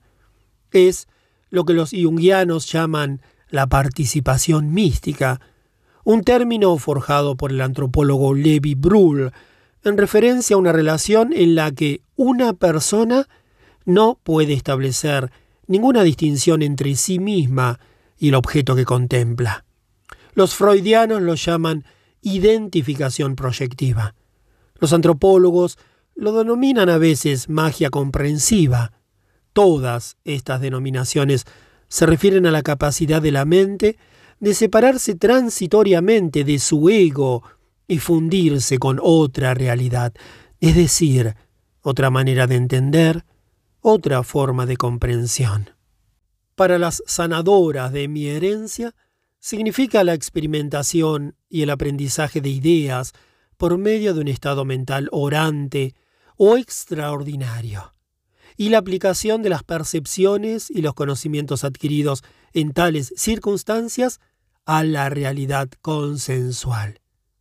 El cuento de la doncella manca es muy curioso, y en sus distintas capas se pueden distinguir las huellas de las antiguas religiones nocturnas. El cuento está estructurado de tal manera que las oyentes participan en las pruebas de resistencia a que se somete la heroína, pues es tal su amplitud que se tarda mucho rato en contarlo y más rato todavía en asimilarlo. Por regla general, lo cuento en siete noches y a veces, según el tipo de oyentes, en siete semanas y ocasionalmente en siete meses, dedicando una noche una semana o un mes a cada tarea del cuento, y con razón. El cuento nos conduce a un mundo que se encuentra más allá de las raíces de los árboles. Desde esa perspectiva vemos que la doncella manca ofrece material suficiente para todo el proceso vital de una mujer. Gira, en buena parte, en torno a los viajes de la psique de una mujer. A diferencia de otros relatos que hemos examinado en este libro, en los que se nos narra una actividad determinada o un aprendizaje determinado que se produce a lo largo de unos días o unas semanas, la doncella manca abarca un viaje de muchos años de duración, el viaje de toda la vida de una mujer. Por consiguiente, se trata de algo muy especial, por lo que un buen ritmo para asimilarlo consiste en sentarnos a leerlo con nuestra musa, estudiando sus distintos componentes a lo largo de un prolongado periodo de tiempo. La doncella manca trata de la iniciación de las mujeres en la selva subterránea por medio del rito de la resistencia. La palabra resistencia puede interpretarse como la capacidad de seguir adelante sin desmayo, y aunque ello constituye a veces una parte de las tareas que se ocultan detrás del cuento, el término significa también endurecimiento, robustecimiento y fortalecimiento. Y esta es la principal fuerza propulsora del cuento y el rasgo generativo de la larga vida psíquica de una mujer. No seguimos adelante porque sí. La resistencia significa que estamos haciendo algo importante. La enseñanza de la resistencia se produce en toda la naturaleza. Cuando nacen los lobesnos, las almohadillas de sus zarpas son tan suaves como la arcilla, y solo se endurecen gracias a los paseos, vagabundeos y caminatas que les obligan a hacer sus progenitores. De esta manera pueden encaramarse y saltar sobre la afilada grava, las purizantes ortigas e incluso los vidrios rotos sin lastimarse. He visto a madres lobas sumergir a sus cachorros en las corrientes más frías que se pueda imaginar, correr hasta casi derrengar y agotar al cachorro y seguir corriendo a pesar de todo. Lo hacen para fortalecer a su dulce y pequeña criatura, para aumentar su vigor y su elasticidad. En la mitología, la enseñanza de la resistencia es uno de los ritos de la gran madre salvaje, el arquetipo de la mujer salvaje. Es su eterno ritual para fortalecer a sus crías. Es ella la que nos fortalece y nos hace poderosas y resistentes. Pero, ¿dónde tiene lugar este aprendizaje? ¿Dónde se adquieren estas cualidades? En la selva subterránea. El mundo subterráneo de la sabiduría femenina es un mundo salvaje que se encuentra debajo de éste, debajo del mundo percibido por el ego. Durante nuestra estancia allí se nos infunde el lenguaje y la sabiduría instintiva Desde aquel privilegiado punto de observación, comprendemos lo que no es tan fácil comprender desde el punto de vista del mundo de arriba. La doncella del cuento efectúa varios descensos. Cuando termina una tanda de descenso y transformación, empieza otra. Todas las tandas alquímicas se complementan con un nigredo, una pérdida, un rubedo, un sacrificio, un albedo, una iluminación, una detrás de otra. El rey y la madre del rey tienen una tanda cada uno.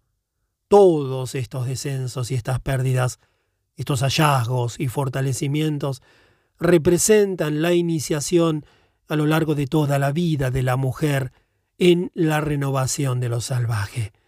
En distintas partes del mundo, la doncella manca se llama manos de plata, la novia manca y el vergel. Los folcloristas han contado más de cien versiones del relato. El núcleo de la versión literaria que yo reproduzco aquí me lo proporcionó mi tía Magdalena, una de las grandes trabajadoras del campo y la granja de mi infancia. Otras variaciones circulan por toda la Europa oriental y central, pero en realidad la profunda experiencia femenina que se oculta detrás del cuento está en cualquier lugar donde se sienta el anhelo de la mujer salvaje. Mi tía Magdalena tenía una manera muy taimada de narrar cuentos.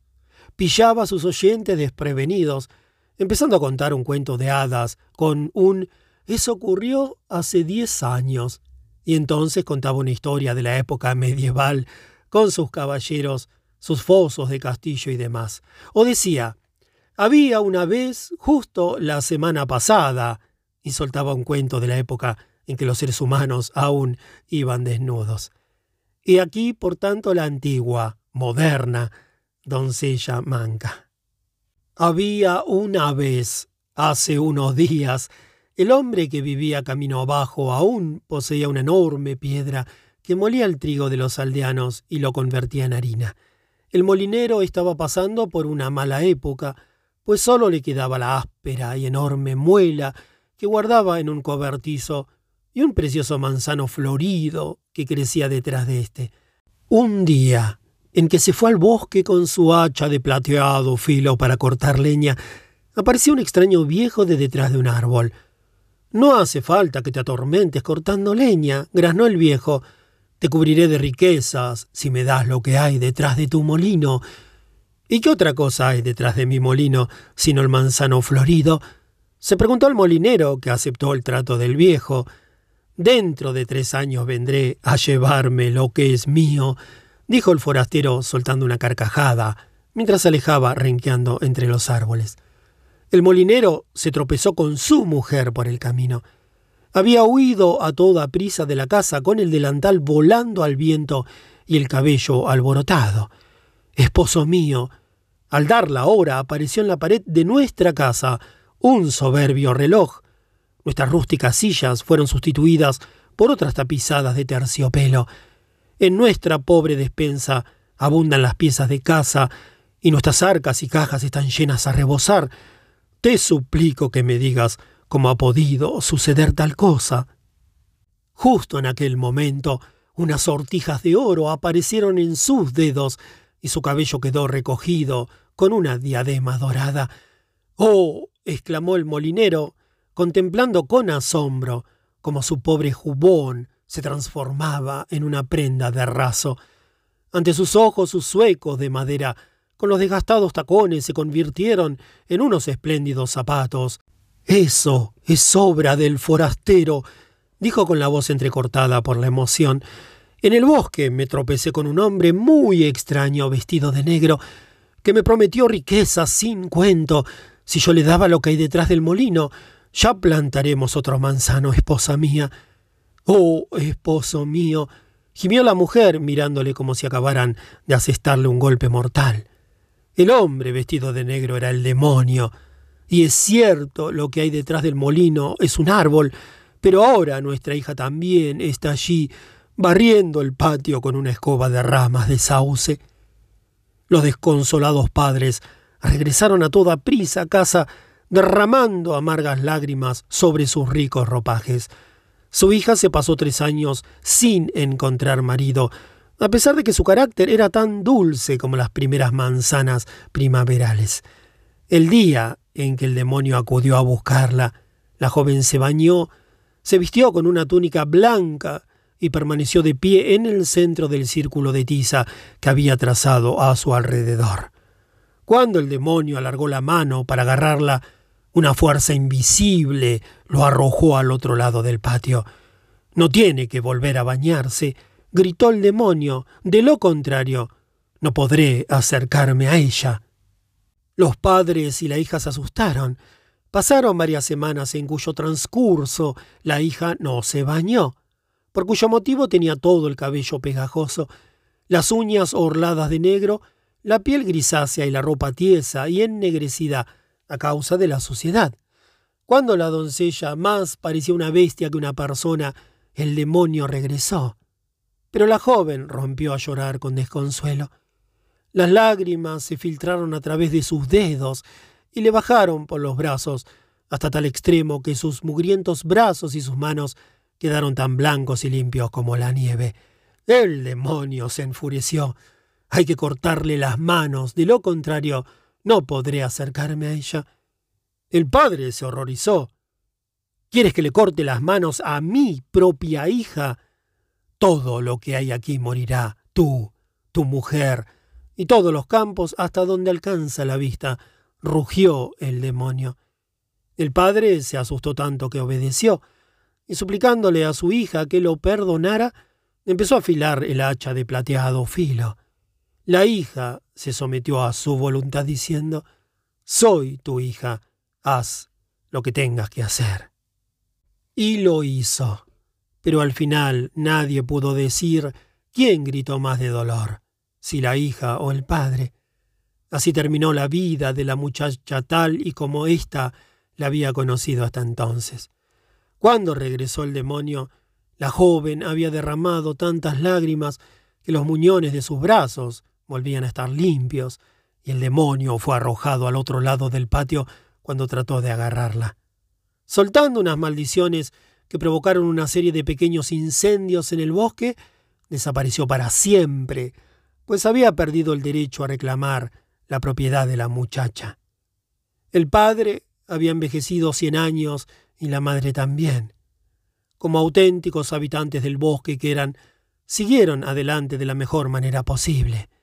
El anciano padre le ofreció a su hija un espléndido castillo y riquezas para toda la vida, pero ella le contestó que más le valía convertirse en una mendiga y buscarse el sustento en la caridad del prójimo. Así pues, la joven se envolvió los muñones de los brazos con una gasa limpia y al rayar el alba abandonó la vida que había conocido hasta entonces. Anduvo anduvo. El sol del mediodía hizo que el sudor le dejara unos surcos de mugre en el rostro el viento le despeinó el cabello hasta dejárselo convertido en una especie de nido de cigüeñas, con las ramas enroscadas en todas direcciones. En mitad de la noche llegó un vergel real, donde la luna iluminaba todos los frutos que colgaban de los árboles. Pero no podía entrar porque el vergel estaba rodeado por un foso de agua. Cayó de rodillas, pues se moría de hambre. Un espíritu vestido de blanco se le apareció, cerró una de las compuertas y el foso se vació. La doncella caminó entre los perales y comprendió que cada uno de aquellas preciosas peras estaba contada y numerada y que además todas estaban vigiladas. Pese a ello, una rama se inclinó con un crujido para que la muchacha pudiera alcanzar el delicioso fruto que colgaba de su extremo. Esta acercó los labios a la dorada piel de la pera y se la comió bajo la luz de la luna, con los brazos envueltos en gasas y el cabello desgreñado, cual si fuera una figura de barro, la doncella manca. El hortelano lo vio todo, pero intuyó la magia del espíritu que protegía a la doncella y no intervino. Cuando terminó de comerse la pera, la joven cruzó de nuevo el foso y se quedó dormida al abrigo del bosque. A la mañana siguiente se presentó el rey para contar sus peras. Descubrió que faltaba una, y mirando arriba y abajo no logró encontrar el fruto perdido. Anoche dos espíritus vaciaron el foso, le explicó el hortelano. Entraron en el vergel a la luz de la luna, y uno de ellos, que era manco, se comió la pera que la rama le ofreció. El rey dijo que aquella noche montaría guardia. En cuanto oscureció, se fue al vergel con su hortelano y su mago, que sabía hablar con los espíritus. Los tres se sentaron debajo de un árbol e iniciaron la vigilancia. A medianoche apareció la doncella flotando por el bosque, envuelta en sus sucios andrajos, con el cabello desgreñado, el rostro tiznado de mugre y los brazos sin manos, en compañía del espíritu vestido de blanco. Ambos entraron en el vergel de la misma manera que la primera vez. Un árbol volvió a inclinar amablemente una de sus ramas hacia ella, y la joven se comió la pera de su extremo.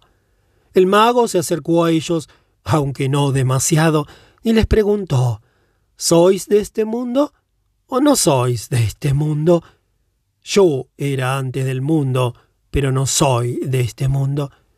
¿Es un ser humano o es un espíritu? le preguntó el rey al mago. El mago le contestó que era lo uno y lo otro. Al rey le dio un vuelco el corazón y corriendo hacia ella exclamó No te abandonaré. A partir de este día yo cuidaré de ti. En su castillo le mandó hacer unas manos de plata que le acoplaron a los brazos. Y así fue como el rey se casó con la doncella manca. A su debido tiempo, el rey tuvo que combatir una guerra contra un reino lejano y le pidió a su madre que cuidara de la joven reina, pues la amaba con todo su corazón. Si da luz un hijo, envíame inmediatamente un mensaje. La joven reina dio a luz una preciosa criatura, y la madre del rey envió un mensajero al soberano para comunicarle la buena nueva. Pero por el camino el mensajero se cansó, y al llegar a un río se sintió cada vez más soñoliento, hasta que al final se quedó completamente dormido a la orilla de la corriente. El demonio apareció por detrás de un árbol y cambió el mensaje por otro, en el que se decía que la reina había dado a luz una criatura que era medio persona y medio perro. El rey se horrorizó al leer el mensaje, pero envió un mensaje de respuesta en el que transmitía su amor a la reina y ordenaba que cuidaran de ella en aquella terrible prueba. El muchacho que llevaba el mensaje llegó nuevamente al río y sintiéndose tan pesado como si hubiera participado en un festín, no tardó en volver a quedarse dormido a la orilla del agua. Entonces apareció de nuevo el demonio y cambió el mensaje por otro que decía Matad a la reina y a la criatura.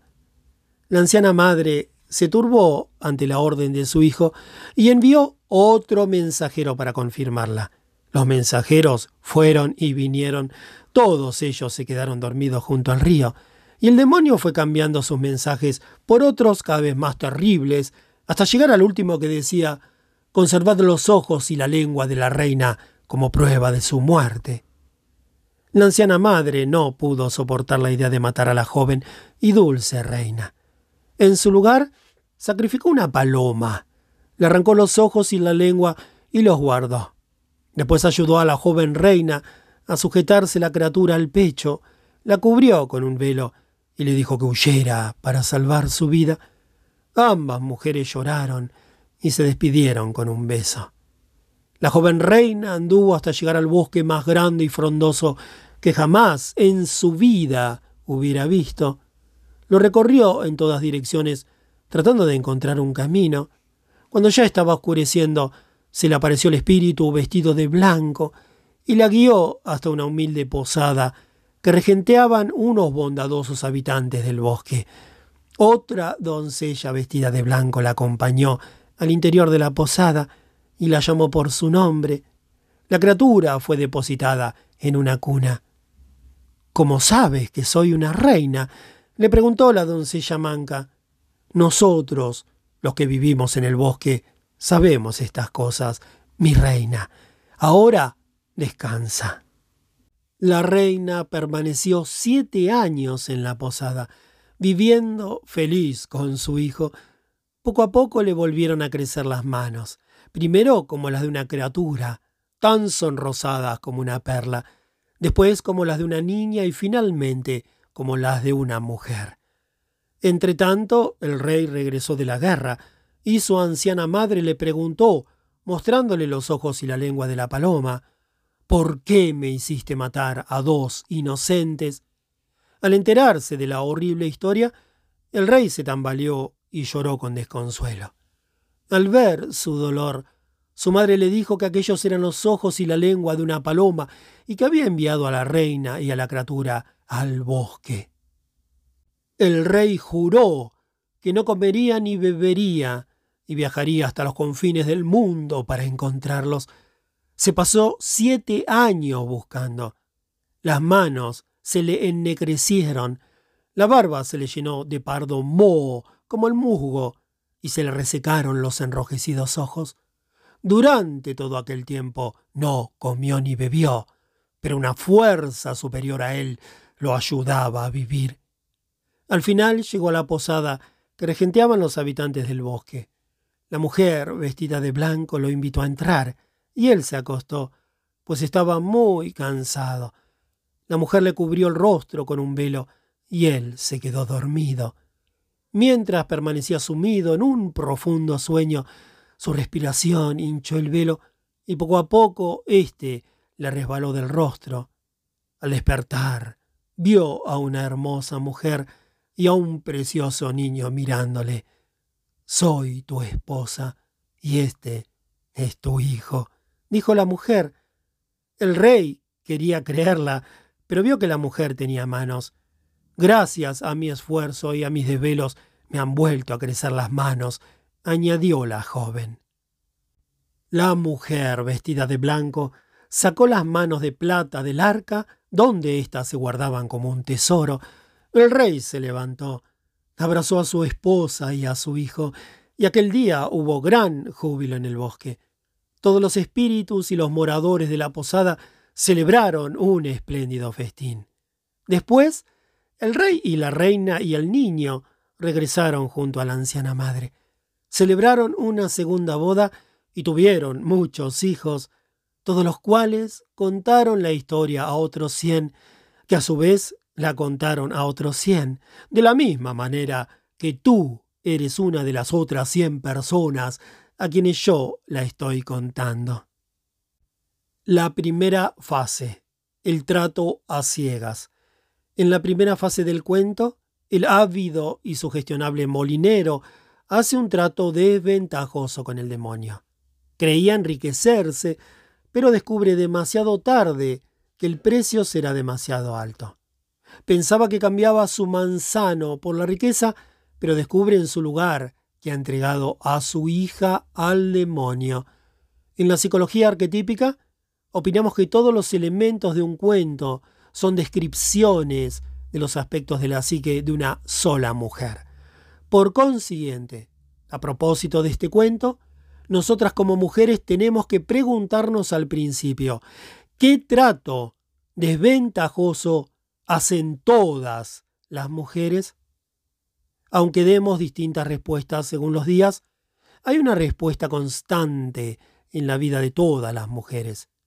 Por más que no queramos reconocerlo, el peor trato de nuestra vida es siempre el que hacemos cuando perdemos nuestra sabia vida profunda a cambio de otra mucho más frágil, cuando perdemos los dientes, las garras, el tacto y el olfato, cuando abandonamos nuestra naturaleza salvaje a cambio de una promesa de riqueza que al final resulta vacía. Como el padre del cuento, hacemos este trato sin darnos cuenta de la tristeza, el dolor y el trastorno que nos provocará. Podemos ser muy hábiles en nuestra actuación exterior, pero casi todas las mujeres, a poca ocasión que tengan, optan al principio por cerrar un trato desventajoso. La concertación de este espantoso trato constituye una enorme y significativa paradoja. Aunque el hecho de no saber elegir se podría considerar un acto patológico de autodestrucción, con mucha frecuencia constituye un acontecimiento decisivo que lleva aparejada una amplia oportunidad de volver a desarrollar la naturaleza instintiva. En este sentido, aunque haya pérdida y tristeza, el trato desventajoso, como el nacimiento y la muerte, es una útil caída del acantilado proyectado por el yo para introducir a una mujer en las profundidades de su naturaleza salvaje. La iniciación de la mujer empieza con el trato desventajoso que hizo mucho tiempo atrás, cuando estaba todavía medio dormida, eligiendo lo que ella le parecía una riqueza, se dio a cambio el dominio sobre algunas y a menudo todas las partes de su apasionada y creativa vida instintiva. El sopor de la psique femenina es un estado muy parecido al sonambulismo. En su transcurso caminamos y hablamos, pero estamos dormidas.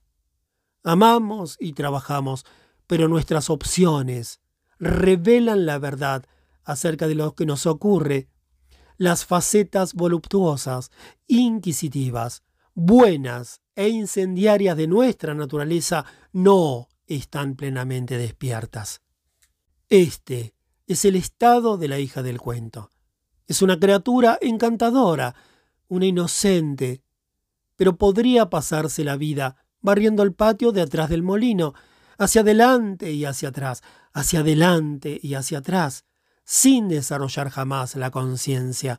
Su metamorfosis carece de metabolismo. El cuento empieza, por tanto, con la involuntaria pero profunda traición de lo joven femenino, de lo inocente. Se puede decir que el padre, símbolo de la función de la psique que debería guiarnos en el mundo exterior, en realidad ignora por completo la actuación en tándem del mundo exterior y el mundo interior. Cuando la función paterna de la psique desconoce las cuestiones del alma, fácilmente se nos traiciona. El padre no comprende una de las cosas más esenciales que median entre el mundo del alma y el mundo material, a saber, que muchas cosas que se nos ofrecen no son lo que parecen a primera vista. La iniciación en esta clase de conocimiento. Es la iniciación que ninguna de nosotras desea, a pesar de ser la única por la que todas pasamos más tarde o más temprano. Muchos cuentos, La Bella y la Bestia, Barba Azul, el Roman de Renard, empiezan con un padre que pone en peligro a su hija, sin embargo, en la psique de la mujer, aunque el padre cometa el error de cerrar un trato letal, porque ignora por completo la existencia del lado oscuro del mundo inconsciente, el terrible momento marca un dramático comienzo para ella. Dos puntos. La cercanía de la conciencia y la perspicacia. Ningún ser sensible de este mundo puede conservar eternamente la inocencia. Para poder prosperar, nuestra naturaleza instintiva nos induce a enfrentarnos con el hecho de que las cosas no son lo que a primera vista parecen. La salvaje función creativa nos impulsa a conocer los múltiples estados del ser, la percepción y el conocimiento. Estos son los múltiples conductos a través de los cuales nos habla la mujer salvaje. La pérdida y la traición son los primeros y resbaladizos pasos de un largo proceso de iniciación que nos arroja a la selva subterránea. Allí, a veces, por primera vez en nuestra vida, se nos ofrece la ocasión de darnos de narices contra los muros que nosotras mismas hemos levantado y en su lugar aprender a traspasarlos. Aunque en la sociedad moderna se suele pasar por alto la pérdida de la inocencia de una mujer, en la selva subterránea, la mujer que ha experimentado la pérdida de su inocencia se ve como alguien especial, en parte porque ha sido lastimada, pero sobre todo porque ha seguido adelante, porque se esfuerza por comprender y por arrancar las capas de sus percepciones y sus defensas para ver lo que hay debajo, en dicho mundo, la pérdida de la inocencia se considera un rito de paso, y se aplaude el hecho de que ahora pueda ver las cosas con más claridad. El hecho de que haya resistido y siga aprendiendo le confiere categoría y la honra. La concertación de un trato desventajoso no solo constituye un reflejo de la psicología de las mujeres jóvenes, sino que se aplica también a las mujeres de cualquier edad que no han pasado por ninguna iniciación o han tenido una iniciación incompleta en estas cuestiones. ¿De qué manera hace este trato la mujer? El cuento empieza con el símbolo del molino y el molinero. Como ellos, la psique machaca las ideas, mastica los conceptos y los desmenuza para convertirlos en un alimento utilizable. Toma la materia prima en forma de ideas, sensaciones, pensamientos y percepciones y la fragmenta para que la podamos utilizar para nuestro sustento. Esta capacidad psíquica suele denominarse elaboración. Cuando elaboramos algo, clasificamos toda la materia prima de la psique, todas las cosas que hemos aprendido, oído, anhelado y sentido durante un determinado periodo de tiempo. Lo desmenuzamos todo y nos preguntamos, ¿qué haré para utilizarlo con el mayor provecho posible? Utilizamos estas ideas y energías elaboradas para cumplir las más hondas tareas del alma y llevar a feliz término nuestros distintos empeños creativos. De esta manera, una mujer conserva el vigor y la vitalidad. Pero en el cuento, el molino no muele, el molinero de la psique no tiene trabajo. Eso significa que no hace nada con toda la materia prima que le llega diariamente a nuestra vida y que no se ve el menor sentido a todos los granos de sabiduría que nos lanzan al rostro el mundo exterior y el mundo subterráneo. Si el molinero no tiene trabajo, quiere decir que la psique deja de alimentarse de varias maneras extremadamente importantes. La molienda de los cereales guarda relación con el impulso creativo. Por el motivo que sea, la vida creativa de la psique de la mujer se ha quedado estancada. La mujer que así lo percibe comprende que ya no rebosa de nuevas ideas, que el ingenio ya no le enciende el pensamiento, que ya no muele fino para encontrar la esencia de las cosas. Su molino se ha callado. Parece ser que existe un sopor natural que los seres humanos experimentamos en determinados momentos de su vida. En la educación de mis hijos y en mi trabajo con un mismo grupo de inteligentes niños a lo largo de varios años, he visto que este sueño desciende sobre los niños hacia la edad de 11 años. Es cuando empiezan a tomarse cuidadosamente medidas y a compararse con los demás. En este período sus ojos pasan de la claridad al oscurecimiento, y a pesar de que no paran de moverse, se mueren a menudo irremediablemente de frío, tanto si se muestran demasiado distantes como si se comportan demasiado bien. En ninguno de ambos estados reaccionan a lo que ocurre en lo más hondo de su ser y poco a poco el sueño va cubriendo su clara mirada y la capacidad de reacción de su naturaleza. Supongamos que en el transcurso de este periodo nos ofrecen algo a cambio de nada, que hemos conseguido en cierto modo creer que si nos quedamos dormidas, algo bueno nos ocurrirá. Las mujeres saben lo que eso significa.